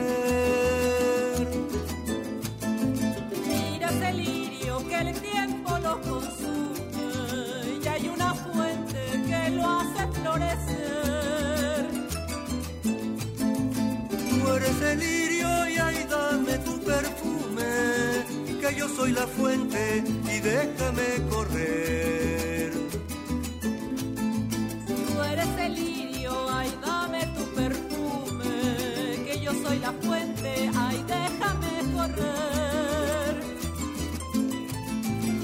La garza prisionera no canta cual solía cantar en el espacio y en el dormido mar. Suéltate cadenas es canto de agonía, porque te empeñas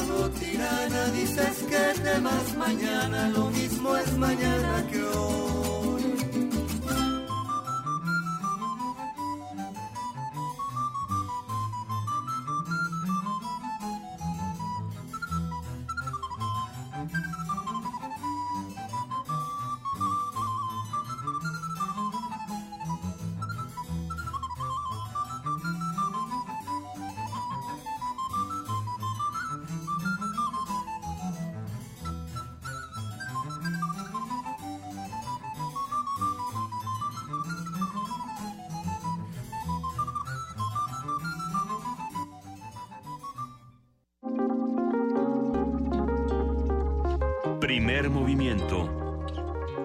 Hacemos comunidad.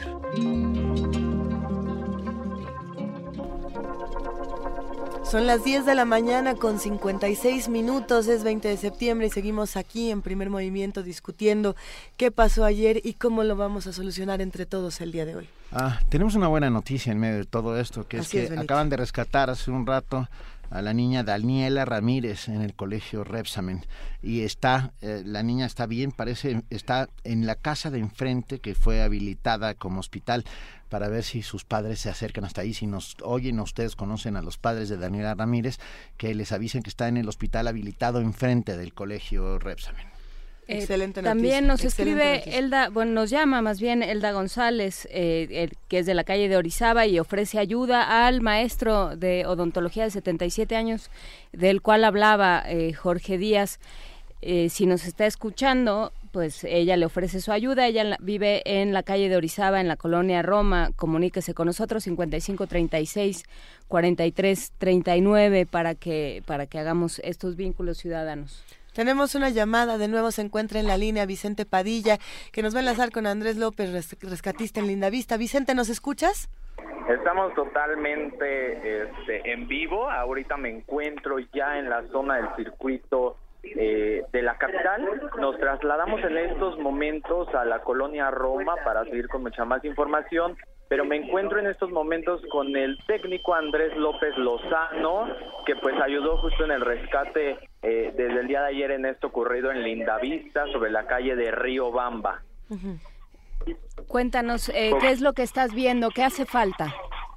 Eh, como te había comentado hace un rato, eh, lo que se necesita son chalecos, lo que ya no se necesita son aguas y galletas, ya ves que les había comentado hace un rato en la transmisión, se necesitan chalecos, se necesitan lámparas y guantes de carnaza justo para ayudar en esta este maniobra justo con estas obras.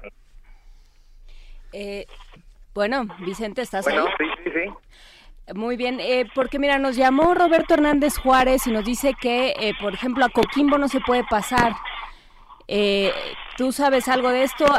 ¿Cómo está el acceso a las diversas áreas de la colonia Lindavista? Mira, efectivamente se comenta y justo se le hace el llamado a la gente que está acudiendo justo a esta zona de Lindavista que las manos justo para ayuda en esta zona ya son vastas y ya no se necesita en este momento, o por supuesto que se necesita, pero ya con las que se cuentan. La gente que quiera apoyar se le hace el llamado, justo como les comenté en el grupo Linda Vista Unida que tiene esta comunidad en Facebook. Ahí es donde justo se postea que puedan acudir a otras zonas de ayuda justo a generarla. Eh, se comenta que aún hay personas atrapadas y que se continúa trabajando. Eh, lo que se solicita, como te comentaba, son cascos, chalecos de seguridad, brocas para concreto de dos pulgadas cortas y largas y megáfonos en caso de contar con ellos, esto en la zona de Lindavista, en Coquimbo, esquina con Sierra Vista. Coquimbo, esquina con Sierra Vista.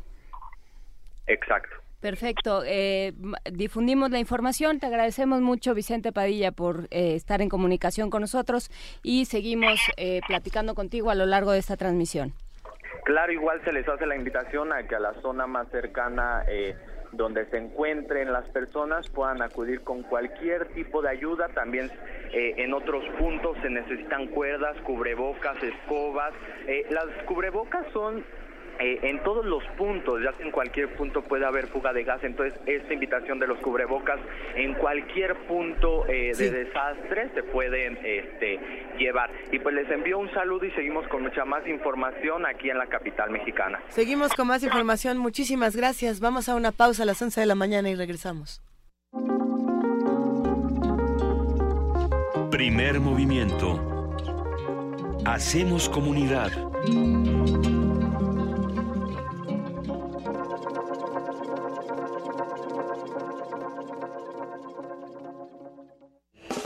2017. 100 años del nacimiento de El Santo, el enmascarado de plata. Santo, santo, santo. Entonces el enmascarado levanta las manos, las extiende hacia el cielo, hacia lo más profundo del universo. La capa se abre como un tercer rayo de luz y ahí está, no se mueve. Una imagen de plenilunio sobre el borde de la construcción. Ondea la capa Santo, Santo, Santo. Fragmento del libro Otra vez el Santo, de Rafael Ramírez Heredia. Lo que pasa es que el santo fue un verdadero ídolo popular en la lucha libre. Rafael Aviña, crítico de cine. Rodolfo Guzmán Huerta, El Santo, 96.1 de FM. Radio UNAM, experiencia sonora.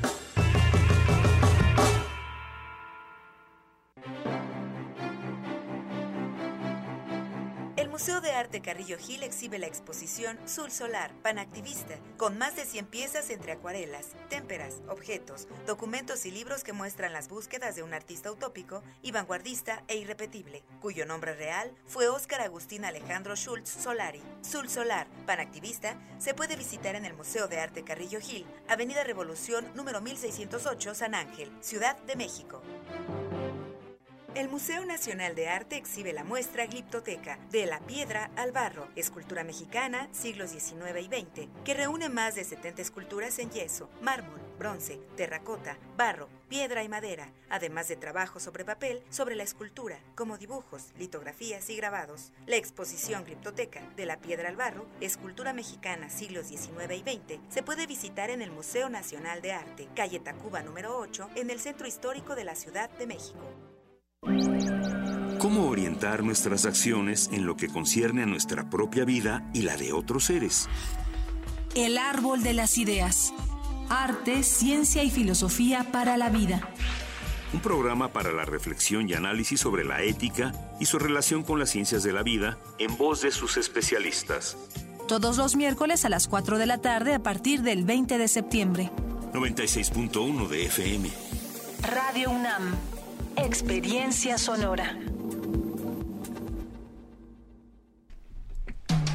Búscanos en redes sociales, en Facebook como Primer Movimiento UNAM y en Twitter como P Movimiento o escríbenos un correo a primermovimientounam@gmail.com. Hagamos comunidad. 11 de la mañana con tres minutos, Miguel Ángel Quemain, seguimos en esta en este acompañamiento el, el día después. Nos llega información de, eh, bueno, nos piden compartir en redes la información sobre los formularios de la Facultad de Arquitectura para, para revisar viviendas. Ya lo pusimos, en un momento más lo seguimos compartiendo. Lulú Favela eh, manda información sobre servicios de grúas eh, que se ponen a disposición de manera gratuita para remover escombros y pone un número 044 55 52 15 7404 044 55 52 15 7404 con Jessica Morales. Muchas gracias por esta información. Eh, si tienen información de Xochimilco, de la zona de San Gregorio, por favor, déjenoslo saber. Eh, Roberto Hernández nos dice eh, por teléfono que la ayuda para Coquimbo y Lindavista se está concentrando en el Deportivo Miguel Alemán. Ahí está el centro de acopio. María Amalia Fernández nos, eh, nos, nos, comparte la información, nuestra coordinadora de invitados en primer movimiento de la delegación Benito Juárez. Hay un centro de acopio en la avenida Cuauhtémoc 1240, 1240, casi esquina con municipio libre en el eje 7 en la colonia Santa Cruz Atoyac. Hay muchísima necesidad. Son más de 40 edificios colapsados, 35 semicolapsados y más de 20 con daños importantes. Es necesario llevar alimentos enlatados, agua, toallas sanitarias, leche en polvo. La situación es muy, muy crítica. Por favor, apoyo en esa zona. También en la colonia Roma y en la colonia Condesa, la solidaridad de los restauranteros que abundan tanto en esa zona se requiere, muchos restauranteros apoyarán eh, generando tortas, sándwiches, ensaladas, todo lo que se necesite, pero se necesitan insumos para poder hacerlo y repartidores.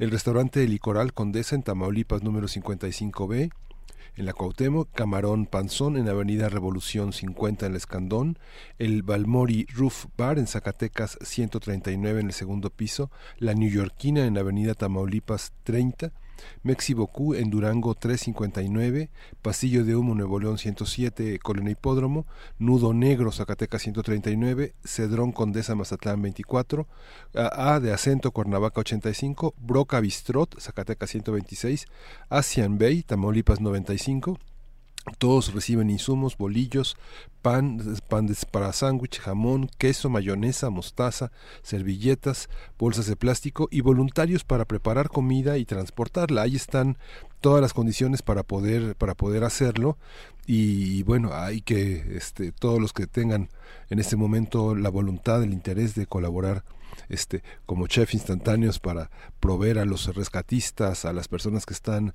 trabajando sin descanso, hacerlo ya. Este, muchos de ellos están poniendo letreros en las afueras de sus eh, de sus locales. Varios locatarios del mercado Roma se están reuniendo para preparar alimentos. Si tienen ingredientes, tienen manos y cocinas para procesarlos, adelante. Está en Querétaro 225 en la colonia Roma Norte y también el mercado San Genaro se une a la recepción de materiales, agua y alimentos. Hay un centro de acopio en Mariano Escobedo, esquina Laguna de Mairán y bueno, ahí pueden, ahí pueden acudir. Eh, nos escriben también, eh, muchas gracias a a Santiago Ibarra de Radio UNAM, que está también acopiando información.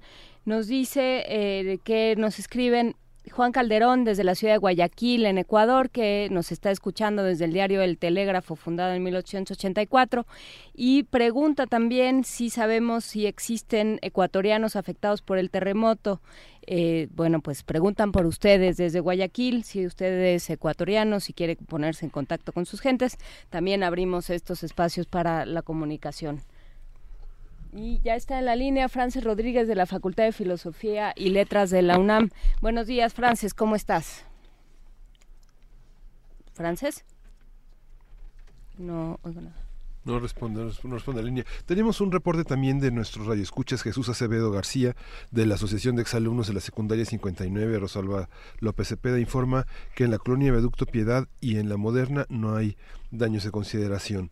Mario Monroy, que está en la colonia Pradera, en la Gustavo Amadero, dice que hay daños, grietas en edificios y en la planta baja se requiere apoyo de arquitectos de la UNAM. Les pedimos por favor que consulten el formulario que pusimos de la Facultad de Arquitectura. La Facultad de Arquitectura se hace preguntas que a veces nosotros no tenemos la capacidad de hacernos en ese conjunto y con esa sistematización. Recúrranlo, pregúntense en qué condiciones está su inmueble, el formulario es verdaderamente útil, no solo por la ayuda que puede prestar, sino por lo que podemos nosotros averiguar sobre nuestras propias habitaciones. déjenme contarles que de regreso, de regreso de este edificio derrumbado en Medellín y viaducto, encontré a un par de pequeñas brigadas de ingenieros de ICA. Están también eh, viendo, viendo inmuebles, están trabajando en conjunto con el gobierno de la Ciudad de México. Así que si ustedes ven cerca algún automóvil que tenga eh, las, las siglas de ICA en una de sus puertas, eh, ellos están, son peritos y están haciendo esto.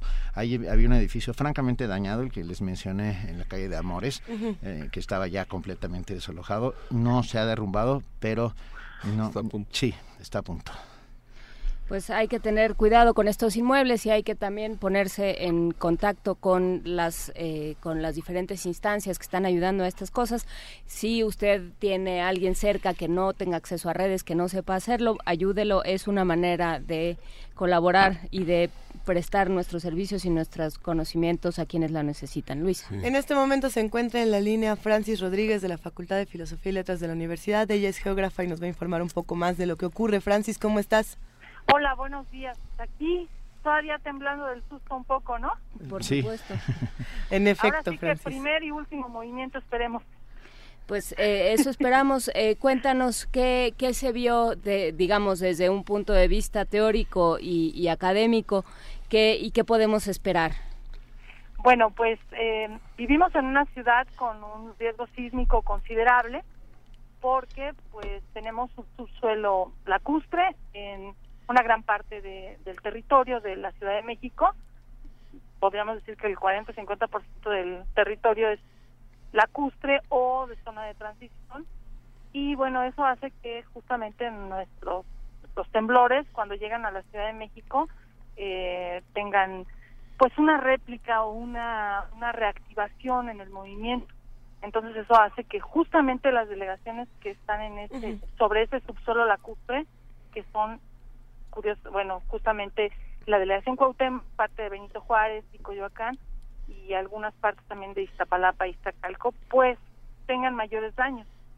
¿Qué parte de, esta geografía que, conocemos de nuestra ciudad eh, está relacionada también con las construcciones que se realizan y que en los últimos años eh, se han criticado de sobremanera en nuestra ciudad y en otros espacios en la, en la periferia de la Ciudad de México? Bueno, pues tienes toda la razón. Quiero comentarte que después del sismo del 85 se llegó a un acuerdo con, entre los gobiernos y los expertos de su momento en que eh, justamente esta zona de solo la costa, la delegación Cautemoc, la parte de Benito Juárez, etcétera, deberían eh, ser zonas donde no se construyeran eh, grandes edificios, donde no se construyera, no se sobrepoblara, ¿no? Entonces, pues ahí pues 30 años después, 32 años después, se van olvidando las cosas, se van quedando al margen eh, pues eh, estas ideas, estos acuerdos y ahorita lo que tenemos pues, es que eh, se sobrepobló toda esta zona, se construyeron este, muchísimas edificaciones. Hay que considerar que las inmobiliarias pues tienen justamente esta esta idea de construir con el mayor el menor costo posible y la mayor el mayor beneficio las mayores ganancias. Entonces eso hace que dificulte la gestión del riesgo sísmico en nuestra en nuestra capital no eh, sí. perdón Francis hola. Este a ver, ayer viendo el mapa de los derrumbes en la Ciudad de México, se puede trazar una suerte de línea recta, una línea recta que va desde Lindavista y hasta Xochimilco. Ah, pero lo que con esto lo que estoy queriendo decir es que no hay afectaciones alrededor de esa línea recta.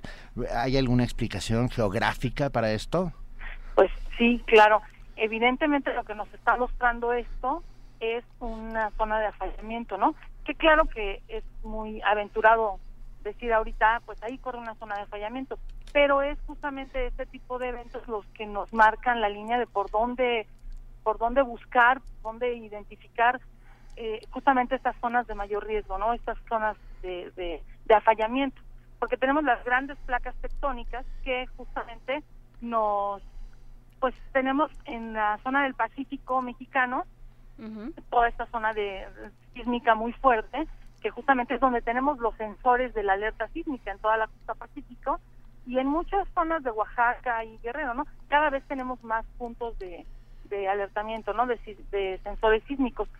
Eh, pero tenemos también sismos que se producen de una manera más cercana, más local, ¿no? Y aquí lo que fue muy fuerte, pues es que está mucho más cerca de nosotros que el sismo, por ejemplo, de Chiapas, el sismo de la semana pasada, ¿no? Que a pesar de que fue de 8.1, pues estaba a 700 kilómetros de, nosotros, ¿no? De distancia. Entonces va perdiendo, eh, va perdiendo fuerza las ondas sísmicas conforme van atravesando los bloques este, geológicos del interior de la Tierra y ya cuando llegan a Ciudad de México pues ya llegan disminuidos lo que ocurre es que aquí tenemos el subsuelo lacustre y entonces se reactiva.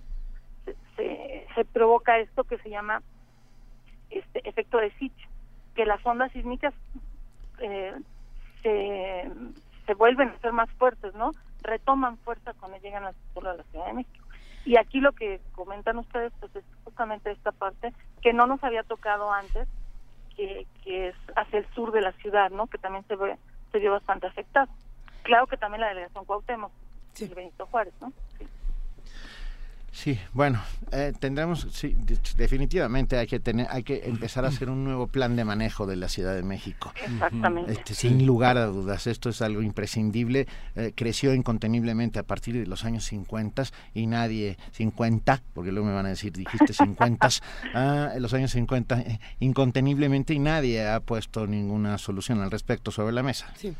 Eh, ahorita lo que, justamente lo que tendríamos que hacer es esto que estás atinadamente diciendo, tener una reformulación de la gestión del riesgo sísmico en la Ciudad de México, donde participemos los ciudadanos, ¿no? Donde tampoco compremos este viviendas en zonas que son de alto riesgo, que pensemos un poco más dónde nos dónde nos ubicamos, dónde ubicamos a nuestras familias, que les fijamos más, es un reto obviamente para las autoridades de la Ciudad de México esta esta nueva situación y todo el manejo eh, que se tienen que hacer todas las negociaciones con las inmobiliarias y con el sector privado, ¿no?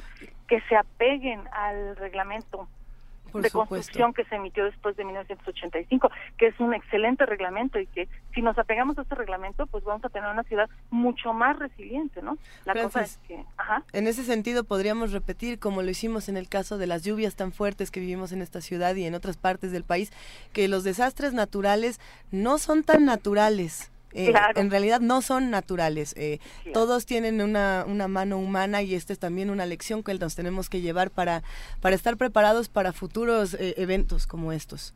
Claro, los que nos dedicamos a esto decimos que los desastres no son naturales. No son naturales. Ya deberíamos llamarlos así, ¿no? Para, para no caer en esta en este sentimiento de que la, la naturaleza nos va a porrear o nos que nos está castigando la naturaleza. Claro, claro, exactamente. Simplemente convivimos con, con, con, el resto del planeta, tenemos que saber dónde vivimos, porque nos vamos a otro lugar, la gente luego piensa, pues ya nos vamos a ir de la Ciudad de México. Bueno, en otros puntos hay otros hay otros riesgos, ¿no? Sí, te cambias, a, te cambias junto al volcán de Colima. No, pero, pues pero sí. es, hay, hay una parte que creo que es importante, Francis, y que tiene que ver con la necesidad de las personas de buscar causas, ¿no? De por qué está sucediendo. Y entonces hemos escuchado y nos han preguntado en este espacio si tiene algo que ver eh, los, los ataques de Corea del Norte, si tiene algo que ver el fracking, si tiene algo que ver eh, la actividad del volcán Popocatépetl. Que si Estados Unidos tiene una herramienta con la que genera lluvias y temblores, eso es otra digamos, que Hay, hay toda serie de teorías, unas más apegadas a la ciencia que otras, pero pero eh, hasta dónde esto se puede o sea esto se puede desmentir desde la ciencia ustedes pueden decir no no esto es un asunto de, organización de placas y de fracturas y de y, nada más cómo cómo lo trabajan tiene algo que ver esto que te estoy comentando bueno pues hay muchas especulaciones no efectivamente. Eh, pero claro que podemos o sea hay una dinámica del planeta que es independiente una dinámica interna que es independiente de lo que nosotros veamos en la en la superficie, ¿no? Pero sí es es verdad que ah, de pronto hacemos cosas en la sociedad como esto del fracking o las pruebas nucleares que sí generan un, impacto fuerte en las primeras capas en, en el suelo de la de la de la corteza terrestre, ¿no? Eh, no se ha visto qué tan asociado puede estar eh, a un sismo, por ejemplo. Sí está asociado a movimientos sísmicos, pero locales, cercanos generalmente al lugar donde se producen este tipo de, de eventos. No como de tan, tan, no se ha encontrado como que un, eh, una prueba nuclear en, Corea este, pudiera generar un sismo acá en México, ¿no? Claro que también se ha visto de pronto, eh, en esto de la ciencia, pues todo es estar eh, avanzando, ¿no? Tener cada vez más conocimiento y, y, claro, todo el conocimiento es bienvenido y todas las ideas hay que analizarlas, este, pero no se ha encontrado una relación directa entre una prueba nuclear en Corea del Norte y un sismo en México. Claro que pues habría habría que analizarlo con más eh, con más detenimiento. Lo que se ha visto es que este tipo de pruebas sí generan como movimientos sísmicos cerca de donde se, se produce, ¿no? Cerca de donde se provocan. Ahora tenemos una falla, tenemos un, eh, una sierra volcánica, este, pues importante en la Ciudad de México. También los movimientos, eh, la, la actividad volcánica puede generar sismos, pero también generalmente no son sismos tan fuertes y son sismos más locales, ¿no? Este es lo que hay como que hasta ahorita se podría decir. Algo importante es que mm, lo han dicho ya los geofísicos no no se pueden predecir los no se puede decir va a temblar mañana a las 4 de la tarde eso no se puede predecir. Pero sí se sabe que tenemos el riesgo sísmico porque tenemos toda la zona de contacto litológico en el Pacífico y que va a temblar todos los días tiembla, ¿no? Todos los días tiembla, pero no los percibimos. Así es. Lo que percibimos es un temblor fuerte. Entonces, lo que tenemos que hacer es estar preparados, ¿no? Tener un poco, pensar un poco en estas cuestiones del, de la maleta en casa, pensar en los animales, en las mascotas que tenemos y en los animales que de pronto se quedan sin dueño porque están perdidos o por cualquier otra cosa. Este, tener mm, pues la mayor calma posible. Eh, las indicaciones de hoy pues son no salir si no tienes a qué salir, ¿no? No saturar de vehículos la ciudad, etcétera, ¿no? más que pensar en, en, predecir un sismo, como que en actuar. En estar prevenidos. Exactamente. En una de estas extrañas postales, Francis, que se vieron el día de ayer en, en nuestra ciudad, eh, después, justamente instantes después del temblor en sobre periférico, eh, muchos perros salieron de sus vehículos por precisamente el, temor y la confusión que tienen estos animales del desconocimiento y se perdieron. Y, bueno, pues habrá que seguir discutiendo qué hacer con todos estos animales que vamos a ir encontrando en las calles y que no tendremos que también todos decidir qué hacer. Claro, claro, y ahorita pues por, lo pronto ser solidarios, ¿no? Sí, ser solidarios pues con todas las personas obviamente y en este caso con estos otros seres que pues comparten con nosotros también el planeta y que dependen de nosotros, ¿no? Que justamente les hemos quitado todo su ambiente natural para construir nuestras ciudades y que ahorita pues están completamente a nuestras expensas en cuanto a agua, comida, ese tipo de cosas, ¿no? millones de gracias, Francis. Te mandamos un fuerte abrazo. Igualmente, un abrazo y estamos en contacto. Venga, y tenemos en la línea en este instante a Luis Felipe Puente, coordinador nacional de protección civil.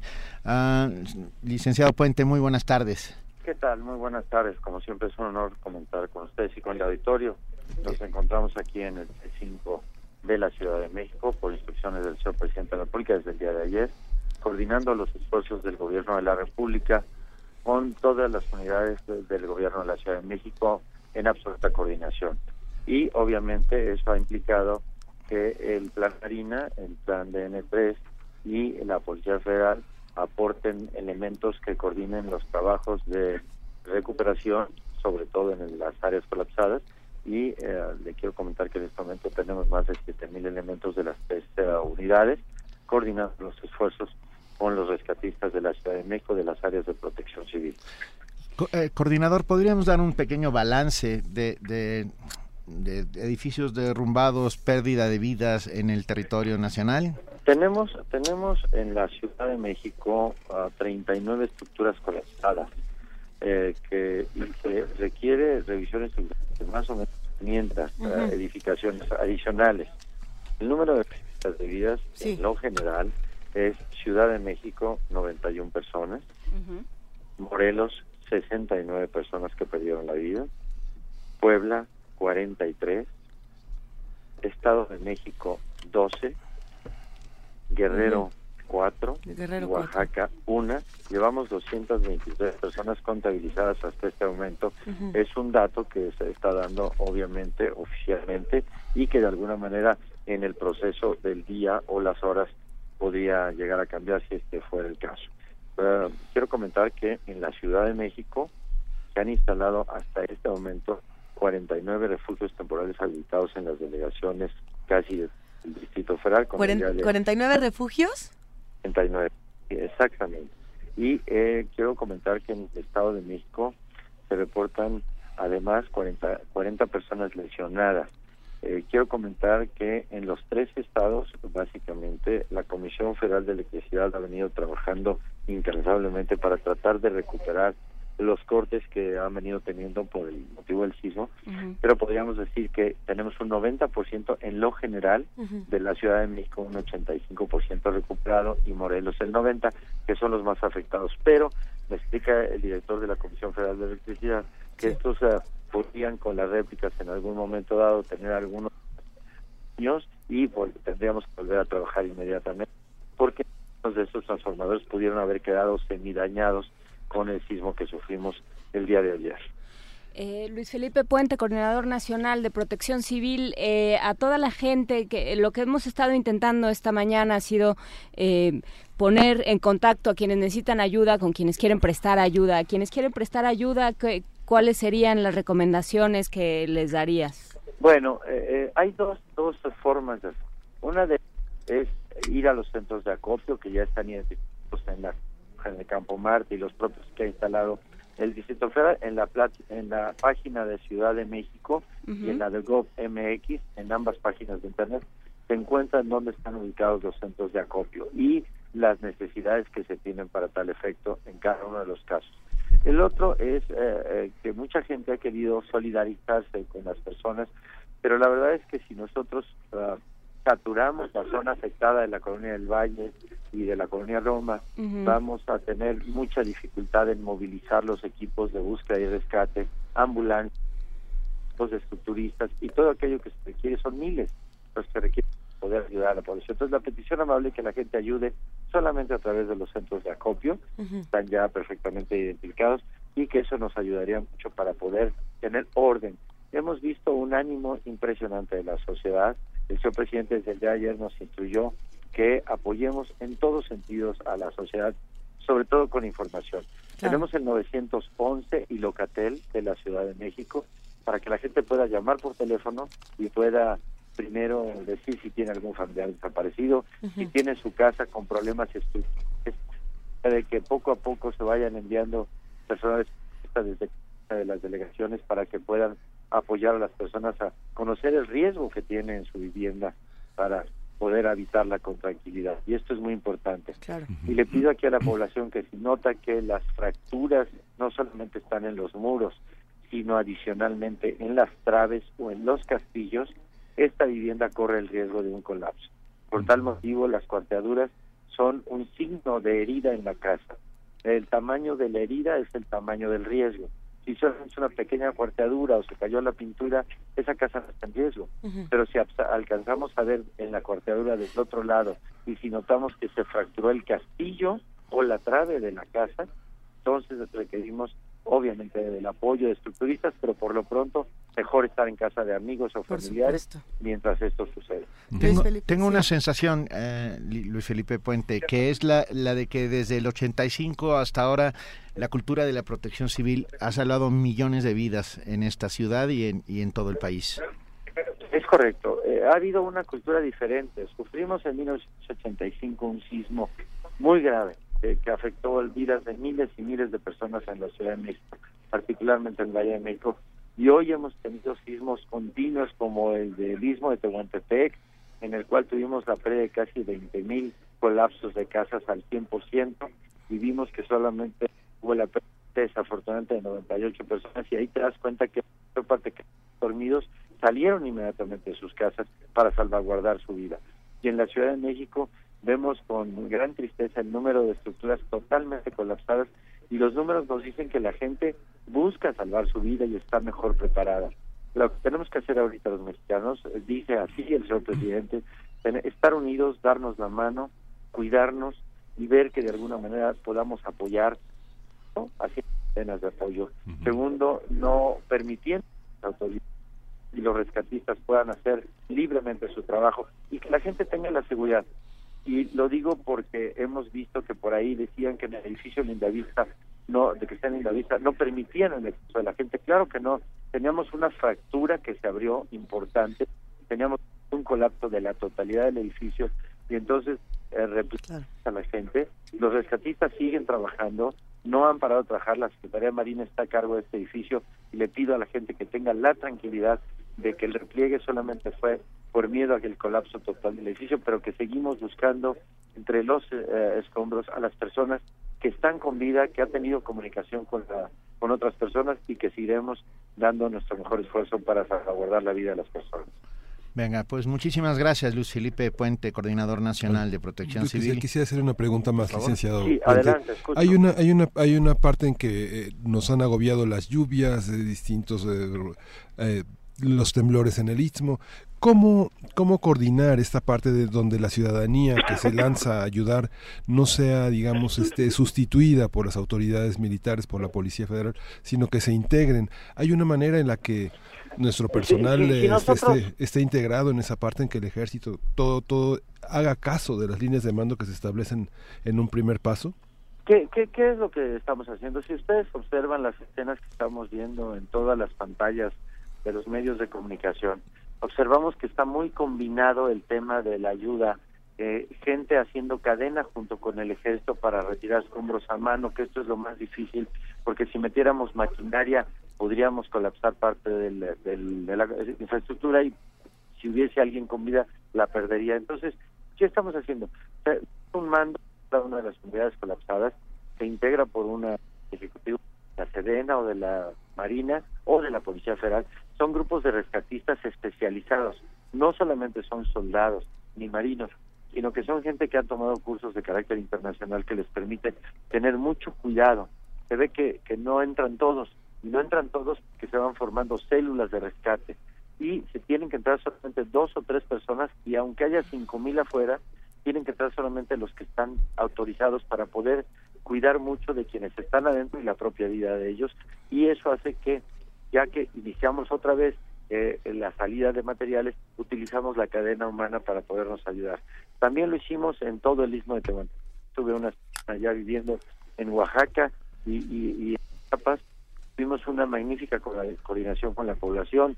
Claro que de repente hay gente que quiere utilizar esto como un botín de otra naturaleza. Nos sucedió ayer con unos motociclistas en la Ciudad de México, pero tenga la seguridad de la ciudadanía que los vamos a cuidar, los vamos a proteger y no vamos a permitir rápido. Venga, Luis Edipe Puente, Coordinador Nacional de Protección Civil, muchísimas gracias por esta comunicación con Radio UNAM. Todo lo contrario, estamos a zonas como siempre y muchísimas gracias. Gracias a usted. Antes de irnos a música, Benito, querías comentar sí, algo. Tenemos información absolutamente confiable uh, de una compañera que nos dice, estoy en la calle de América y División del Norte, en la delegación Coyoacán.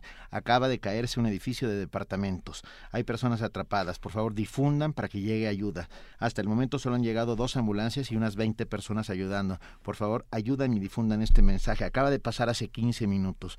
Cualquier persona que tenga una familia en este edificio que conozca, manden mensaje o marquen a este número para dar los datos y buscar a las personas. Y nos da un número telefónico. ¿Podemos compartir el, número? Sí, claro, es el 040, 55 48 47 6459. ¿Una vez más? 55 48 47 6459 es la calle de América y División del Norte en la delegación Coyoacán. Uh -huh. Si nos están escuchando, se necesita uh -huh. ayuda en esa zona. Mientras, sí. ah, perdón. No, mientras tanto, en el Deportivo que está en sindicalismo número 3, en el Deportivo Junior Club, hay muchísimos recursos, hay muchísima agua. Es... Sindicalismo, sindicalismo número 3 en la colonia de Sindicalismo de California, hay muchos Escandón. recursos, hay 60, hay cerca de 60 personas, familias que están ahí ya este, acogidos, en, en, protegidos, pero hay muchísimos recursos, acudan ahí, si se necesita agua de otros centros de acopio, este pan, eh, jamón, pollo, etcétera, vayan para allá, este, van a ser atendidos. Hay muchísimos recursos. María Noche ya está compartiendo todo esto en nuestras redes sociales. Estamos en arroba P Movimiento, en diagonal Primer Movimiento UNAM,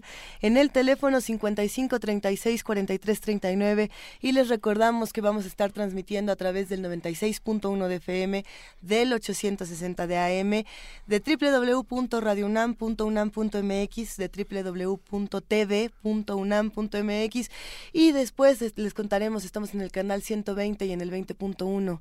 Música Stress Breakthrough de Atomic Rooster.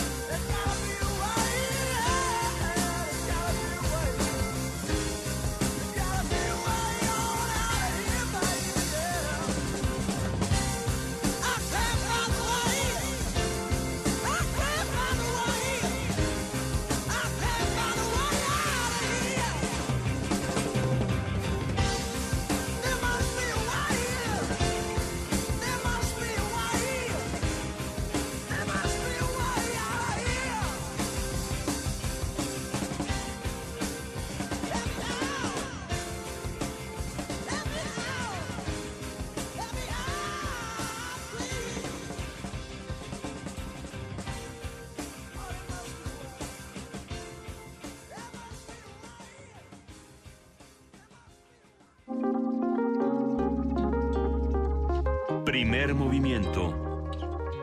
Hacemos comunidad.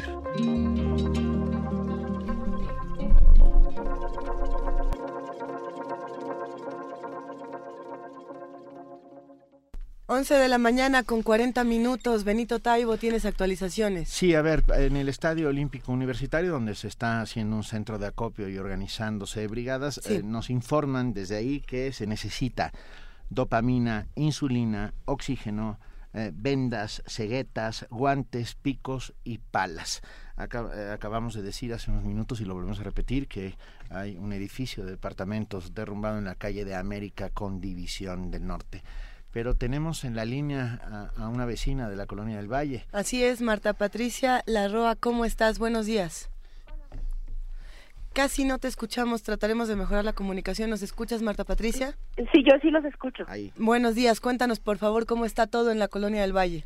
Pues mira, está dentro de todo tranquilo. Hay muchos edificios que se cayeron, hay muchos que están muy dañados. Anoche había muchísima gente volcándose a ayudar, a, a tender la mano, a traer agua, comida, palas, todo lo que podían. Y la verdad es que ha estado bastante bien. Desafortunadamente luego somos demasiados y en lugar de ayudar entorpecemos. Entonces se hicieron brigadas y se hicieron turnos de ayuda. Ahorita hay posibles colapsos de edificios aledaños a los que se cayeron y estamos pidiendo que por favor la gente tenga cuidado, que no se acerque demasiado, que hagan caso a la, a, la, a la gente de protección civil que está ahí ayudándonos para pues para que no corramos riesgos innecesarios no este yo creo que también no sé em, he visto que aquí por ejemplo en el centro de acopio de la del Valle en el CUN han traído mucha comida y demás pero yo que estoy aquí en, en, en el derrumbe por ejemplo te podría decir que pensarían que llevaran ropa ¿no? La, la, gente que perdió su casa se quedó con lo puesto. Y he estado viendo cunas, lo cual significa que hay bebés, pañales, mamilas, leche enlatada, no sé. La verdad es que ahorita... ¿En este momento estás en, en el derrumbe? Yo voy caminando hacia mi casa porque tengo dos hijos que necesito ver un ratito. Por supuesto. Darme un baño y me regreso a... Nos acaban de decir que parece que se colapsó otro edificio cerca de la alberca olímpica.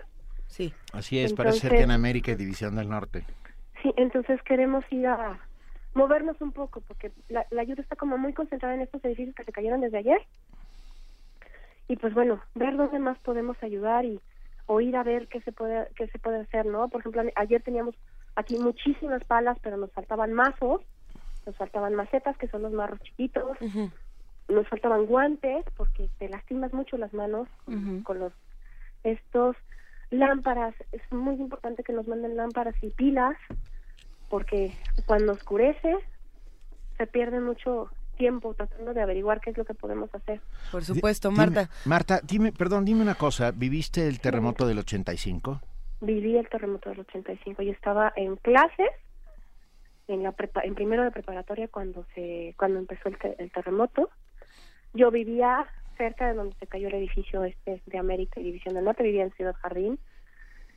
Fue muy impresionante. Te puedo decir que ayer que estaba yo en la noche viendo el derrumbe, pues todas las memorias se te vienen a la cabeza, ¿no? Toda esa gente que, que trataste de ayudar hace treinta y tantos años y que hoy lo volvemos a vivir, pero me doy cuenta que ha servido toda la educación que nos han estado dando, ¿no? Claro. Creo que el ver que ha, habido muchísimos menos decesos que hace tantos años y que la gente está reaccionando mejor. Por supuesto. Oye, Marta, una pregunta. Estamos tratando de, descifrar un poco de por qué pasan estas cosas eh, desde un punto de vista también uh, de lo urbano. Cuéntanos qué tipo de edificios son los que puedes ver que están más dañados. ¿Son edificios nuevos? ¿Son edificios, viejos? viejos? Los más viejos. Fíjate que estos edificios, este donde estuve yo, que es el de Escocia y Gabriel Mancera, este es un edificio muy viejo, de ocho pisos, que yo me metí a googlearlo y las imágenes que salían en el Google eran de un edificio que ya se veía muy deteriorado, pues, o sea, de, que le faltaba mantenimiento. El edificio, junto que está a punto de colapsar también, también es un edificio muy viejo. En la esquina de mi casa, los, los dos edificios que están muy dañados también son edificios muy viejos. Pero yo también creo que el exceso de construcciones es lo que también tampoco está ayudando. En mi edificio, te puedo decir, en mi edificio es un edificio relativamente nuevo, tiene 12 años. espérame, es que ya llegué a mi casa y mis hijos están aquí, alborotados. Este, eh, mi, eh, mi edificio es relativamente nuevo, pero juntos están construyendo y tenemos el hueco desde hace meses. Te puedo decir que yo no me asusto, desde el 85 yo no me asusto con los temblores, pero ayer mi edificio se movía tan feo que sí me asusté.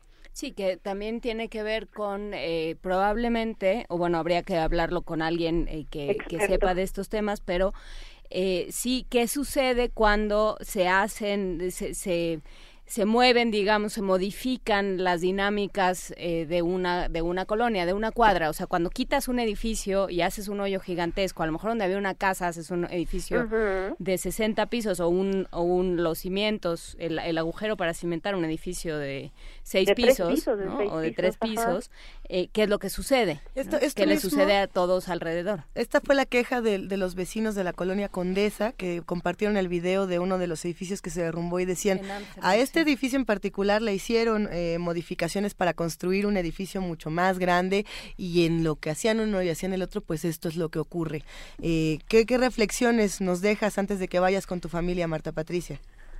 Pues yo te diría que las autoridades tendrían que de verdad considerar el seguir dando permisos de construcción. Creo que somos una ciudad que ya no puede seguir creciendo. deberíamos empezar a pensar en en movernos un poco fuera de la ciudad para que le demos un respiro a la ciudad, ya no nos aguanta, somos demasiados. Yo sí le pido a la gente que se, se, se controle, ¿no? Que, que, que cuando sean estos momentos críticos necesitamos tener la cabeza fría para poder reaccionar prudentemente. En el edificio de, de, de junto a donde estábamos, mucha gente se quedó, bendito Dios se quedó atrapada en el edificio, porque lo primero que colapsó fueron las escaleras. Digo, bendito que se quedaron atrapados y no que se cayeron con las escaleras, ¿no? Claro. Entonces yo creo que eso es tener mucho cuidado, que no se salgan a la calle a pararse abajo junto al edificio, porque pues el edificio de ayer cayó sobre gente, estaba parada afuera del edificio. Sí, Marta Entonces yo creo que eso es, es muy importante que pensemos en todas esas cosas antes de, de, tratar de no apanicarnos, creo que eso es lo importante, ¿no? Y pues sí, ojalá las autoridades contemplen esta situación de que ya somos demasiados y pues gracias a todos los que están ayudando, gracias a todos los que siguen ayudando y que no olviden que esto no es ayuda de dos días. Así es, Marta Patricia Larroa, muchísimas gracias a nombre de todo el equipo de Primer Movimiento y de Radio UNAM por este testimonio que para nosotros es valiosísimo. Muchas gracias, Benito, y gracias a ustedes por estar al pendiente de todos los ciudadanos y esperemos que, que esto no se, se repita pronto. Vale, un gran abrazo, Marta. Hasta como, luego. Como dice Benito Taibo, este es un trabajo de equipo. Hemos estado trabajando. Baña Noche está en las redes sociales y acaba de pasar una información. Acaban de evacuar el hospital primero de octubre por daños. Los pacientes están en camillas en la calle, dicen que necesitan agua. Hay que compartirlo, hay que acercarnos a esta a este territorio. Frida Saldívar, Francisco Flores están colaborando todo el personal de TV UNAM haciendo redes sociales, recogiendo sus testimonios. Los teléfonos no dejan de soñar, de soñar, de sonar. Tengan paciencia. Estamos atendiendo todas sus sus, eh, sus, sus, sugerencias. Eh, hay que llevar comida a centros de acopio. Hay taxistas, un taxista, Carlos Espejel, nos dice que él trabaja en la zona oriente, ahora está en la colonia Nopalera. Las calles están completamente fracturadas, no circule, restringe el, el uso de su vehículo.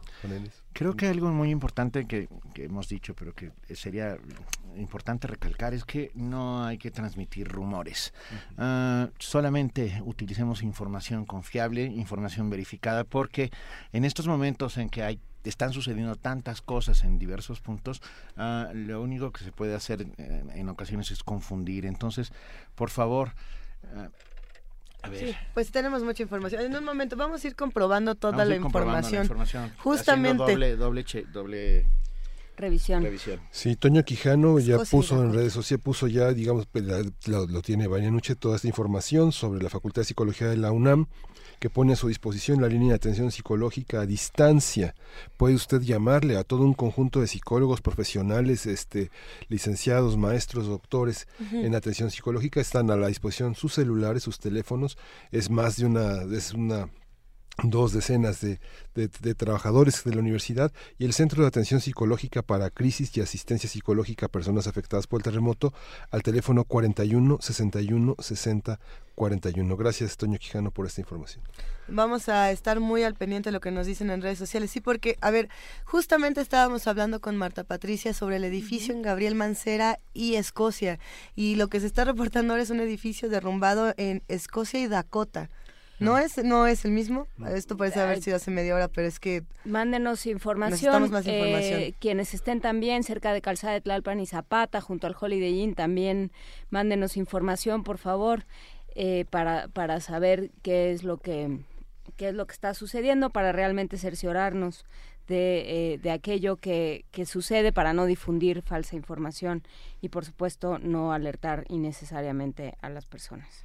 Y bueno, les recordamos nuestras redes sociales, arroba PMovimiento, diagonal Primer Movimiento UNAM y el teléfono 55 36 43 39. Si no pueden hablarnos desde la ciudad, estamos en el 01800 50 52 688. Justamente hablando de malinformación, uh, estoy recibiendo información de alguien que conozco perfectamente bien, que me dice que es mentira lo del edificio en la calle de América División del Norte. Ah. No, en América División del Norte dice que acaba de pasar por ahí su hermano, es una persona que conozco hace años y que no había nada. Ah, hay que tener, insisto, mucho cuidado con la información. Si alguien está por ahí, nos puede, nos puede enviar fotografías, eh, contribuir de alguna manera, porque bueno, pues eh, la única manera en este momento de de saber más, de, de cerciorarnos y de no alarmarnos innecesariamente y de no de no provocar daños innecesarios es eh, pues ayudándonos entre todos y colaborando cada uno con aquello que pueda hacer desde su lugar. Recordando, recordando un poco nada más el asunto de que por la hora del temblor, eh, por la hora del sismo, había muchos niños en la calle, muchos niños en, las escuelas y en diferentes espacios.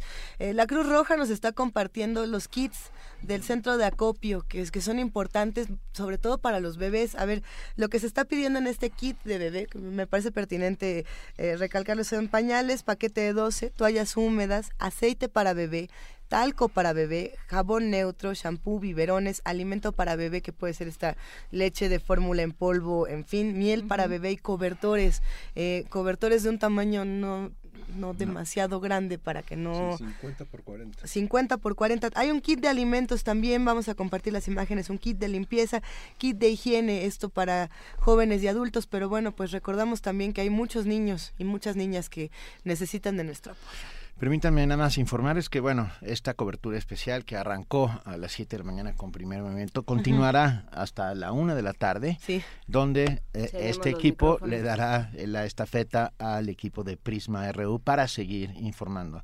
Radio UNAM va a estar informando todo el tiempo que sea posible desde estas instalaciones de Adolfo Prieto. En pleno corazón de la del Valle, estamos muy cerca de la zona afectada. De igual manera lo está haciendo TV UNAM a través de www.tv.unam.mx, canal 120 si es que tienen eh, cable cable de alguna, es que ya no, se puede. Televisión por cable. Televisión por cable o el 20.1 en TV abierta.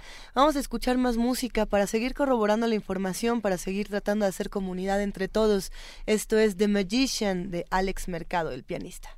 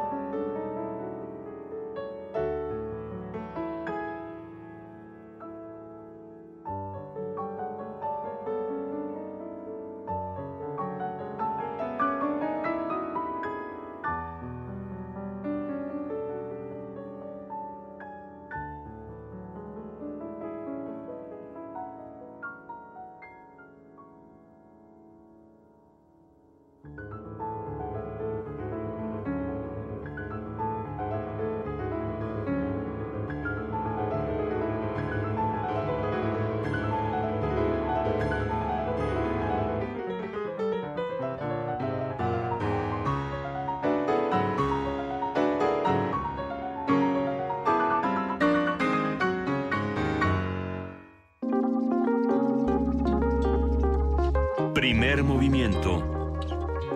Hacemos comunidad.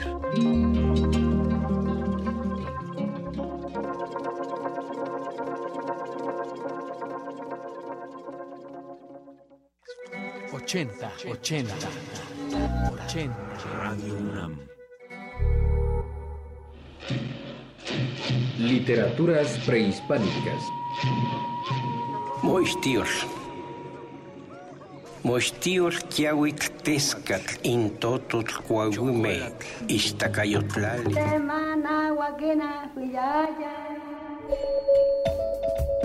Radio UNAM. 80 años. Experiencia sonora. Está abierta en el Museo Tamayo Arte Contemporáneo la exposición de la 17 Bienal de Pintura Rufino Tamayo, que presenta 53 obras de 51 artistas en una amplia variedad de técnicas y materiales, como óleo, acrílico, pintura en aerosol, temple, fresco y pastel. La Bienal es un espacio de encuentro, creación y reflexión en torno a la pintura. La muestra se puede visitar en el Museo Tamayo Arte Contemporáneo en Chapultepec, Ciudad de México.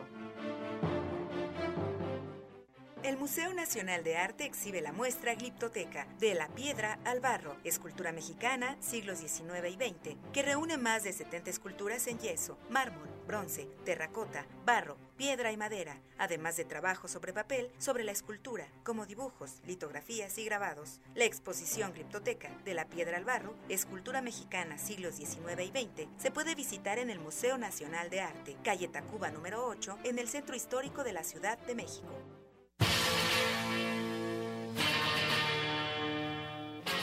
Después de 50 años, cuando despertamos, el rock seguía ahí. Como los dinosaurios que nunca existieron, dejó huellas de su paso por el mundo. El rock fue la música de la juventud de los años 60 y 70. Hoy la desenterramos para volver a vivirla, para emocionarnos con ella. Cuando el rock dominaba al mundo. Todos los viernes a partir del 22 de septiembre a las 18.45 horas, por el 96.1 de FM, Radio UNAM, Experiencia Sonora.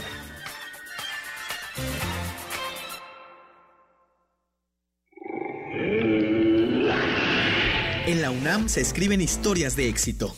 En Fundación UNAM hacemos que estas historias sean posibles ya que becamos anualmente a más de 68 mil universitarios. Súmate 5340-0904 o en www.funam.mx. Contigo hacemos posible lo imposible.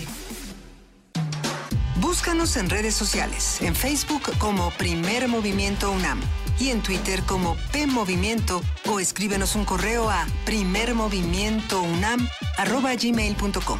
Hagamos comunidad. Son las 12 con 2 minutos, es 20 de septiembre y esta es la que la primera, segunda, tercera, cuarta, quinta hora. Cobertura especial. La cobertura especial de primer movimiento. Benito Taibo, ¿cómo estás? Aquí estamos, aquí estamos. También está nuestra querida compañera jefa de información, Juana, Inés, de esa. Eh, nos han estado enviando información sobre esto que, que se dijo sobre el, el, el edificio en Amores y, y División del Norte, en, no, en, Amores, En América. no, en América y División del Norte, perdón. Eh, que no que no es eh, que, No que es no así que es un edificio evacuado con peligro de derrumbe que no se necesita gente entonces bueno, bueno. pues eh, queda Pues sí. queda hecha queda dada esa información Porque también es cierto, perdón, Miguel Ángel Quemain está aquí en la mesa. Por supuesto, ha- ha- han enviado información acerca de aparentes derrumbes, uno de ellos en Calzada Tlalpan y Zapata, eh, que tampoco parece ser cierto, y otro en Gabriel Mancera, esquina Escocia. Ha- Hagan, tengan mucho cuidado con el uso de las redes, por favor, enviemos solamente aquella información que esté corroborada, que sepamos que es absolutamente cierta, porque en este momento la gente está muy deseosa de ayudar y no lo que no podemos hacer es mandarlas a- No, y por supuesto, si yo, si yo conozco a alguien que vive en ese edificio y leo esa información, pues inmediatamente me va a generar una alarma tremenda. Entonces, eh, antes de, de dar a conocer algún tipo de información, piense que está hablando de seres humanos que son eh, hermanos, primos, cercanos de alguien. Entonces, sea muy responsable y muy eh, cuidadoso con la información que difunde. Pertinente es, antes de darle paso a Dulce García, que se encuentra en CEU, dar los teléfonos de emergencia y repetirlos constantemente. Emergencias 911, Cruz Roja 065, Bomberos 068, Policía 060, Locatel 5658 1111, Protección Civil 5683 2222 y fugas, importantísimo en esta ciudad, fugas 5654 3210. Dulce García, ¿cómo estás? Buenos días, estás en CEU. Hola Luisa, muy buenos días. Pues sí, aquí estamos todavía este, pendientes de todo lo que está pasando. muy buenos días también al auditorio de Primer Movimiento. Pues desde ayer estuvimos, este, mi compañera Cindy Pérez Ramírez y yo en, pues en las brigadas de la UNAM colaborando con todo lo que se pudiera. ¿Qué, cuéntanos qué, qué hicieron, Dulce. Pues, eh, Benito, estábamos, eh, más bien, fuimos casi, casi de los primeros que llegamos. Eh, estuvimos viendo, digamos que toda la organización y pues es difícil porque uno piensa que va a ir directamente como a ayudar a las personas o a rescatar a las personas, pero en realidad hay muchas otras actividades eh, y a nosotros pues nos tocó más que nada pues estar como eh, apoyando en la organización de los víveres que iban llegando. Una de las cosas que hay que recalcar, muy buenas tardes a todos, eh, es precisamente eh, que por seguridad eh, muchas personas llegan y, quieren justo sacar escombros o rescatar personas, pero lo que nos comentan pues es que por seguridad no podemos, ¿no? O sea, si no traes cascos, si no traes las herramientas, es mejor que te alejes del lugar. Por ejemplo, ayer estábamos, o bueno, más bien toda la noche la pasamos en, en el derrumbe del multifamiliar eh, de Paseos de Tasqueña en eh, Calzada de Tlalpan y ahí había eh, fuga de gas, entonces era muy importante que todos eh, se resguardaran un poco en esta, pues en la otra labor de acarreo de víveres. Y bueno, eso era lo que, lo que estuvimos viendo. Durante la madrugada. pudimos ver el rescate de algunas personas, sin embargo, pues bueno, tuvimos que retirarnos del lugar ya, ya muy entradita la mañana eh, pero ya no pudimos ver eh, más, ¿no? Pero estaban eh, los rescatistas muy pendientes. Hay una gran organización, creo, principalmente de la ciudadanía. lo que le estamos preguntando a todos, ya no sé si es Cindy o Dulce, porque de pronto se me, este, se, de pronto se, me, vuelve en una sola. Pero bueno, lo que estamos preguntando a todos aquellos que reportan es qué hace falta, qué consejos darían a quienes quieran ayudar eh, de qué manera sumarse y no estorbar en estos, en estos esfuerzos. Eh, Juana Inés, pues lo que más hace falta, más que nada, es estar bien informado por una parte y por la otra, este, tener mucha paciencia, porque, por ejemplo, eh, cuando nosotros logramos ver un rescate que nos tocó y que fue algo, digamos que muy emocionante, eh, pasaron muchas horas para que eso pudiera darse pero también otra cosa con lo que puede apoyar la ciudadanía, pues sobre todo son las herramientas, es lo que hace mucha falta y dárselas a quien pues las sabe usar, porque a veces la gente como que llega con su herramienta y piensa que son ellos los que van a usarlo, los que van a estar ahí este, en el lugar del derrumbe y la verdad, como lo acaba de decir eh, Cindy, pues este, es muy complicado estar ahí, eh, es mejor que, esté, que estén ahí pues las personas que están acostumbradas a tratar con este tipo de de situaciones. Y además este pues es digamos que no puede haber tantísima gente ahí tampoco no a los alrededores tal vez como comentábamos ayudando sobre todo con los víveres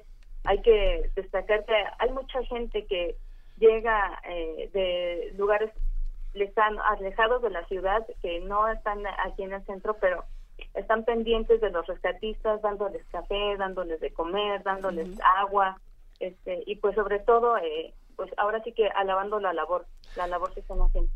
Querida Dulce, ¿sigue llegando mucha gente a esta ciudad universitaria? Este, pues, pues sí, aunque ahorita ya más bien es para el acopio de víveres, eh, la cuestión de las eh, brigadas, eh, digamos que, pues ayer hubo bastante gente, se hizo se mandaron varias, eh, después eh, trató de hacerse con un como un relevo, pero en realidad con las que ya se habían mandado era suficiente y ahorita pues no sabemos si van a hacerse más, pero lo que sí sabemos es que pues hay gente todavía ayudando con el acopio de víveres y pues con el acomodo y sabiendo también a dónde mandarlos porque eh, O sea, a veces se mandan a un lugar y ahí ya hay suficientes y entonces hay que mandarlos a otro.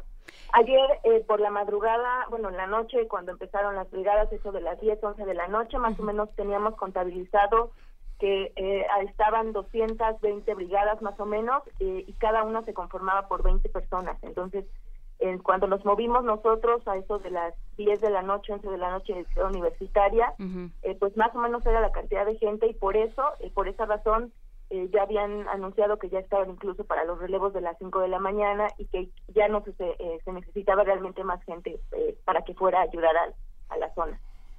Ok, eh, algo que les estén diciendo, algún, algún producto, algunos víveres, algo que les digan esto sí hace falta y no lo están trayendo para que, para que lo sepa el auditorio de Radio UNAM que quiere colaborar.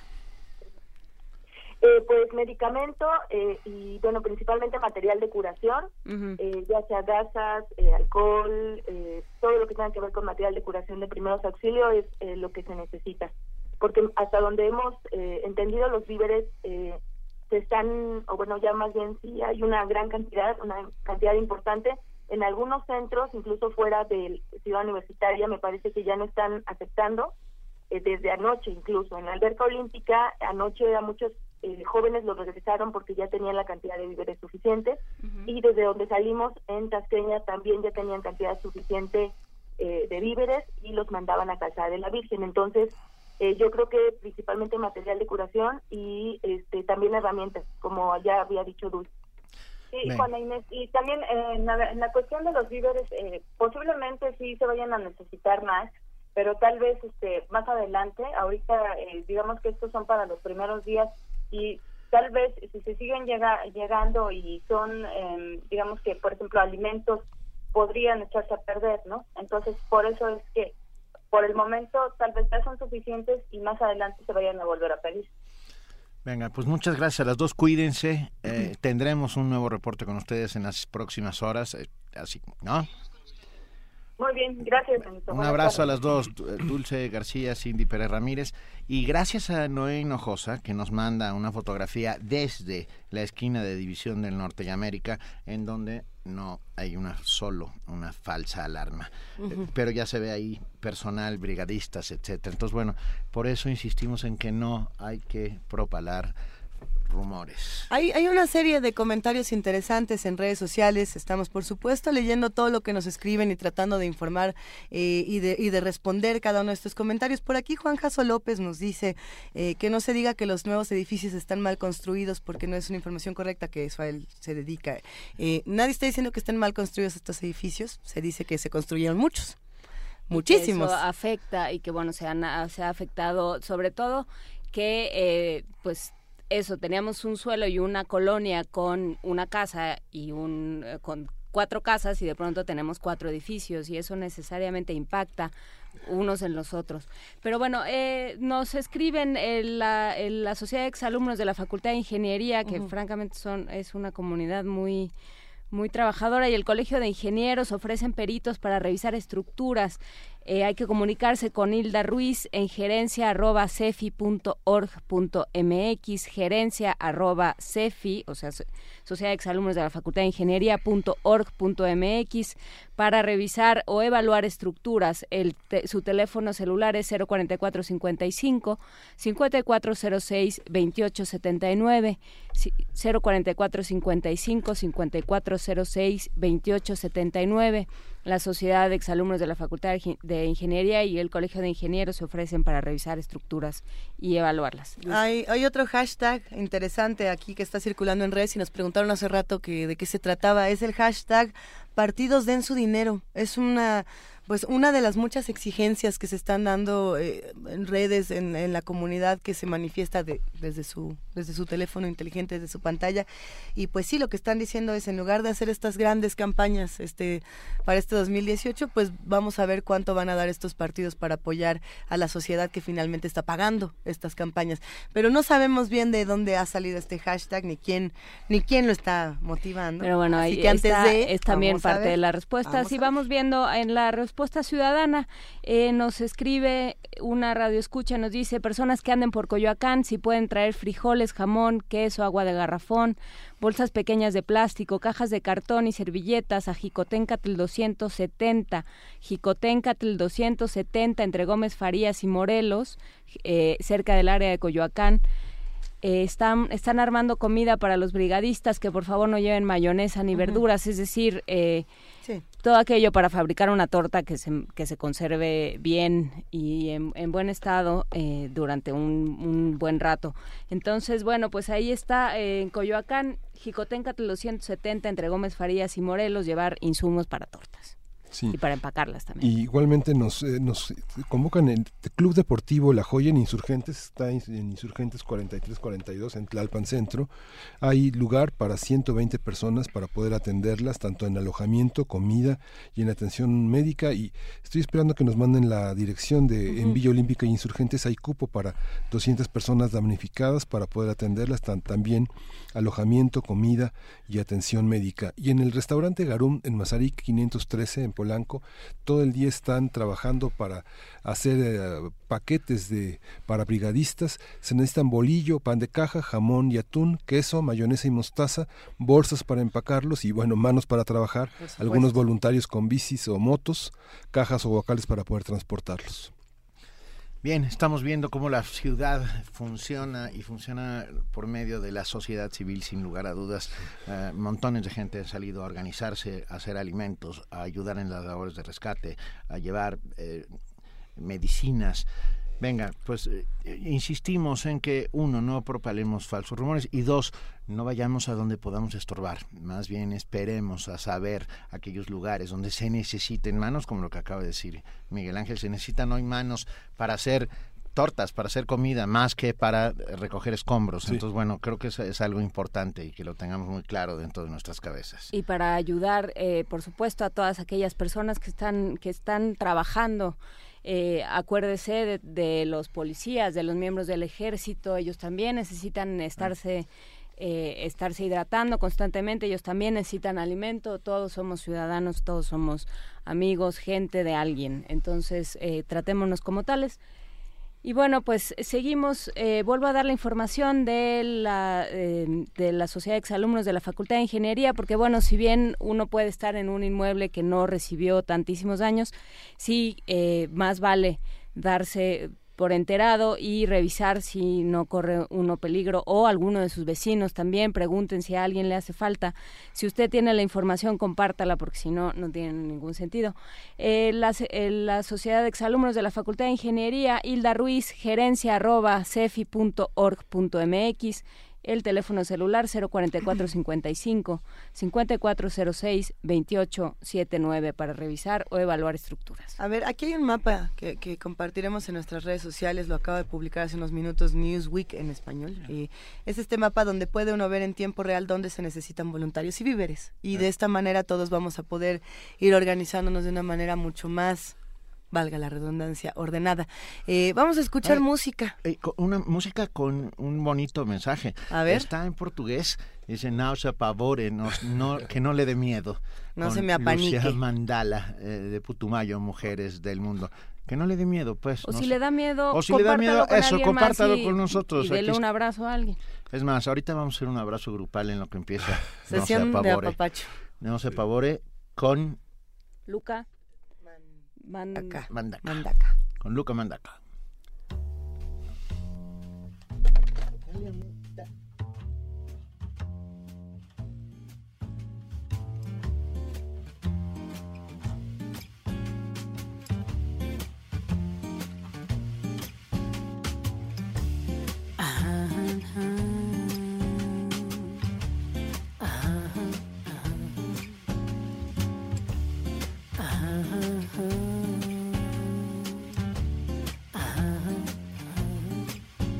Não chore, não se apavore. Agora separe dos meus laços, me resta essa dor. Não olhe tão longe, se perto é certo, não me quer, não mais. Tua música jaz um gesto injusto, gelo das mãos, gelo das mãos. quem me abraça Oi, quem me abraça.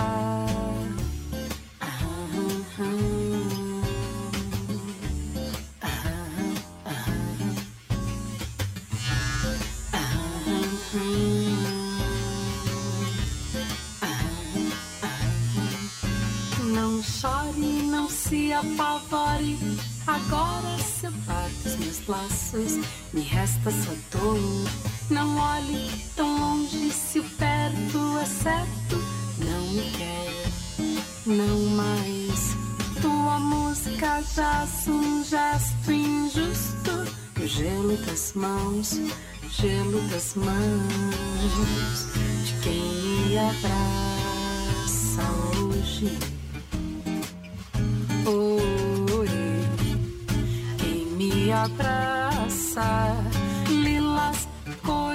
flores, tudo em nome do amor, mas não me quer mais. Lilas, cores, flores, tudo em nome do amor, mas não me quer mais. Lilas, cores, flores, tudo em nome do amor, mas não, mas não me quer não mais.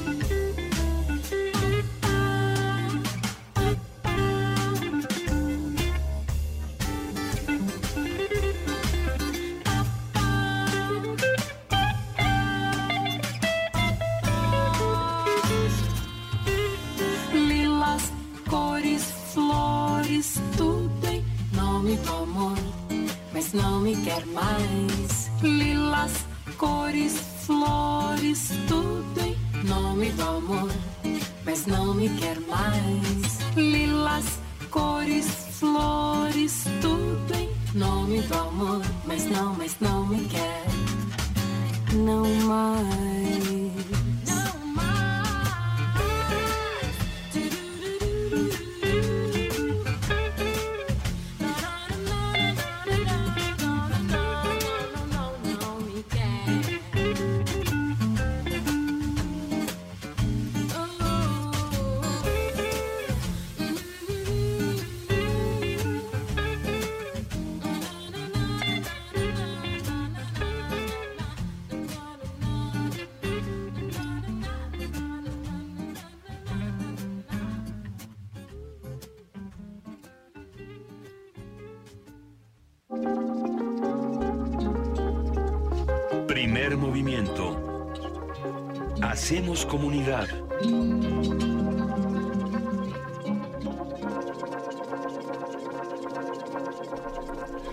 Son las 12.22 del mediodía, pasado el mediodía, y Miguel Rivas de la Dirección General de Atención a la Comunidad Universitaria está en la línea. ¿Cómo estás, Miguel? Miguel.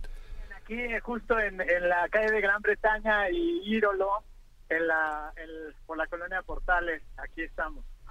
Eh, ¿Qué es lo que Bien. está sucediendo, Miguel? Cuéntanos Viendo, bien, viendo, eh, hay aquí un derrumbe total, hay aproximadamente 10 personas atrapadas, pero ya están localizadas totalmente en el, en el sitio.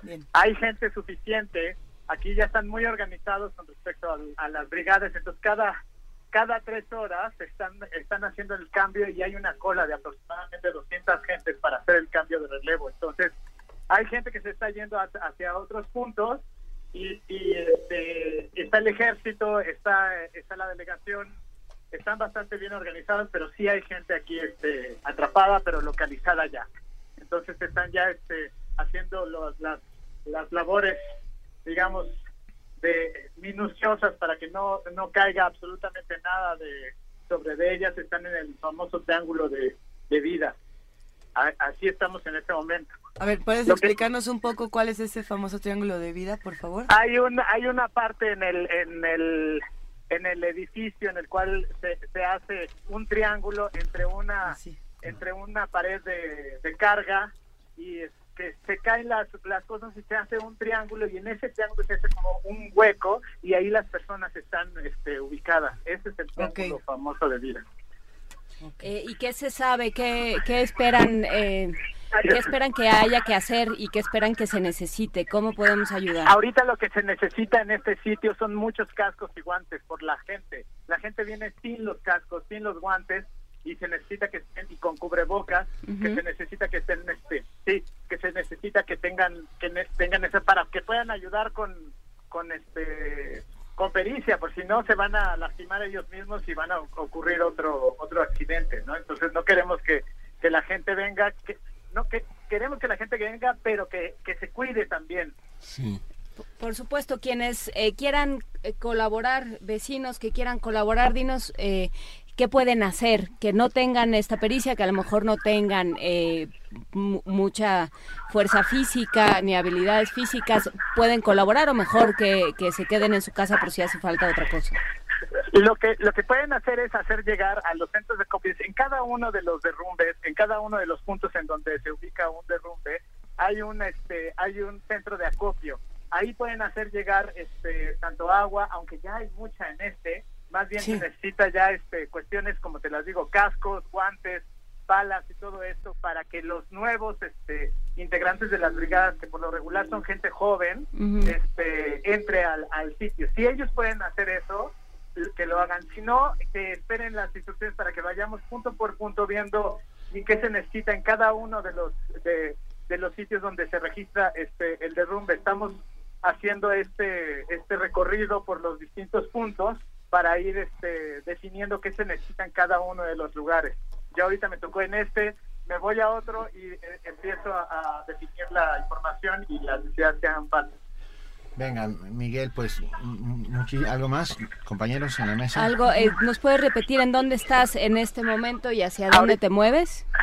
Ahorita estoy en la calle de Bretaña, en Írolo, en la colonia Zacahuito, en la delegación Benito Juárez. Lo que se necesita son cascos, picos, guantes para las para los jóvenes que están que están ya formados, hay como ya están muy organizados aquí. Eso es lo que se necesita aquí que sí hay gente atrapada, pero ya está este ya está ubicada y están bien. Entonces simplemente ya es los los este los hay que hacer la, la, extracción con mucho cuidado. Bueno, estaremos al pendiente, Miguel Rivas. Bien. Algo, algo que no, no se suele pedir son rodilleras y coderas para la gente que está trabajando en, el piso, que es algo muy necesario. sí, eso es muy importante. Excelente idea. Venga, pues dejamos pues, la pues recomendación. Gracias, Miguel, Rivas, te mandamos un abrazo. Abrazo y seguimos ahí en contacto cuando, cuando me mueva al siguiente punto. Claro que sí, muchísimas gracias. Tenemos una llamada de Jacaranda Correa, periodista que está en la colonia Roma. ¿Cómo estás, Jacaranda? Hola, ¿qué tal? Buenos días, bueno, buenas tardes a todos. Buenas tardes, ¿cómo estás? Muy bien, aquí estoy escuchando ahí una doble llamada, ya todo, eh, todo perfecto. ¿Mejor? Ok. Mejor. Eh, mira, ahora estoy regresando aquí a casa porque mm, han venido algunos cuerpos de protección civil en eh, la calle en donde me encuentro, en la colonia Roma, dos edificios han sido fuertemente afectados. Como ayer los cuerpos de protección civil no se daban abasto, entonces apenas ahora están viniendo a revisar. Afortunadamente, la casa donde yo vivo no ¿Qué, calle qué calle es Jacaranda? Es Aguascalientes esquina con Monterrey Benito ahí hay un edificio eh, bastante alto de siete pisos hay otro en la calle de Aguascalientes en el número 20 también son dos torres que, que quedaron muy afectadas. Entonces, bueno, han sido evacuados ambos edificios, eh, digo, hay cuarteaduras visibles y em, digamos que justamente regresaba porque nos van a dar algunas indicaciones por si algo llegara a suceder. Sin embargo, bueno, pues he estado caminando, eh, recorriendo en mi bicicleta la, la, colonia, el barrio. Em, creo que importante mantener la, la, calma porque hay mucha gente que me, que me llama, me escribe, tengo mucha familia fuera también de este país, entonces Es importante señalar que efectivamente hay algunas zonas muy afectadas, pero yo creo que tenemos que mantener la calma y dar un mensaje a la gente que nos está escuchando de que se están haciendo labores de rescate. Aquí eh, hace unos minutos, justamente cuando iba eh, pasando por eh, Álvaro Obregón 286, ahora no recuerdo bien el número, junto a la CETRAVI, acababan de rescatar a una mujer. Una excelente noticia. ¿Tiene su nombre? No, no tengo el nombre de esta de esta mujer. Apenas están haciendo una lista porque todavía hay personas atrapadas. No se Ah, sabe buscamos. exactamente cuántas. Lo que le preguntaban a esta chica que son alrededor de lo que ella recuerda que eran 40 personas las que se encontraban en ese un despacho, al parecer, y eh, pues están viendo, pues de la medida de lo posible, de rescatar eh, más personas, porque parece ser que la mayoría quedó atrapada en las escaleras. Entonces, eh, eh, pues esta esta mujer que fue rescatada hace una hora y media aproximadamente, bueno, pues dio como todas estas señas y, y, bueno, ahora los cuerpos de rescate empezarán a, a, a buscar más hacia las escaleras, aunque bueno, pues como podrán ver ustedes en, en las imágenes que se están compartiendo en las redes sociales, este edificio quedó pues totalmente, bueno, o sea, terrible, ¿no? O sea, Álvaro Obregón derrumbado. 286. Eh, mira, no recuerdo exactamente bien el, num- el nombre, eh, perdón, el número, está junto a la Cetravi. O sea, es el, el cruce donde está eh, Yucatán, justo a la vuelta de, de, de Oaxaca, donde también ¿Dónde sa- eh, estuvo afectado el, al lado del, del Sumesa, en, Ya, en ese perímetro. Donde se juntan Álvaro Obregón y Oaxaca. Exactamente. Y Mérida, perdón, digo Así Yucatán, es. perdón, perdón. Así es, Benito. Sí. Así es. Justamente. Y entonces, bueno, pues digamos que estamos ahora en espera de pues de que nos digan los cuerpos de protección civil qué hacer en caso de alguna réplica de, de alguna otra situación. Aquí en la colonia Roma parece ser que hubo varias fugas de gas. Eh, hasta ahora hemos decidido todos los vecinos de una buena parte de, de, de- de- de calles, Tlaxcala, Aguascalientes, Coahuila, eh, no encender, bueno, no prender todavía nuestras eh, tomas de gas, porque ayer eh, fue hasta la madrugada, digamos que permaneció el olor a gas. Venga, por, por favor, tengan mucho cuidado, Jacaranda. Y, y si no te importa, volvamos a estar en contacto. Claro que sí. Eh, Eh, una voy a hacer última- un recorrido ahora, la, por la, voy a otra vez hacer un recorrido y a donde llegue me comunico con ustedes. Jacaranda, nos est- habían dicho algo sobre una, un derrumbe en San Luis Potosí e insurgentes. Si pudieras Eh, eh, decirnos hay un algo. derrumbe en San Luis Potosí y Monterrey, Mm. eh, donde había una, eso fue desde ayer. Eh, El viaducto en Monterrey y en San Luis y Monterrey. San Luis Potosí y eh, no, perdóname, San Luis Potosí y eh, es que está entre Monterrey y Medellín. Es en Medellín, así es. Exactamente. Sí, y entonces eh, ahí había una tienda también de, de colchones, un edificio que efectivamente colapsó completamente. Eh, ahí no hemos eh, insistido en entrar porque creo que hay suficiente gente, está pues acordonada la zona. Eh, y bueno, al parecer están también tratando de rescatar a, a más personas que, que quedaron este, por ahí atrapadas. Y ahora, bueno, pues voy a seguir caminando por la colonia Condesa, que ahí es en donde hubo una mayor este, complicación con algunos edificios. Y si quieren, si gustan, estaremos este, reportando. Muchas Pues gracias. eh, sí te lo vamos a agradecer, Jacaranda Correa, desde, desde la Roma, periodista eh, en bicicleta. Te agradecemos muchísimo que hagas este recorrido y que reportes para todo el auditorio de Radio UNAM. Nos seguimos comunicando. Muchas gracias. ¿Qué- Un qué- saludo a todos. Les tengo rápidamente una información, compañeros, que es las actividades artísticas y culturales eh, de la Universidad Nacional Autónoma de México están suspendidas hasta nuevo aviso. Nosotros informaremos aquí en qué momento ya eh, vuelven a estar, eh, porque estamos en una emergencia. Esto, es- Sí. esto está cada vez más claro. No, bueno, y no queremos eh, juntar a la gente, no, no queremos que nadie se desplace, sobre todo, no queremos reunir a la gente eh, en, en, espacios cerrados de manera innecesaria. Nos pregunta Refrancito si sabemos si hay hoy no circula. Yo me imagino que no, pero lo vamos a... Es una buena pregunta. Hay un hoy no circula Tampoco los parquímetros, no, los parquímetros no funcionan. Pero él estaba preguntando porque él quería ir a repartir ayuda. Hay unas imágenes muy muy fuertes en internet, por cierto, de todas las personas que llegaron en sus vigente vehículos. el hoy no circula, perdón. Llegaron en sus vehículos a apoyar a, las personas en los derrumbes y las grúas de la ciudad pues se los llevaron porque no circulaban o porque no tenían eh, la tarjeta correspondiente. Habrá que tener un poco de prudencia y de sentido común de parte de todos todos. Y ya nada más lo dejamos así. Mientras tanto, un poco de música, Sometimes de James, esto mejor conocido como A veces.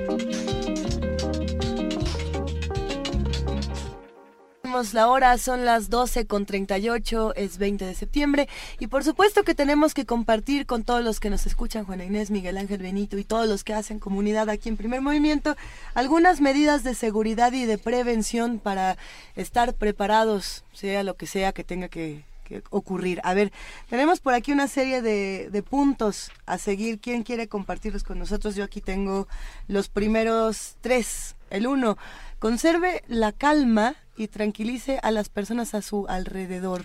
Esa es la primera. La segunda, si tiene oportunidad de salir rápidamente del inmueble, hágalo inmediatamente, pero en orden, en caso de, en caso de, sismo, por supuesto. Recuerde, no grite, no corra, no empuje y diríjase a una zona segura. Tres, y esto va no solamente en caso de sismo, sino hasta que no se sepa mucho más, trate de no utilizar elevadores. Eh, mientras no sepamos qué ha pasado con las estructuras de los edificios, tiembla o no tiemble, no es recomendable hacer uso de los elevadores. ¿Quién se sigue con la cuarta? La cuatro es aléjese de libreros, vitrinas, estantes u otros muebles que puedan deslizarse o caerse, así como de las ventanas, los espejos y los tragaluces. En caso de encontrarse lejos de una salida, ubíquese debajo de una mesa o escritorio resistente que no sea de vidrio. Hay que cubrirse con ambas manos la cabeza y colocarlas junto a las rodillas. Juan eh, pues nada más. Eso es lo que lo que se recomienda en el en el caso de un sismo y bueno pues hay que hay que tenerlo siempre siempre presente y por supuesto tener presente también qué es lo que debemos hacer, tener siempre eh, muy claro con nuestros familiares, con nuestros amigos, con nuestra gente qué hacer, dónde vernos, qué... Eh, el punto de encuentro. El punto de encuentro. Creo que ayer, pues eso fue lo que sucedió. Estábamos, eh, de pronto, confiamos mucho en, en los teléfonos celulares, en la comunicación, en los medios de comunicación y es complicado verse sin ellos de pronto, que fue lo que sucedió ayer con, con ciertos eh, con ciertos servicios. Entonces, bueno, pues a ver qué hacer, ¿no? Si nos quedamos incomunicados, ¿qué hacemos, Luisa? Hay una, ah, hay una, hay una, hay una parte, bueno, nos, eh, este, María Amalia eh, Fernández nos comenta que continuemos con esta información. El Centro Universitario México tiene, es un centro de acopio, hay muchas cosas, víveres, pero hay poca gente, por favor, hay que repartirse. La Coordinación Nacional de Protección Civil nos decía que había un número de albergues, pero en realidad hay muchos más. las personas hacen un centro de acopio donde hay voluntad de grupo, donde la gente tiene algo que dar, algo que ofrecer, y esto es muy importante. Les pasamos la dirección, es Nicolás San Juan, 7 28 Benito Juárez. Ahí lo van a recibir con mucho gusto. 5340 3450 es el teléfono al que puede acudir. Y bueno, eh, para los que todavía están intentando localizarse los unos a los otros, ahora que tenemos un poco más de señal y que por supuesto sabemos que eh, algunas compañías como Telcel tienen mensajes y llamadas abiertos y limitados por lo, ahora sí que en lo que se soluciona todo este asunto, hay dos aplicaciones que se están recomendando, pueden descargar por supuesto la que Google está proporcionando en un momento, compartimos la liga y todos los que hacen uso de iPhone y ni modo, pues se dirán las marcas y ni modo, eh, hay una aplicación que viene directamente en el teléfono que se llama Buscar Amigos. Eh, si ustedes ponen su ubicación de manera pública, eh, podremos encontrarnos entre todos y no está de más, aunque a veces no nos gusta que, sepan, dónde, andamos.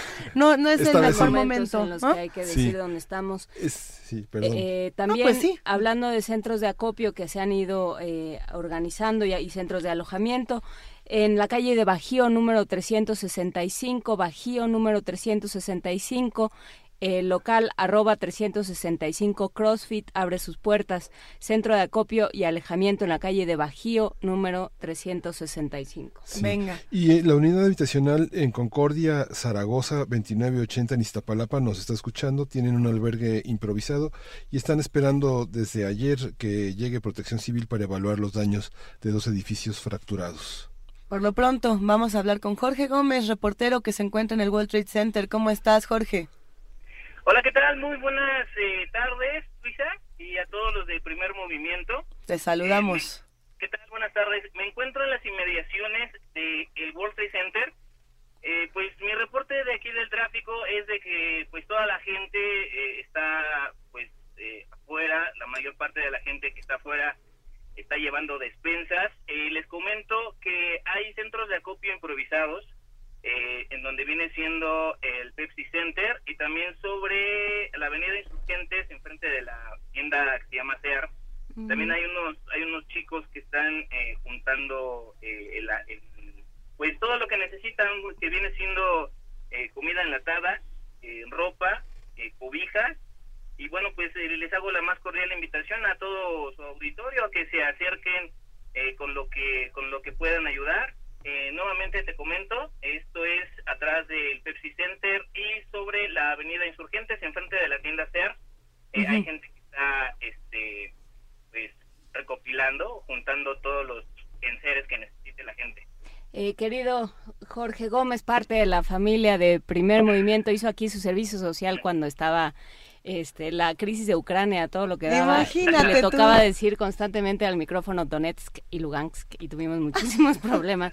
Pero muchísimo, me da muchísimo gusto, Jorge Gómez, y te agradezco mucho que formes parte de, que sigas formando parte de nuestra comunidad. Qué con es estas escucharnos ayudas. tiempo después. ¿Necesitan medicinas? ¿Necesitan algún tipo de material de curación, algo así? ¿O solamente porque dijiste comida enlatada, ropa, cobijas? Así es, sí, eh, pues bueno, son algunos de los de los artículos que he alcanzado a, a distinguir que la gente está llevando. También están llevando papel de baño, eh, medicamentos, sí que no que estén en buenas condiciones.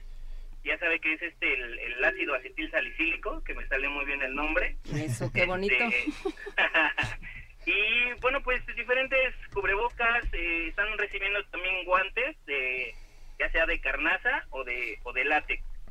Eh, no sé, eh, ocupan eh, a que me acerque a algún centro de acopio. Ahorita estoy atrás del, del World Trade Center para hacer algún tipo de entrevista que necesite.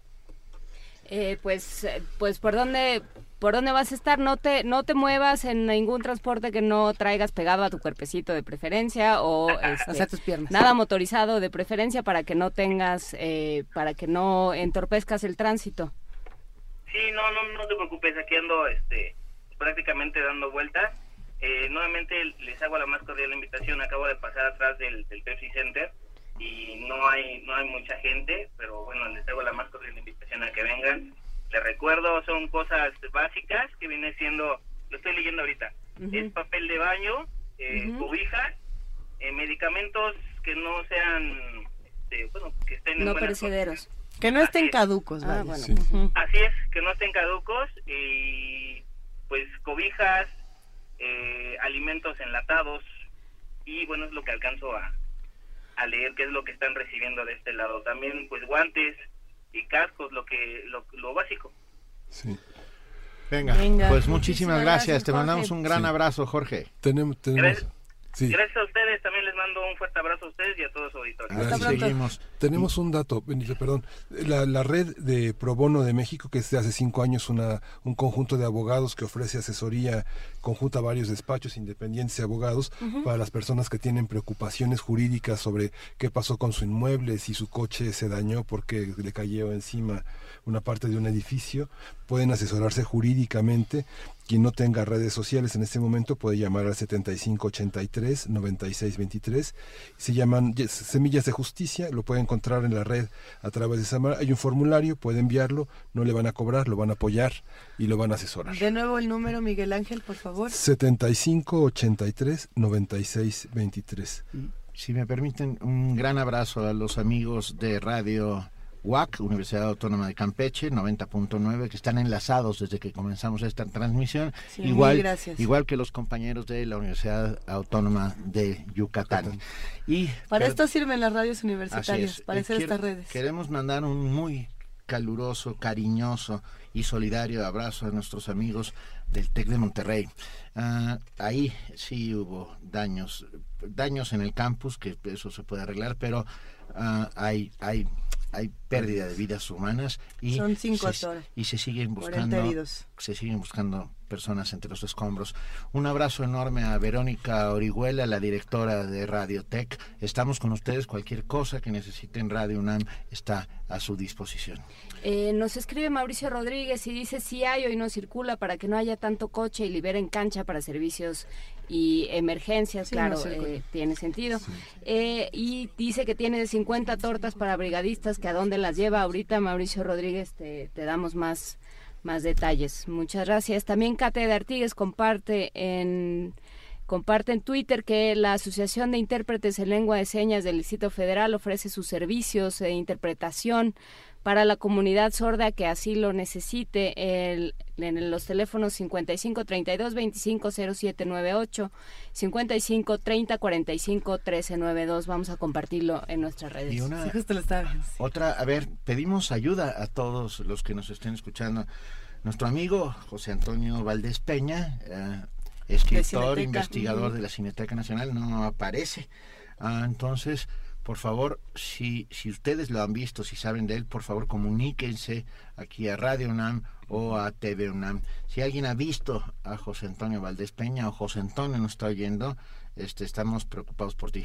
Entonces, por favor, comunícate. Pues ya vamos a concluir esa transmisión. Nosotros, el equipo de Primer Movimiento, a la una de la tarde nos va a relevar este Prisma Reúl, el equipo de noticias de Radio UNAM, y les agradecemos a todos. Nueva, esta, esta 32 años después, tenemos la posibilidad inédita de estar en las redes sociales. Dejen su testimonio. Facebook es un espacio de escritura amplio, eh, Twitter es un espacio más reducido, pero hagamos entre todos esta historia, esta historia que nos llama a todos, que nos enlaza y que hace posible este también este primer movimiento de la mañana que no es telúrico, es de solidaridad, es de memoria y es de solidaridad. Estas seis horas de transmisión, esta cobertura especial, se logra gracias al esfuerzo y la dedicación de gente como Luisa Iglesias, Miguel Ángel Quemain, Juana Inés de esa, todo, todo nuestro equipo, Omar Tercero en los controles técnicos, también estuvo el, el ingeniero Oscar Villalobos, está nuestra queridísima Frida Saldívar, Frida Saldívar.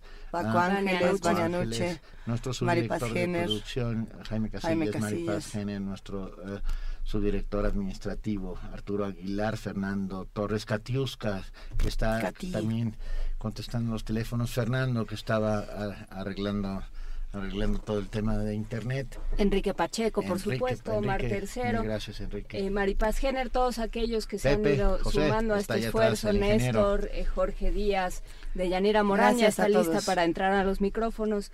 Se lo agradecemos muchísimo. Santiago Capella de la colonia Hipódromo Condesa ha estado trabajando desde ayer en los trabajos centros de acopio de la colonia Condesa.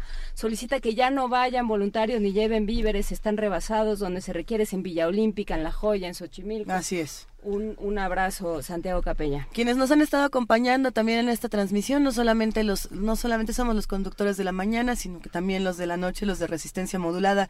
Hace un rato hablábamos con Héctor Castañeda y ahora vamos a hablar con Mónica Sorrosa. ¿Cómo estás, Mónica? ¿Dónde estás?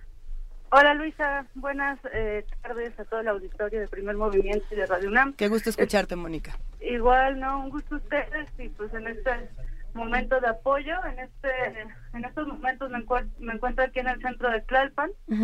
eh, visité también algunos albergues eh, de Villa Olímpica y este de La Joya, en donde me informan que lo que más se necesita es eh, medicamentos y herramientas, sobre todo eh, la cuestión de las herramientas, eh, porque pues son algunas cosas que aún no han llegado.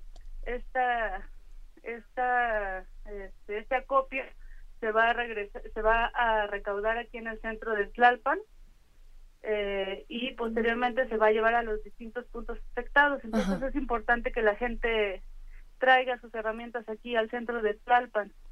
Eh, medicamentos también son importantes para que la coordinación encargada los pueda canalizar a los distintos puntos. Mónica, lo que nos han dicho, eh, sobre todo que necesitan son guantes, cascos, palas, picos, cubrebocas y lámparas. ¿Estarías de acuerdo en que esas son las herramientas? Sí, de acuerdo, de acuerdo, Juan Inés. Eh, en cuanto a medicamentos. Para, para, llevarlo a los puntos, ¿sí? ¿Qué medicamentos? ¿Qué tipo de medicamentos se necesitan? Se necesitan medicamentos analgésicos, se necesitan vendas, se necesita eh, algunos esterilizantes como alcohol, agua oxigenada también.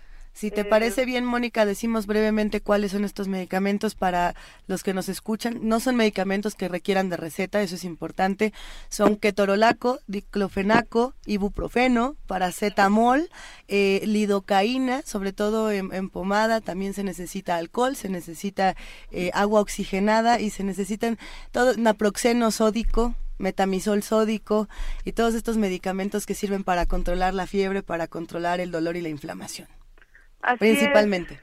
eh, Luisa y Juan Inés, también es importante la difusión de estos albergues, ya que hay gente ya apoyando, también hay alimentos, pero eh, parece que pues la gente no quiere no quiere asistir a los albergues por a lo mejor por temor, porque quiere estar cerca de sus casas.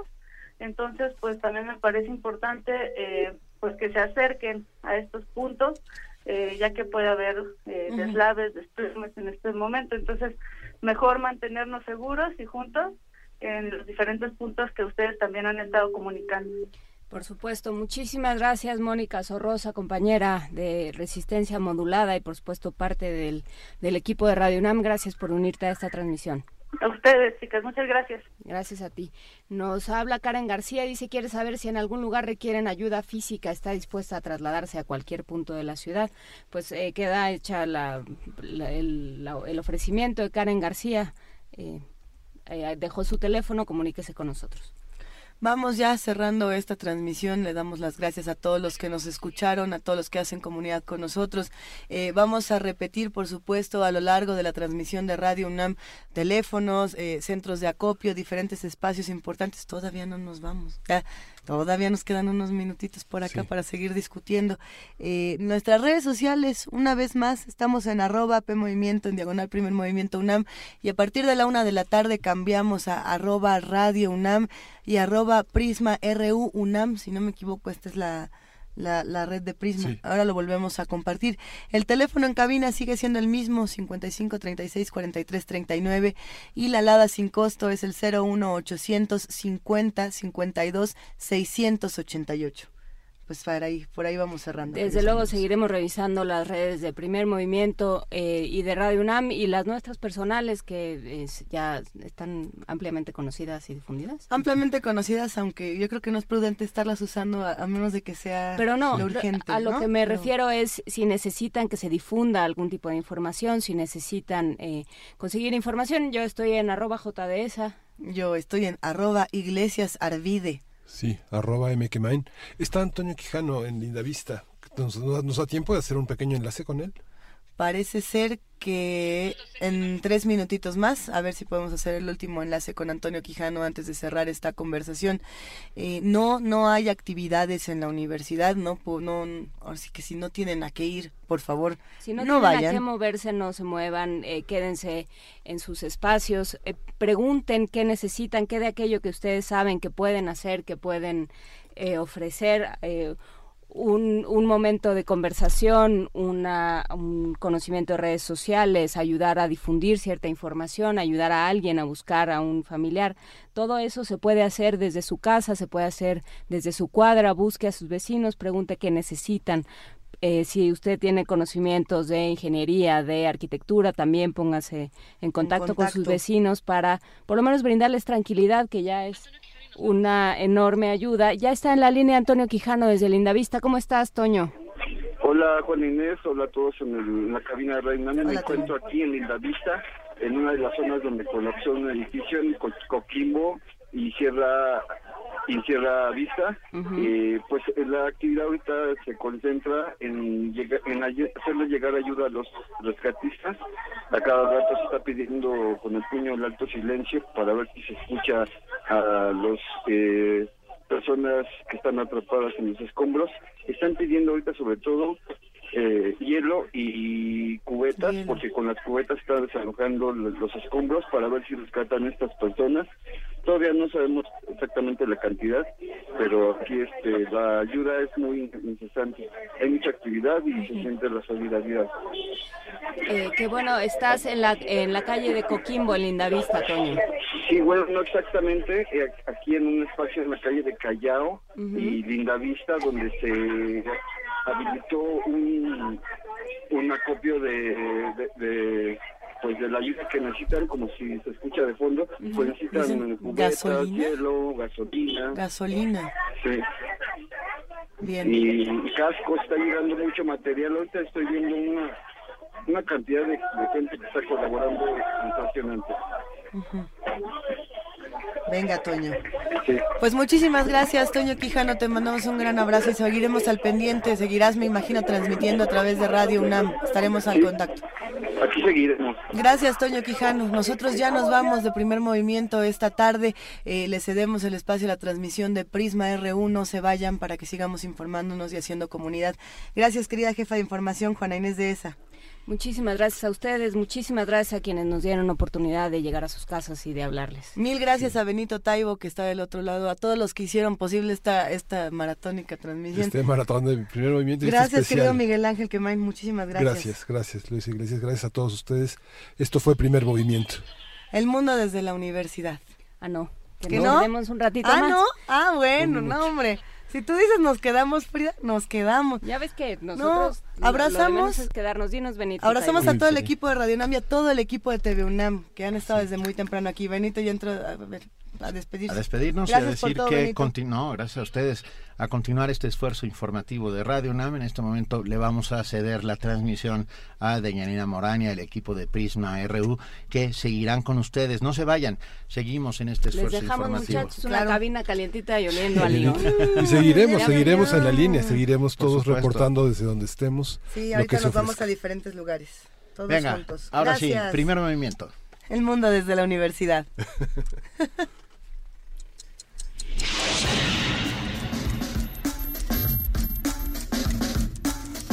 Radio UNAM presentó Primer Movimiento. El mundo desde la universidad.